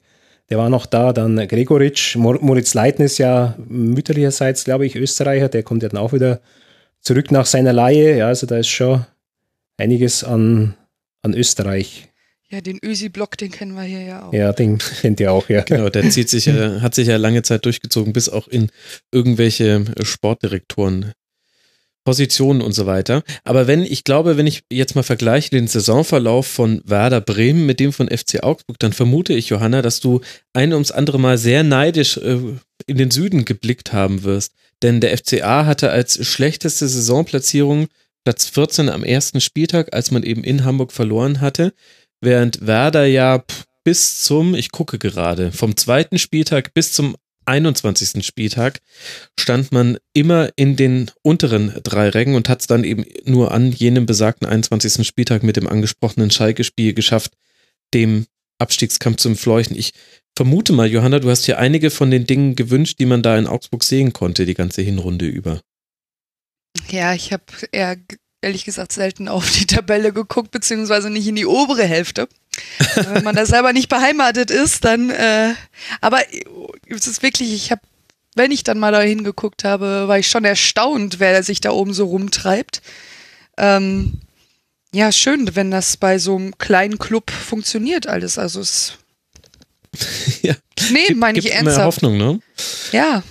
Also wenn das so ruhig läuft und äh, keine Eskapaden in irgendwelche Richtungen, alles easy. So, sowas wünsche ich mir halt auch mal, ne? Also Eskapaden haben wir ja auch nicht, aber mal so eine ruhige Saison. Vielleicht kann ich dir das Geheimrezept dafür verraten, Johanna, denn unser Hörer Radde hat unter mitmachen.rasenfunk.de, finde ich, die Saison des FCA sehr schön zusammengefasst. Er schreibt, das Geheimrezept des FCA ist wahrscheinlich, dass die Saison komplett ohne Drama ausgekommen ist, keine schweren Verletzungen, guter Zusammenhalt im Team und nach außen in Anführungszeichen. Und man war unbeobachtet in Anführungszeichen von den Medien. Auffällig ist, dass der FCA über die ganze Saison nur zweimal zwei Spiele hintereinander verloren hat, nämlich beides in der Rückrunde, 22. und 23. Spieltag und jetzt die letzten beiden Spiele. Es gab also über die ganze Saison hinweg keinen negativen Strudel und das Selbstbewusstsein war immer da. Und die wichtigsten Spieltage waren aber ganz klar der dritte, der vierte und der fünfte. In diesen drei Spielen wurde die Grundlage für die geniale Hinrunde gelegt. Günther, kannst du in irgendetwas widersprechen? Ähm, Medienbeobachtung gibt es durchaus. Also ja? ja, also es ist auch die Bildzeitung immer vor Ort. Ähm, die Süddeutsche berichtet regelmäßig. Also die, äh, die Pressetribüne ist auch immer ziemlich voll. Ja. Es ist sogar ähm, internationale Presse vertreten. Ähm, ähm, die Koreaner sind immer da wegen, wegen Chachul Ku und ähm, Dongwon Chi ist ja dann äh, ausgeliehen worden an Darmstadt. Genau. Wegen dem waren sie auch da. Es war eine Zeit lang auch immer ein Journalist aus Ghana da. Der verschwand dann allerdings auch von dem Moment an, wo Daniel Opare suspendiert war. Also es ist schon, ähm, schon immer guter Auftrieb, also auf der, auf der Pressetribüne. Aber ist das vielleicht dann der Unterschied zwischen lokaler und bundesweiter Wahrnehmung? Denn sogar so eine Nummer wie Daniel Opare, also nochmal Mhm. für alle Hörerinnen und Hörer, die es nicht mitbekommen haben, Daniel Opare wurde dabei erwischt, wie er mit Schalke verhandelt hat, obwohl er genau das Gegenteil davon behauptet hat. Und es lief dann denkbar schlecht für den Spieler, weil dann sowohl der FC Augsburg gesagt haben, okay, gut, du bist suspendiert, als auch der Schalke 04 gesagt hat, Moment mal, da, da waren wir jetzt auch nicht drüber informiert, dass da keiner Bescheid weiß. Deswegen nehmen wir jetzt auch Abstand von dieser Verpflichtung. Er stand dann im Regen. Aber sogar so eine Nummer, fand ich, hat relativ geringen bundesweiten Niederschlag in irgendwelchen Pressemeldungen gefunden. Das, das stimmt, ja. Also wenn, dann hat man ja ähm, so das am Rande ähm, erwähnt, ja, und ähm, eben auch am Rande gelobt, dass der FC Augsburg da eine sehr klare Linie fährt und sagt, der spielt dann eben nicht mehr. Und die haben das ja auch beibehalten, auch als ihnen dann wirklich äh, der, der andere rechte Verteidiger abhanden gekommen Mhm. ist und dann Jonathan Schmid, also wirklich eine Offensivkraft reinsten Wassers dann plötzlich auf der, auf der rechten Seite da agieren musste, ähm, haben, sind die trotzdem dann bei ihrer Linie dann wirklich treu geblieben. Ähm, ja, es ist so eine bundesweite Beachtung ist natürlich immer noch ein Thema. In Augsburg sind ja auch wieder diese Sky-Zahlen veröffentlicht worden, wonach halt äh, Spiele des FC Augsburg ähm, in der Einzeloption immer noch äh, die mit den wenigsten Zuschauern sind. Aller Bundesligisten. Aller Bundesligisten, ja. Das Also überrascht Mainz war, glaube ich, auch, auch ziemlich weit hinten und Leverkusen auch, ähm, auch immer relativ schlecht dafür, dass jetzt ähm, doch ein ähm, allgemeines ähm, attraktiv, äh, attraktiv wahrgenommen Fußball bieten. Ja, Augsburg ist da nach wie vor äh, Schlusslicht. Ist eigentlich eben jetzt, ähm, jetzt nicht so ganz verständlich. Ähm, die Heimspiele, gleich müssten immer das relativ stimmungsvoll voll rüberkommen und so. ähm, äh, Die Mannschaft hat ja ein paar spektakuläre Spiele, sie hat ein paar hässliche Auswärtsspiele, Mhm. aber Heimspiele, äh, wo dann zum Beispiel gegen Freiburg äh, kurz vor der Winterpause so letzte Minute Nachspielzeit dann äh, Finn Bogason noch zwei Tore macht zum, zum 3-3. Also ich glaube, da müsste im Fernsehen eigentlich schon immer was, was äh, rüberkommen, dass es ähm, nicht so, so unattraktiv ist jetzt für den, für den neutralen Zuschauer, falls es den bei Sky überhaupt gibt Den neutralen den Zuschauer. neutralen Zuschauer, ja. Aber Augsburg ist halt so, das hat Andreas Rettig zu seiner Zeit in Augsburg gesagt, "m, wir sind halt so ein Zweitverein. Ja, und gegen, gegen uns hat er gesagt, hat keiner was. Und viele sagen, ja, ich mag Bayern, ja, und FCA nehme ich halt so mit, ja. Das ist so, so ein netter Zweitverein, den man sich ganz einfach leistet, aber an dem man halt nicht so mit, mit, mit dieser Hingabe hängt. Regional dann, dann natürlich schon, ja, aber jetzt, ähm, ich glaube jetzt nicht, dass jemand im Ruhrgebiet jetzt äh, plötzlich FC Augsburg-Fan wird. Also ist dann natürlich eher umgekehrt so, dass man in, in Augsburg dann äh, Schalke und, und Dortmund-Kreise natürlich antrifft. Oder München-Gladbach-Fans. Ja, das kann ich mir vorstellen. Johanna, hast du schon mal in Bremen einen Augsburg-Fan getroffen, außerhalb des äh, Auswärtsspiels von Augsburg bei euch? Äh, nein, muss ich zugeben, nein. Aber das führt halt auch zu einem Thema, äh, als der FC Augsburg in die Liga reinkam, 2011, äh, ist einmal zunächst mal so ein Fünfjahresplan, so eine Vision erstellt worden. Man will sich im Laufe dieser fünf Jahre etablieren. Ja, und jetzt ist man, jetzt geht man schon ins achte Jahr und äh, eigentlich ist dieser Plan nicht geändert worden. Und ich habe auch immer so, so vor mich hin moniert, dass die doch irgendwie mal was, ein anderes Ziel ausgeben müssen, nachdem sie ja ein Jahr lang dann international reingeschmeckt haben. Aber ähm, wenn man sich jetzt so ähm, in diesen Fußball und, und die Literatur dazu, diese Wirtschaftsliteratur, die es in letzter Zeit gab, dann so rein vertieft, ja, dann sieht man, die, die Möglichkeit hat der FC Augsburg nicht. Also das, diese Geschichte, dass äh, ein Verein was aufbaut, äh, sich Freunde schafft, äh, mit internationalen Saison vielleicht mal ein bisschen Kapital aufstockt und dann seinen Status verändert, die Geschichte gibt es eigentlich nicht mehr. Entweder du bist halt ein, äh, du bist ein, ein Traditionsverein, der davon zehrt, du bist ein, interna ein internationaler Player wie, wie Bayern und Dortmund, oder du bist halt ewig wie Freiburg oder Augsburg in dieser Kategorie Ausbildungsverein.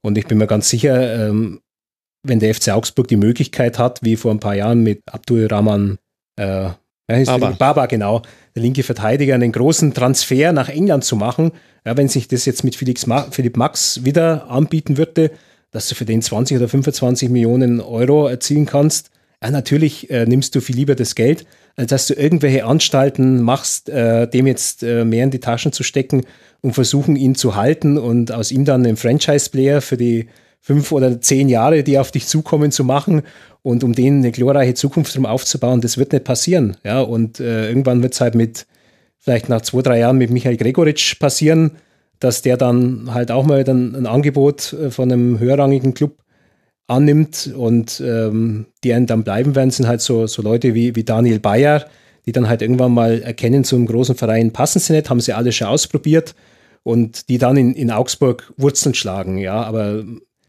über diesen Status Ausbildungsverein wird der FC Augsburg im Wesentlichen nicht hinauskommen. Der wird mhm. äh, immer wieder versuchen, so eine Saison zu spielen, wo er manchmal so äh, sowas aufbaut, so ein Gefühl, er könnte es auf die internationalen Plätze schaffen, wo man seine Ruhe hat, ja, wo man äh, so, ein, so einen Fußball spielt, den die, den die Leute akzeptieren. Aber ich glaube, er muss sich kein anderes Ziel setzen. Das Ziel ist dann einfach, ähm, so gut es geht, äh, irgendwie in der Bundesliga zu bleiben und den Leuten halt weiter irgendwie die großen Gegner zu bieten.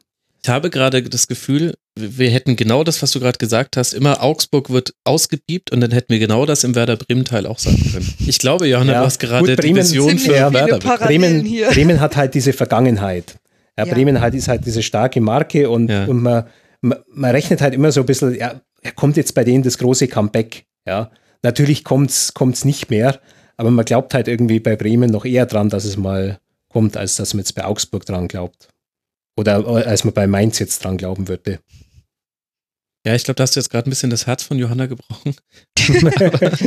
Nein, ich bin Comeback ja Ja, aber es ist schon erstaunlich, dass wir hier im Grunde so über eine Kategorie von Vereinen sprechen, der immer wieder dazu verdammt ist, äh, gute Abgänge zu ersetzen. Gut, das sind aber sehr viele in der Liga. Das hat auch gerade mit der Premier League, die jetzt einfach so viel Geld hat, nochmal eine andere Dynamik angenommen, meiner Wahrnehmung nach in den letzten zwei Jahren. Aber dass man so ein bisschen in diesem Hamsterrad hängt, dass man mhm. immer nach unten gucken muss mit sorgenvollem Blick, gar nicht die Ruhe hat, wie du sagst, mal nach oben zu gucken, weil man eben immer wieder Lücken auffüllen muss im Kader und dann ja so ein Durchlauferhitzer für Fußballkarrieren geworden ist und die Frage so ein bisschen ist, auf welchem Fundament steht das, wenn es mal schief geht, wenn man mal runtergeht? Das ist ja, wir reden ja jetzt hier gerade über zwei Vereine, bei denen alles wunderbar gelaufen ist. Platz 11 und Platz 12. Alles cool. Wenn in einer Ausreißersaison ist es dann eben mal Platz 6 und man spielt Europa League. Aber es darf halt bloß nicht in der Ausreißersaison mal Platz 17 sein, weil dann kommt man in echte Probleme. Ja, das ist das, was alle erwartet haben. Sind wir wieder bei der Kicker-Umfrage. Genau. Mhm. Aber weißt du, worüber wir jetzt noch gar nicht gesprochen haben? Über den Fußball, den Augsburg eigentlich gespielt hat. Du hast mhm. angedeutet, es gab ein paar sehr anstrengende Auswärtsspiele, es gab aber auch einige spektakuläre Heimspiele. Und vor allem hat es mich ja positiv überrascht, wie offensiv stark der FC mhm. Augsburg mhm. war. Und ja, das kann man auf Spielernamen reduzieren. Also Philipp Max, äh, zweitbester Vorlagengeber der Saison, Michael Gregoritsch viele Tore gemacht, Finn Bogerson auch in der Phase getroffen, der Gregoritsch da mal gerade nicht getroffen hat. Auch Kajubi, glaube ich, ganz wichtig auf der linken Seite. Wie hat's denn aber Manuel Baum überhaupt geschafft, dass es so viele Chancen gab, die der FC Augsburg mhm. erzielt? Also früh drauf, ein wichtiges Motto. Man hat es mal gesehen, Hannover ein Spiel, das sie dann verloren haben zu Hause aber wo sie ja dann äh, wirklich so draufgegangen sind, dass der Philipp Schauner als Torhüter mal einen, einen Abstoß ins, ähm, ins äh, nicht in Seiten aus, sondern ins äh, Hintertor ausgespielt hat, weil er an der rechten Eckfahne dann einen, einen Abnehmer gesucht hat. Also dieses extrem frühe Attackieren, das haben sie sogar im Heimspiel gegen, gegen Bayern durchgezogen. Also das war wirklich ganz frappierend.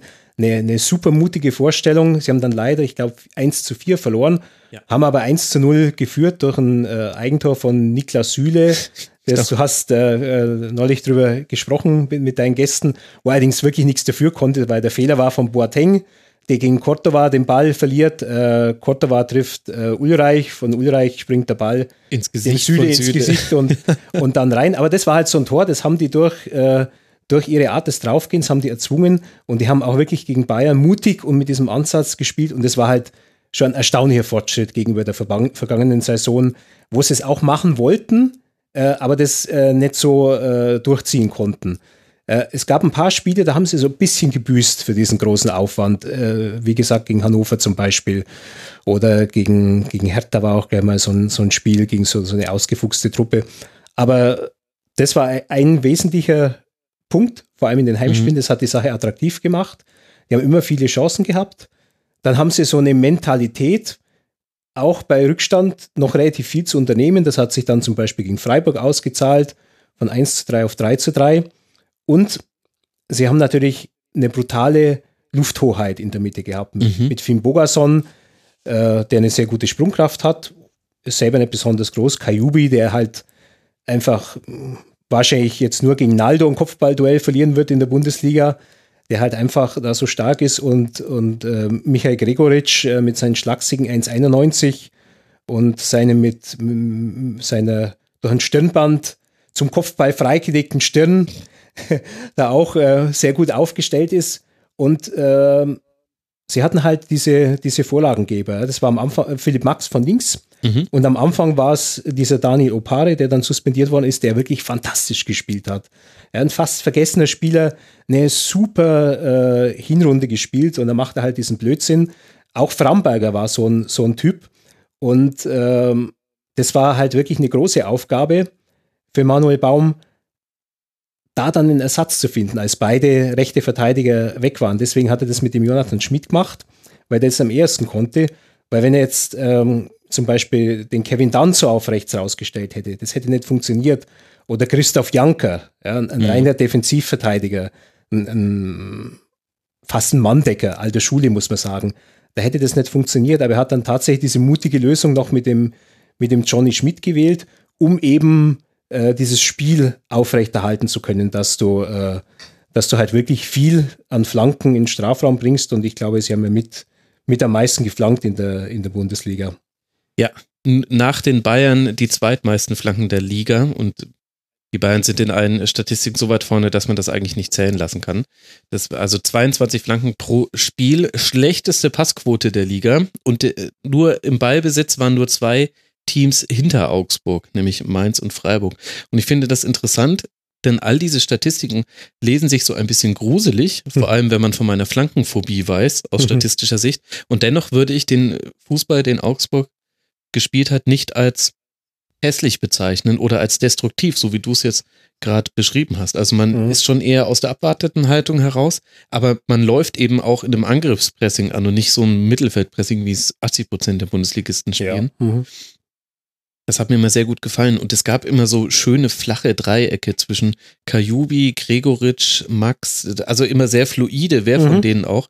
Das sah, ach, das war immer so schön, es war relativ simpel, was sich jetzt so ein bisschen überheblich anhört, wenn es ein Typ sagt, der nur im Büro sitzt und sonst gar nichts macht. Aber ich fand, dass es jetzt nicht so komplizierte Laufwege waren, mit denen man das geschafft hat. Aber man hat es gegen fast jeden Gegner geschafft, situativ Überzahl auf dem linken Flügel, auf dem rechten Flügel irgendwie für mich ist Augsburg so ein typisches über den linken Flügel Spielteam, hat natürlich auch mit dem zu tun, was du jetzt gesagt hast, mhm. mit Opare und so weiter. Aber man hat es gegen jeden Gegner geschafft, egal ob das ein Ballbesitzteam war, wie der FC Bayern, oder ob das ein Manndecker-Team war, wie Eintracht Frankfurt, oder ob das ein destruktives Team war, wie der HSV vor Titz. Gegen jede Mannschaft hat man es geschafft, Überzahlsituationen auf der linken Seite hinzubekommen. Ja. Fand ich gut. Ja. Also sie können, Augsburg können da wirklich überraschen. Also mit Leipzig im Heimspiel, sie sind zum zweiten Mal jetzt ja, Angstgegner Leipzig, oder? Ja, also, also neben Bayern vielleicht. Ja, also denen steht schon das äh, Angsttaurin in den, in den Schuhen, wenn die, wenn die in Augsburg aufkreuzen. Das war auch übrigens auch so ein, so ein Spiel, macht Gregoritsch sein erstes Tor für den FC Augsburg mhm. und Manuel Baum nimmt ihn in der Halbzeit runter, weil er einfach äh, merkt, er muss, muss reagieren, weil, weil äh, Leipzig begonnen hat zu reagieren und ähm, da hätte Gregoritsch natürlich sauer sein können. Und er stellt sich danach hin und sagt, wenn ich das genau überlege, das wäre nicht mehr lang gut gegangen mit mir. Das war richtig, dass er mich runtergenommen hat. Und da hat man dann schon gemerkt, okay, also da äh, werden sich jetzt vielleicht nicht die großen Konflikte anbahnen, die äh, haben eine gute Chance, die Saison relativ anständig über die Bühne zu bringen. Mhm. Eine Frage habe ich noch, die mir jetzt erst bei der Vorbereitung kam. Der FC Augsburg, wir haben es jetzt schon ja umrissen, Ausbildungsverein, Jugendarbeit war schon immer sehr wichtig. Kann man das denn schon spüren, hat es eine Auswirkung, dass mit dem TSV 1860 München einer der süddeutschen Konkurrenten in die Regionalliga runtergegangen ist? Hilft es dem FC Augsburg? Also die, die traditionellen ähm, Mächte, mit denen sie im Nachwuchs zankt, sind ja nach wie vor auch der VfB Stuttgart. Mhm. Natürlich dann die Bayern, wobei dann halt oft was für, für den FC Augsburg abfällt, wie, wie Genau. im Fall Marco Richter. Und eine sehr starke Nachwuchsarbeit hat die Spielvereinigung Unterhaching. Mhm. Und Unterhaching hat sich auch schon mal massiv und öffentlich beklagt, dass Augsburg relativ radikal vorgeht, also wenn es darum geht, Nachwuchskräfte zu holen. Ähm, was in Augsburg auch diskutiert wird, sind gewisse Veränderungen im Nachwuchs. Es sind also keine Augsburger Trainer mehr da. Manuel Baum hat äh, vor allem Leute aus seinem Umfeld, aus München, aus Unterhaching oder von dieser Fußballschule München, da mittlerweile etabliert. Also in, in dem Nachwuchs, da köchelt es immer so. so das ist aber auch latent, eine typisch ja. bayerische Diskussion, dass jemand aus einem f- 50 Kilometer entfernten Ort, oder ich weiß jetzt gar nicht, wie weit äh, zwischen Augsburg und München liegt, geholt wird und dann sagen die Leute an dem anderen Ort, ja, jetzt sind ja keine Einheimischen mehr da. Das ist so typisch Bayern. Ja, aber das ist halt so, ich glaube, es wäre zwischen Dortmund und Schalke. Frag die Johanna, die, Wahrscheinlich die würde jetzt auch sagen, was, wo ist denn der Unterschied bitte? Ob da jetzt jemand Ja. aus Augsburg oder aus München drin Also ist. ich, ich, ich stehe dann, dann für beide Seiten als, als Augsburger, der, als gebürtiger Augsburger, der in, in, in München arbeitet. Ja. Das ist halt von, von Augsburger Seite vielleicht halt so ein kleiner, immer Komplex, dass einem die Münchner was, was wegnehmen und von Münchner Seite haben wir so ein bisschen oben herab so die Augsburger, ja, und wenn man, wenn man Kann Job braucht, dann ja ist noch schon bezahlen, gut das so, ist ja, ja. lächerlich. Ja, das ist halt so eine alte ähm, ja, Feindschaft. Aber die ist im Fußball nicht so stark wie in einem anderen Sport, in dem ich zugange bin.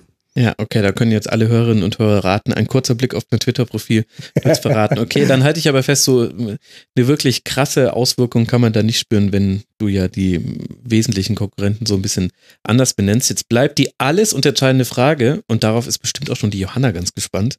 Mit welchem Seriencharakter können wir denn die Saison 2017, 2018 des FC Augsburg beschreiben?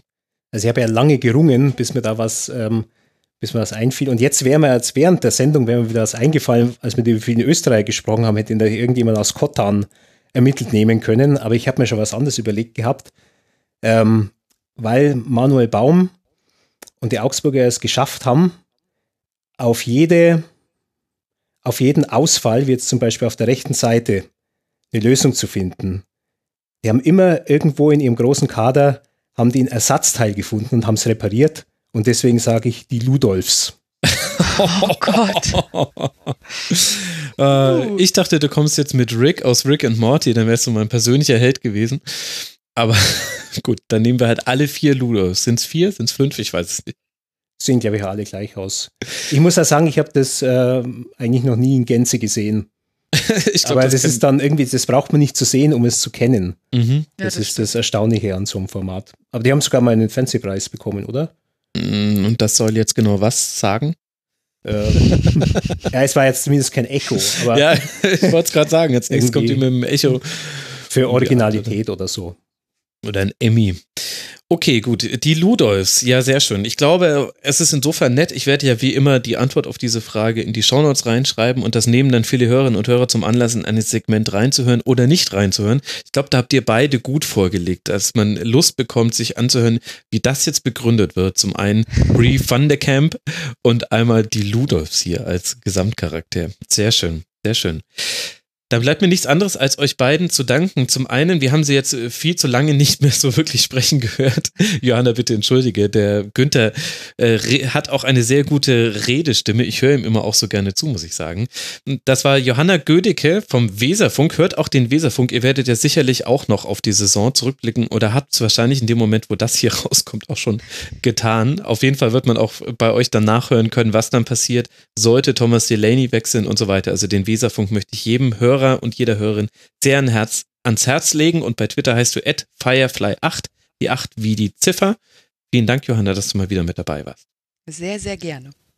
Und vielen Dank auch, Günther, dass du zum dritten Mal schon in die Rasenfunkstudios gekommen bist. Beim Sportradio 360 gibt's immer die David Alaba Studios. Jetzt müsste ich mir langsam mal überlegen, ob ich hier auch einen Namen finde für das Baby hier, die Josua Kimmich Studios. Oder, nee. Naja, Matthias Sammer und Bild in seinem Jogginganzug irgendwo unten hin.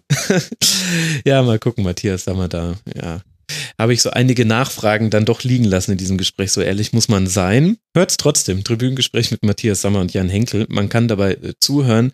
Äh, hoffentlich, wenn ich äh, in zehn Jahren nochmal so ein Gespräch führe, wie ich es dann anders führe, als ich es damals geführt habe. Aber es ist, glaube ich, trotzdem ganz interessant. Das war Günter Klein, Chefreporter vom Münchner Merkur, at Güg62 bei Twitter. Wer ihm da noch nicht folgt, der hat Twitter nicht verstanden, so ehrlich muss man sein. Günther, vielen lieben Dank, dass du hierher gekommen bist. Ja, danke bist. für diese schöne Werbung, Max. Und danke, Johanna, dass du mich hast reden lassen. Ja. Macht's gut, ihr zwei. Ciao. Ciao. Damit sind wir dann durch. Damit endet dieser dritte Teil des Rasenfunk Royals. Logischerweise müsst ihr jetzt den vierten hören. Da wird es um Hannover 96, Mainz 05 und den SC Freiburg gehen. Eine sehr nette Runde war da zusammengestellt. Darauf könnt ihr euch jetzt schon freuen. Danke für eure Aufmerksamkeit. Danke nochmal an alle Gäste, die hier mitgemacht haben. Empfehlt uns gerne weiter. Freuen wir uns sehr und dann hören wir uns ja gleich wieder. Macht's gut. Ciao.